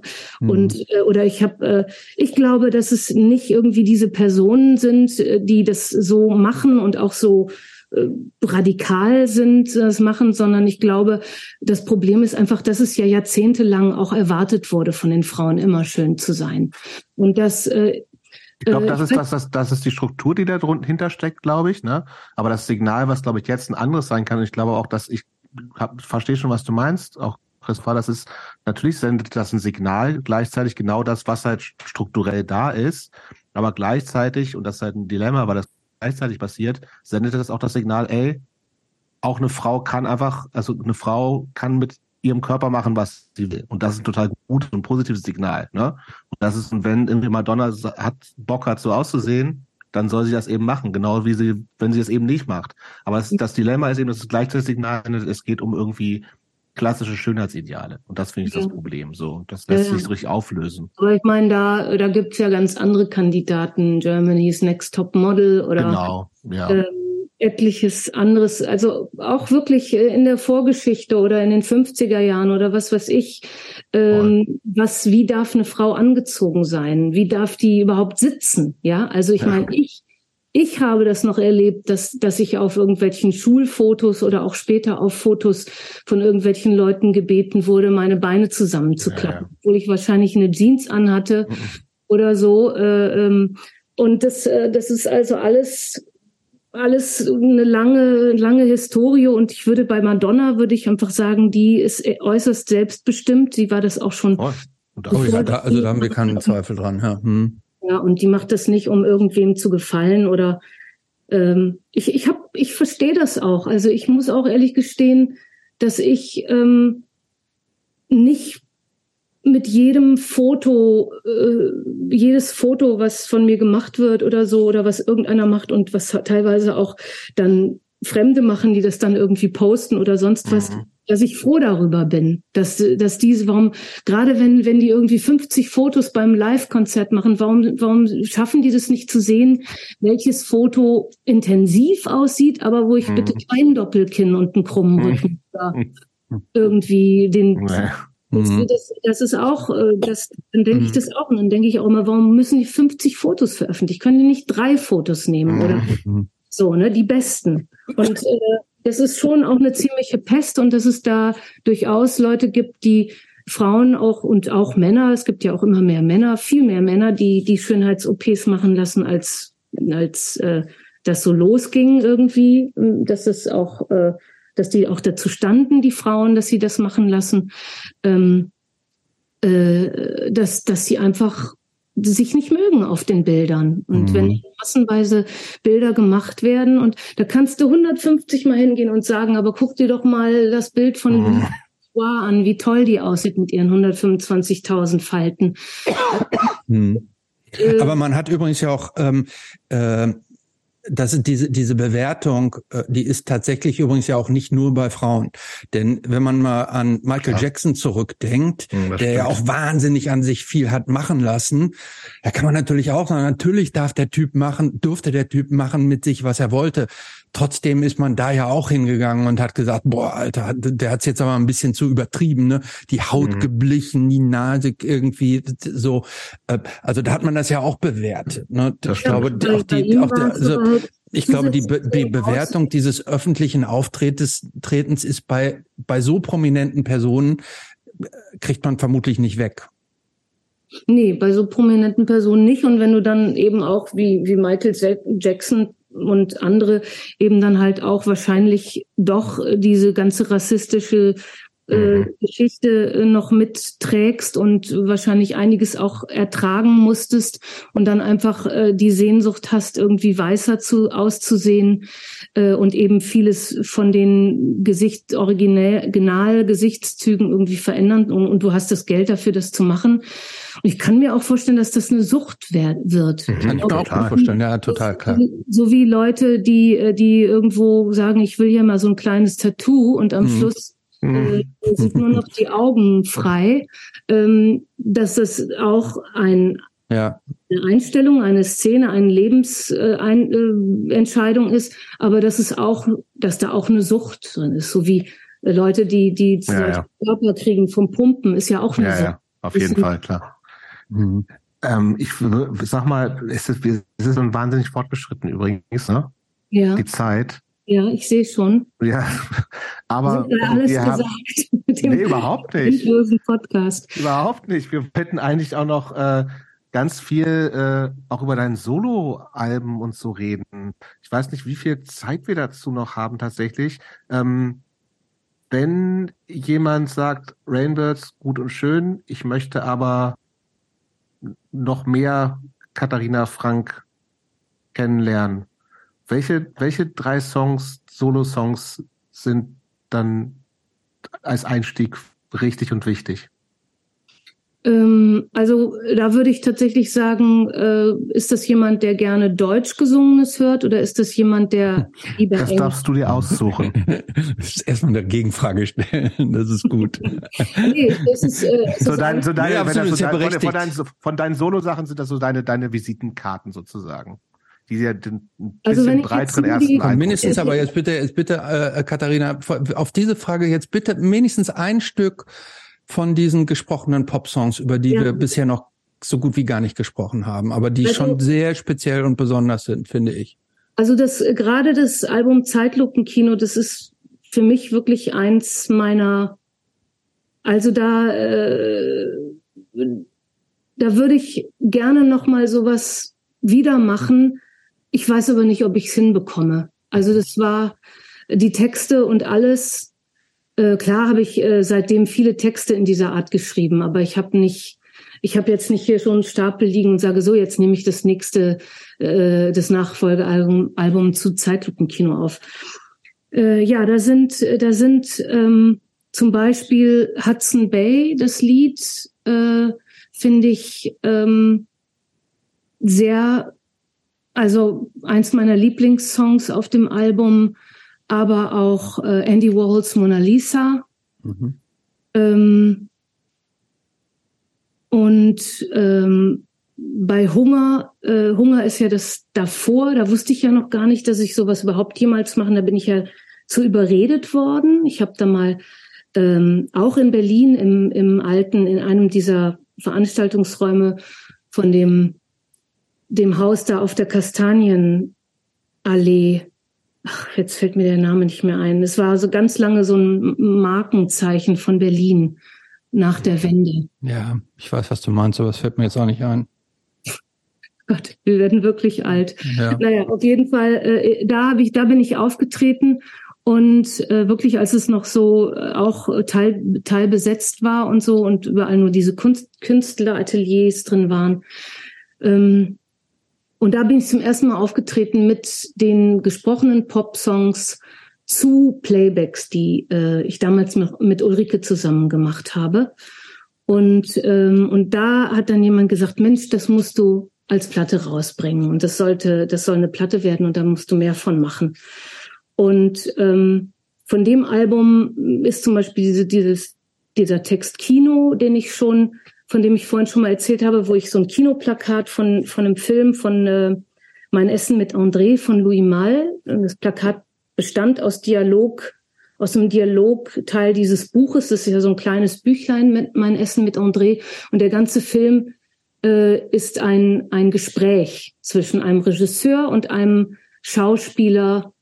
Äh, der Regisseur ist sehr erfolgreich und ist in der Krise und der Schauspieler ähm, ist in der Krise, weil er nicht genug Rollen kriegt und nicht äh, genug Geld verdient. Die sind aber lange befreundet und unterhalten sich darüber. Und dieses Plakat habe ich auseinandergeschnitten und habe dann den äh, Text äh, geschrieben, der äh, weder autobiografisch noch sonst was ist, aber der trotzdem sehr viel von mir drin ist. Kino. Und deswegen finde ich den auch nochmal sehr, äh, sehr wichtig und überhaupt auch von dem Album ähm, von Hunger äh, sind eben auch einige Cut-Ups drauf. Das ist bei Zeitlupenkino ist es weniger. Das sind wirklich durchgeschriebene ne Texte, die, äh, die ich teilweise wirklich in einem durch geschrieben habe und nur rudimentär bearbeitet habe hinterher. Und das, äh, da war ich einfach total künstlerisch gut bestrahlt, sagen wir mal so. Und auch in der Zeit habe ich ja äh, die Songs für Making Memory geschrieben und für Forever. Also in der Intensität äh, quasi mehr oder weniger vier Alben vorbereitet. Ähm, so und in dieser in dieser gestrafften gestraff, straffen Zeit, das habe ich in der Form, glaube ich, so dann nicht mehr erlebt. Also alles andere hat alles immer ein bisschen länger gedauert, auch bis ich alle Songs zusammen hatte. Und dann von den beiden englisch gesungenen Soloalben ist das zweite Soloalbum On the Verge of an Autobiography. Das fand ich eigentlich so mein bestes Album bis dahin. Also mein bestes mit eigenen, also ohne Rainbirds, also äh, mit eigenen Songs, englisch gesungen und die Art der Produktion und so weiter. Da fand ich, das war reifer und und ähm, wagemutiger auch als jetzt First Take Second Skin. Was aber nicht unbedingt jetzt ähm, nur daran lag, dass ich äh, reifer und wagemutiger war, sondern das lag auch an den Entstehungsweisen dieser Alben. Ne? Das sind jetzt wieder zwei, zwei andere lange Geschichten. Und ähm, ja, ich, ich kann nicht sagen, welche Songs ich da, äh, ich kann aber zum Beispiel sagen, äh, so ein Song wie Wind Was Playing With My Hair war äh, bis vor kurzem immer, war immer in meinem Live-Programm aber genauso war eben Blueprint und auch äh, The Bird Up There immer, immer in meinem oder fast immer in meinem Live-Programm. Und ähm, so ein, so ein Opus, da ist ja auch so ein Opus drauf, wie äh, was auch ein bisschen in die, in die, oder sagen wir mal, aus demselben äh, Beweggrund so geworden ist, dass äh, der, der Titel, Titeltrack, also On the Verge of an Autobiography, ähm, das ja auch fast neun Minuten lang, wenn mich nicht alles täuscht. Also so wie es mhm. eben beim zweiten Album dieses Sea of Time gibt.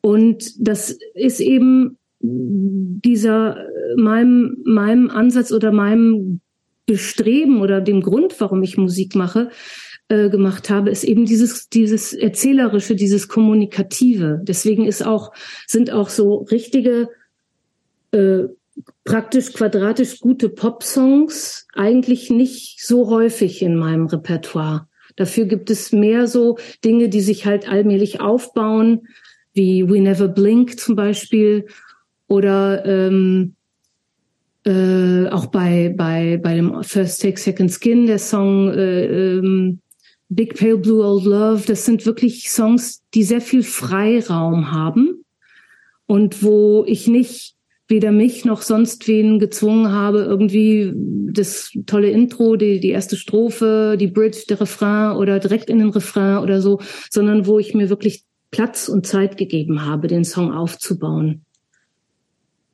Ich kann dir mhm. nicht sagen, welches die, welche, was mich beschreiben würde, aber wenn ich jetzt, ähm, abgesehen davon, dass es von dem Album habe ich noch einige übrig, alle Alben sind mehr oder weniger weg und auch haptisch, also als CDs nicht mehr erhältlich. Auch die Brainwords-Platten sind alle gestrichen. Gibt es auch nur noch digital. Ähm, habe ich, äh, würde ich sagen, On the Verge of an Autobiography. Da ist also die poppige mhm. äh, Katharina Frank drauf, wie äh, die sogar punkige und rockige. Mhm. Und ähm, ja, und, und das war eine tolle Produktion. Es hat auch wahnsinns Spaß gemacht. Äh, mit den Leuten zu arbeiten. Und ähm, das spielt, spielt auch in meiner späteren Wahrnehmung, spielt es immer eine große Rolle. So, ne? Es gibt immer Songs von irgendwelchen Alben, die, wo es vielleicht ein bisschen anstrengender war oder dieses oder jenes, die dann Jahre später, die dann herausstechen. Ich glaube, das ist ein geiler Song und der ist auch toll produziert und gut gesungen. Und als Gesamtalbum kann ich aber wirklich sagen, äh, von meinen Platten also Zeitlupenkino bei den mhm. gesprochenen Popsongs und, und On the Verge of an Autobiography. Mhm. Ähm, du hast ein paar Mal klang es schon an, dass es dir manchmal auch nicht ganz so leicht von der Hand gegangen ist. Mhm. So.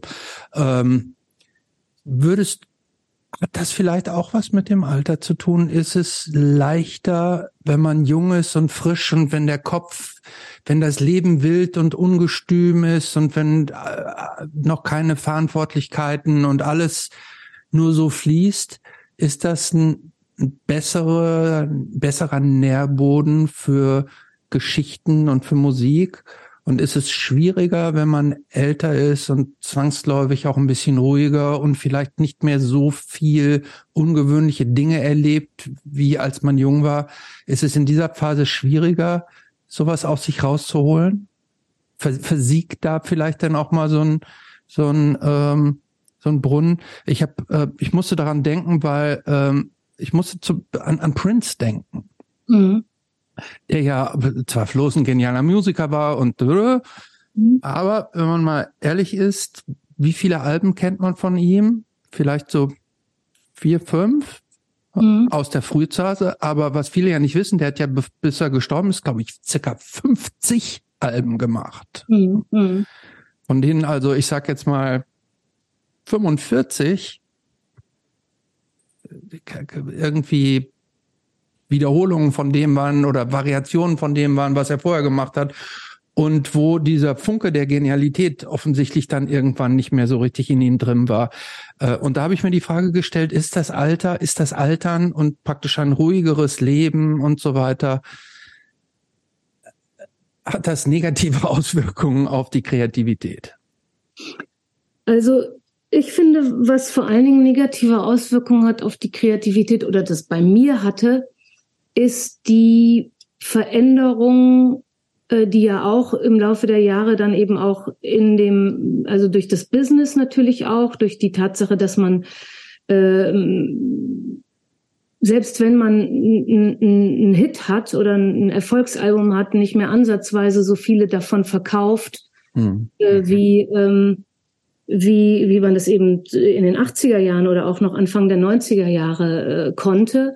Ähm, dass dadurch sich auch das dieses ganze, die wie man miteinander Musik, Musik gemacht hat. Also lange Rede kurzer Sinn, was mir am meisten fehlt und in den letzten Jahren wirklich sehr schmerzlich auch teilweise gefehlt hat, ist das kontinuierliche Arbeiten mit anderen Musikern, Musikerinnen zusammen, sondern das ist immer projektbezogen äh, äh, da hat sie jetzt die Songs geschrieben und jetzt hat sie angerufen und jetzt treffen wir uns und jetzt arbeiten wir mhm. zusammen und dann entsteht da was draus und dann proben wir und dann gehen wir auf Tour und es, dann ist das Ganze wieder vorbei. Mhm. Und gleichzeitig, äh, gleichzeitig äh, ist es bei den meisten Musikerinnen und Musikern so, dass sie ja nicht nur in dieser einen Band spielen, sondern noch in mindestens zwei anderen.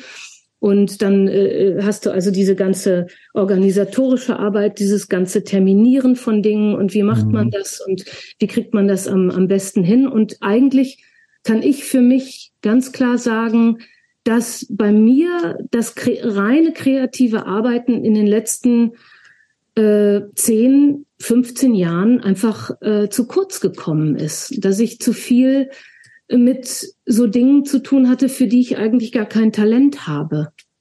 Und äh, organisatorische Sachen, äh, Booking. Ähm, oder wenn ich eine andere, andere, wenn ich jemanden hatte, der das Booking macht, bin ich ja trotzdem immer noch alleine, alleine auf Tour gewesen und so. Ne? Mhm. Da ist niemand mitgekommen und hat die, äh, die war Tourmanagement oder hat irgendwie was gemacht. Und, ähm, und das ist einfach für mich zumindest, es gibt sicherlich Leute, die, die können das und die machen das oder die haben, äh, haben irgendwie eine, eine bessere Methode gefunden. Für mich war das wahnsinnig anstrengend. Und zusätzlich zu der Verausgabung, die ich grundsätzlich in so eine Produktion immer gelegt habe, also sei es nun beim Schreiben oder eben beim Produzieren und beim Proben, also selbst wenn ich das nicht gemerkt habe, dass ich mich verausgabe, habe ich es getan, weil ich manchmal mhm. war das alles fertig und ich war wirklich kaputt und dann musste ich mich erstmal wieder aufsammeln und zurechtrücken, damit ich quasi eben die Promotionarbeit machen kann und und äh, eben da doch halt auch so gut ich eben kann strahle oder so ne mhm. und ähm, mir fehlt tatsächlich so diese diese Möglichkeit. Es sind ja alles immer besser. Die Musiker und Musikerinnen sind ja alle immer besser geworden. Es gibt viel weniger Autodidakten, so wie wir Ach, das tatsächlich. Ja. Hm. Also ähm, es gibt sicherlich noch viel, aber ich habe halt in den letzten Jahren fast nur mit Musikern gearbeitet, die äh, die alles notieren können, die ähm, genau wissen, was sie da tun, die, die so, ein, so eine Songstruktur, die ich da quasi äh, äh, mir ausgedacht habe, dir dann erklären, was du da gemacht hast und so. Mhm. Und das mache ich ja alles nicht. Mhm. Ich kann, kann, kann erklären, warum ich diesen Song geschrieben habe, aber ich kann dir nicht erklären, warum ich diesen Akkord auf den anderen habe folgen lassen. Ja, das ja. Und ja, klar. nichts was dazu eingefallen so. Ne? Ja. Und und äh, und das ist beeindruckend und deswegen schaffen die das auch, obwohl sie sich teilweise auch über überarbeiten dadurch, eben so viele unterschiedliche Sachen gleichzeitig zu machen. Aber ich persönlich finde, es fehlt wirklich an der Zeit, zusammenzuarbeiten, mhm. zusammen zu spielen und zum Beispiel so einen wirklich tollen Bandsound hinzubekommen. Also das mhm. kriegst du natürlich hin mit, mit absolut hochkarätigen Musikern, die, die das auch, die selber produzieren und die, äh, die da äh, irgendwie immer die drei Schritte zurück machen können und, und sich das dann anhören können und sagen, wir müssen das ändern und das muss so klingen und pipapo. Aber wenn du sozusagen äh, ständig mit anderen Musikern äh, äh, probst oder ständig mit anderen Leuten auch ins Studio geht, dann entsteht das in der Form nicht. Und ist mhm. mein mit einem Grund, dass ich äh, Glück, mich glücklich schätze, so eine so eine prägnante Stimme oder so ein prägnantes Timbre zu haben, äh, dass man eben wirklich so leicht wiedererkennen kann, weil dadurch konnte natürlich meine Musik auch teilweise sehr äh, unterschiedlich oder auch einzelne Songs auf einem Album sehr unterschiedlich sein. Und durch die Tatsache, dass ich das singe und dass ich da auch dann die Gitarre spiele, bekam das halt dann eben ein, ein Klangbild, mhm. was wiedererkannt werden konnte. Ne? Mhm. Ähm, meine ganz andere Frage. Äh, unterliegst du eigentlich noch irgendwelchen wirtschaftlichen Zwängen oder ist, ist Blueprint eine ewige Rente? Also musst du dir schon noch Gedanken machen, irgendwie, wo kommt nächstes Jahr das Geld noch rein? Oder ist mit, mit dem ganzen Erfolg, den du über das ganze Leben so hattest, kommt, spielt Geld da für dich keine Rolle mehr? Also Geld spielt schon noch eine Rolle, so dass ich eben nicht hingehen kann und jetzt äh, äh, einfach die Produktionsbudgets aufstellen kann, die ich eigentlich auch richtig fände. Mhm. Äh, äh, zu nutzen, also gerade was Gagen betrifft oder so, ne? Also mhm. es geht immer äh, äh, sehr viel, natürlich kannst du auch nicht die, die Leute, in deren Studios du arbeitest, kannst ja nicht ständig irgendwie die Leute drücken oder, mhm. oder versuchen irgendwie das für ein Apfel und ein Ei zu kriegen. Das ist eh nicht gut. Und dadurch, dass, dass ich eben auch seit, seit einigen Jahren, also spätestens, also ich glaube mindestens seit bei First Take, Second Skin, äh, äh, aber auf jeden Fall bei, bei On the Verge auch begriffen habe, dass ich nicht jeden Musiker und jede Musikerin, die ins Studio kommt und was für mich einspielt, gleich an den Urheberrechten beteiligen muss. Mhm. Mhm. Ähm, klar. Äh, ist aber natürlich umso wichtiger, dass die Leute eine vernünftige Gage verdienen können. Mhm. So, ne? Und jeder weiß innerhalb von irgendwie einem Indie, Projekt, dass die äh, halb so hoch sind, wie, wie wenn du äh, mit jemandem aufnimmst, der bei der Universal oder bei Warner oder wie die Sony mhm. oder so ähm, veröffentlicht. Ne? Das, mhm. das, das machen auch und das machen die Leute auch gerne. Aber du musst halt wirklich immer die Waage finden, dass das nicht nicht äh, einfach sich dann schlecht anfühlt hinterher. Ne? Hm, verstehe. Und, und natürlich auch, äh, was ich aber auch schon zu Rainbirds Zeiten, also in, in der Zeit mit dem im Duo mit, mit Ulrike Hage, ähm, was ich ja einfach geliebt habe, als wir dann schließlich wieder in Trio waren, mit Tim Lorenz am Schlagzeug und wir wirklich die Bandbesetzung waren, die im Studio aufgenommen hat und die dann auch auf Tour gegangen ist das war, da war ich wieder glücklich. Also mhm. äh, diese Zeit, wo man quasi mit den Musikern im Studio war und mit den anderen Musikern dann geprobt hat, um auf Tour zu gehen, das war nicht so ganz meine mhm. Vorstellung davon. Verstehe. Und ähm, und heutzutage ist es ganz klar, dass du nicht davon ausgehen kannst, wenn du, sagen wir mal, auf meiner äh, äh, Höhe jetzt bist und produzierst und arbeitest, ähm, dass ich mit denselben Musikern im Studio gehen kann und dann mit denen auch auf Tour gehen kann. Das kann ich mir nicht leisten. Ja. Und, ähm, deswegen äh, bin ich halt eben auch, weil ich halt schon auch so viel gemacht habe und und solange dabei bin, halte ich mich tatsächlich auch ein bisschen zurück. Also ich spiele dann eher öfter mal Solo, mhm. obwohl ich wahnsinnig gerne und auch wirklich auch äh, ähm, nicht lieber, also früher würde ich sagen, ich spiele viel lieber mit Band, aber heute hält sich das je nach, je nach meiner eigentlich persönlichen körperlichen und, und auch seelischen Verfassung, hält sich das eigentlich die Waage, ob ich äh, äh, gerne mit Band bin oder ob ich auch meine Solokonzerte genieße. Und ähm, aber was mir wirklich fehlt, ist diese Zeit zu haben, die können das halt alle. Die proben sich alle, die, die, die bereiten sich alle akribisch vor. Mhm. Ich bin trotzdem der Ansicht, dass man auf der Bühne. Hat eine andere Energie wahrscheinlich, ne? Ja, aber auf der Bühne, man schafft nicht in zwei Tagen Proben, mhm. drei Tagen Proben, selbst wenn alle mhm. wirklich alles, jeden Song auswendig schon können, einen Sound hinzubekommen oder ein Zusammenspiel hinzubekommen, was eben Leute, die seit 50 Jahren mit derselben Band unterwegs sind, ja, einfach klar. haben. Klar. Äh, was können wir denn was, in Zukunft von ja. dir erwarten? Ähm, jetzt ist noch ein bisschen Vergangenheits, äh, nicht Bewältigung, sondern Bearbeitung. Also so wie, wie heute habe ich äh, gerade viel zu erzählen über die, die alten Zeiten, eben durch diese ganzen Jubiläen, die, die mhm. sich gerade äh, ich habe sogar zwei schon verpasst und, äh, und äh, das äh, Rainbirds Jubiläum hätte ich auch verpasst, wenn ich da nicht eine Anfrage zu bekommen hätte. Und, äh, und eben In a Different Light ist 30 Jahre alt geworden. Nächstes Jahr wird dann äh, das zweite Rainbirds Album 30 Jahre alt. Dann, äh, ich glaube, zwei Jahre später dann Two Faces. Also ich könnte theoretisch jetzt die nächsten Jahre ähm, immer weiter davon erzählen was alles war. Und mhm.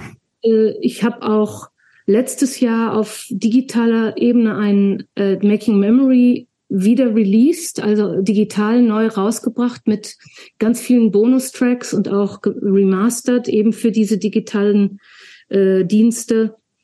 Und da habe ich noch zwei in petto, also Rainwoods Forever werde ich noch rausbringen und dann das Live-Album, äh, mhm. Rainwoods 3000 Live oder 3000 Live. Und, ähm, und ich arbeite ganz langsam und gemächlich an zwei unterschiedlichen Hörspielideen. Ähm, bei dem einen bin ich ein bisschen fortgeschrittener, bei dem anderen, äh, das ist noch so in der Das will ich machen oder das will ich mal machen mhm. Phase. Mhm. Und ja, und jetzt hatte ich ähm, mich tatsächlich letztes Jahr äh, so überfordert, dass ich ähm, passen musste. Ich hatte eine schwere Entzündung im, im, im, im linken Zeigefinger, ist auch noch nicht ganz, noch alles nicht ausgestanden und bin richtig gehend körperlich äh, wirklich total, also zusammengeklappt im Sinne von, dass sich mein ganzer Körper völlig verkrampft hat. Und, äh, und dann habe ich gezwungenermaßen äh, oder auch aus, sagen wir mal, Vernunftsgründen, weil ich, weil ich weder die Musiker noch die Veranstalter so immer so, äh, warte mal ab, morgen geht's mir wieder besser oder mhm. übermorgen. Habe ich alles abgesagt, was ich geplant hatte und was ja. ich auch wirklich im Schweiße meines Angesichtes selber alles gebucht hatte. Und, ähm, und war sehr überrascht, dass ich das tatsächlich mich nicht, als ich das dann gemacht habe, danach irgendwie kurze Zeit später dafür verflucht habe, sondern ich wusste, das war die richtige Entscheidung, dass mhm. ich also wieder auf auf äh, sch schnellen Schrittes dabei war, wirklich total kaputt zu machen. Natürlich hat das auch was mit dem Alter zu tun äh, und jahrelange falsche Haltung beim Auftreten und was weiß ich noch alles. Aber äh, es hat eben auch was damit zu tun, dass es wahnsinnig anstrengend war. Auch wenn man von Corona nicht so extrem betroffen war. Ich hatte zufälligerweise meine mein Sabbatical äh, auf 2020, hatte noch nie eins gemacht, aber 2020 sollte ich dann wollte ich dann endlich mal eins machen und dann kam Corona und die ganze Welt hat Sabbatical gemacht. Mhm. Und äh, und ich hatte in der Zeit ist meine Mutter gestorben. Das sind alles Dinge, die die sehr tief gehen, auch wenn man es nicht sofort merkt. Und äh, und dann wollte ich unbedingt auch irgendwie dann ab äh, zumindest 22, da muss man ja dann in 21 schon anfangen, wollte ich natürlich auch wieder äh, in Erscheinung treten und was machen. Und dann fängst du halt eben sehr früh an zu arbeiten und merkst überhaupt gar nicht, wie wie sich das alles verändert hat und wie schwierig das geworden ist und wie sehr viel, ähm, äh, wie, wie nennt man das so, unverbindlicher alles. Das ganze Business ist äh, zwangsläufig, aber auch, weil die Leute gar nicht mehr anders planen können, extrem unverbindlich geworden. Und das ist quasi die Erweiterung dessen, dass man eben keine Zeit mehr hat, sich äh, im Proberaum länger mhm. miteinander kennenzulernen oder so. Ne? Und ich muss sagen, dass ich da ehrlich gesagt im Augenblick heilfroh bin, dass ich äh, ich lebe, äh, ich, dass ich nicht auf Tour gehen muss, dass ich kein Geld verdienen muss. Mhm. Aber ich kann jetzt auch nicht hingehen und sage, äh, ich, äh, ich plane jetzt meine nächste Produktion, die dafür habe ich 40.000 Euro zur Verfügung. Ja. Mhm. Das geht mhm. nicht. Ne? Also da mhm. muss ich dann schon gucken, weil eine Rente kriege ich ja nicht als, mhm. als Freiberufler und ähm, muss gehen, wo man bleibt, wenn man eine alte Frau ist. Katharina, die allerletzte Frage, die wir allen unseren Gästinnen stellen, ist, was würde dein 15-jähriges Ich von deinem Ich von 2023 denken, wenn es es treffen würde? Mein 15-jähriges Ich ähm, in Portugal Musik machend und trifft dich jetzt. Ich glaube, das wäre beeindruckt. Aber weil ich ja ich bin, würde es wahrscheinlich das nicht so an die große, an die, äh, würde das nicht so hoch hängen, sondern also ich finde schon, obwohl ich, äh, ähm, obwohl ich mir gewünscht hätte oder obwohl ich mir wünschen, immer noch wünsche, ich hätte das früher gemerkt, dass ich wirklich was Tolles kann und was Tolles mache und dass ich auch mutig war und, äh, und eben so eine unbändige Energie hatte, trotz der teilweise ja völlig äh, unbe unbenennbaren Widernisse oder Hindernisse, äh, dass ich wirklich viel geschafft habe. Und natürlich lässt man dann auch Federn oder macht auch mal äh, trifft auch mal falsche Entscheidungen oder so. Oder äh, aber ich es gibt ganz, ganz wenig nur von dem, was ich gemacht habe, wo ich so sagen würde, ja, okay, das war jetzt, da hätte ich vielleicht noch ein bisschen mehr dran feilen müssen oder da an dem Text oder so. Aber im Großen und Ganzen mag ich alles, was ich gemacht habe. Ne? Und worüber wir gar nicht gesprochen haben, eins meiner, meiner für mich wichtigsten Hörspielproduktionen war tatsächlich, das ist ja autobiografisch könnte man so sagen, wenn auch viel Erfundenes darin ist, ist, äh, ist das äh, der Hörspielmonolog Nazaré nicht die Stadt, die Frau. Mhm. Für den Bayerischen Rundfunk, das gibt's nicht auf CD, äh, aber man kann es überall hören, eben im, im Audiopool oder wie das heißt. Mhm. Und äh, das ist zum Beispiel so ein Ding, wo ich, wo ich auch noch mal richtig stolz war, weil ich mich tatsächlich zum ersten Mal komplett emanzipiert habe von dem Gedanken, du brauchst jetzt jemanden, der, der dir noch, der dir dabei hilft. Und ich meine, das habe ich 2007 wurde das veröffentlicht. Also kann man sehen, wie lange ich eigentlich noch in dem Bewusstsein gelebt und gearbeitet habe, dass ich das alleine eigentlich gar nicht kann, obwohl mhm. ich schon so lange alleine gemacht habe. Ne? Ja, und äh, das ähm, würde das 15-jährige äh, ich wahrscheinlich komisch finden oder besorgniserregend. Also, aber äh, so ist es halt. Ne? Mhm. Und ich bin ja, ich kann ja noch, ich habe ja noch ein bisschen Zeit. Also ich gehe davon aus, dass ich noch ein paar Jahre lebe und äh, vielleicht kriege ich ja tatsächlich bei der nächsten Produktion diese Leichtigkeit, die mir hier äh, ab und an gefehlt hat, gerade in den letzten 10, 15 Jahren. Vielleicht kriege ich die ja dann. Also ich habe die Flinte noch nicht ins Korn geworfen. Sehr gut. So. Das ist gut. Wir wünschen da freuen wir uns drauf. Danke fürs Gespräch, Katharina. Vielen Dank fürs Gespräch. Vielen Dank. Ich habe äh, viel geredet. Ich hoffe, ja. ihr, äh, aber ich, äh, ich, es war sehr schön. Ich habe gern mit euch geredet. Schön.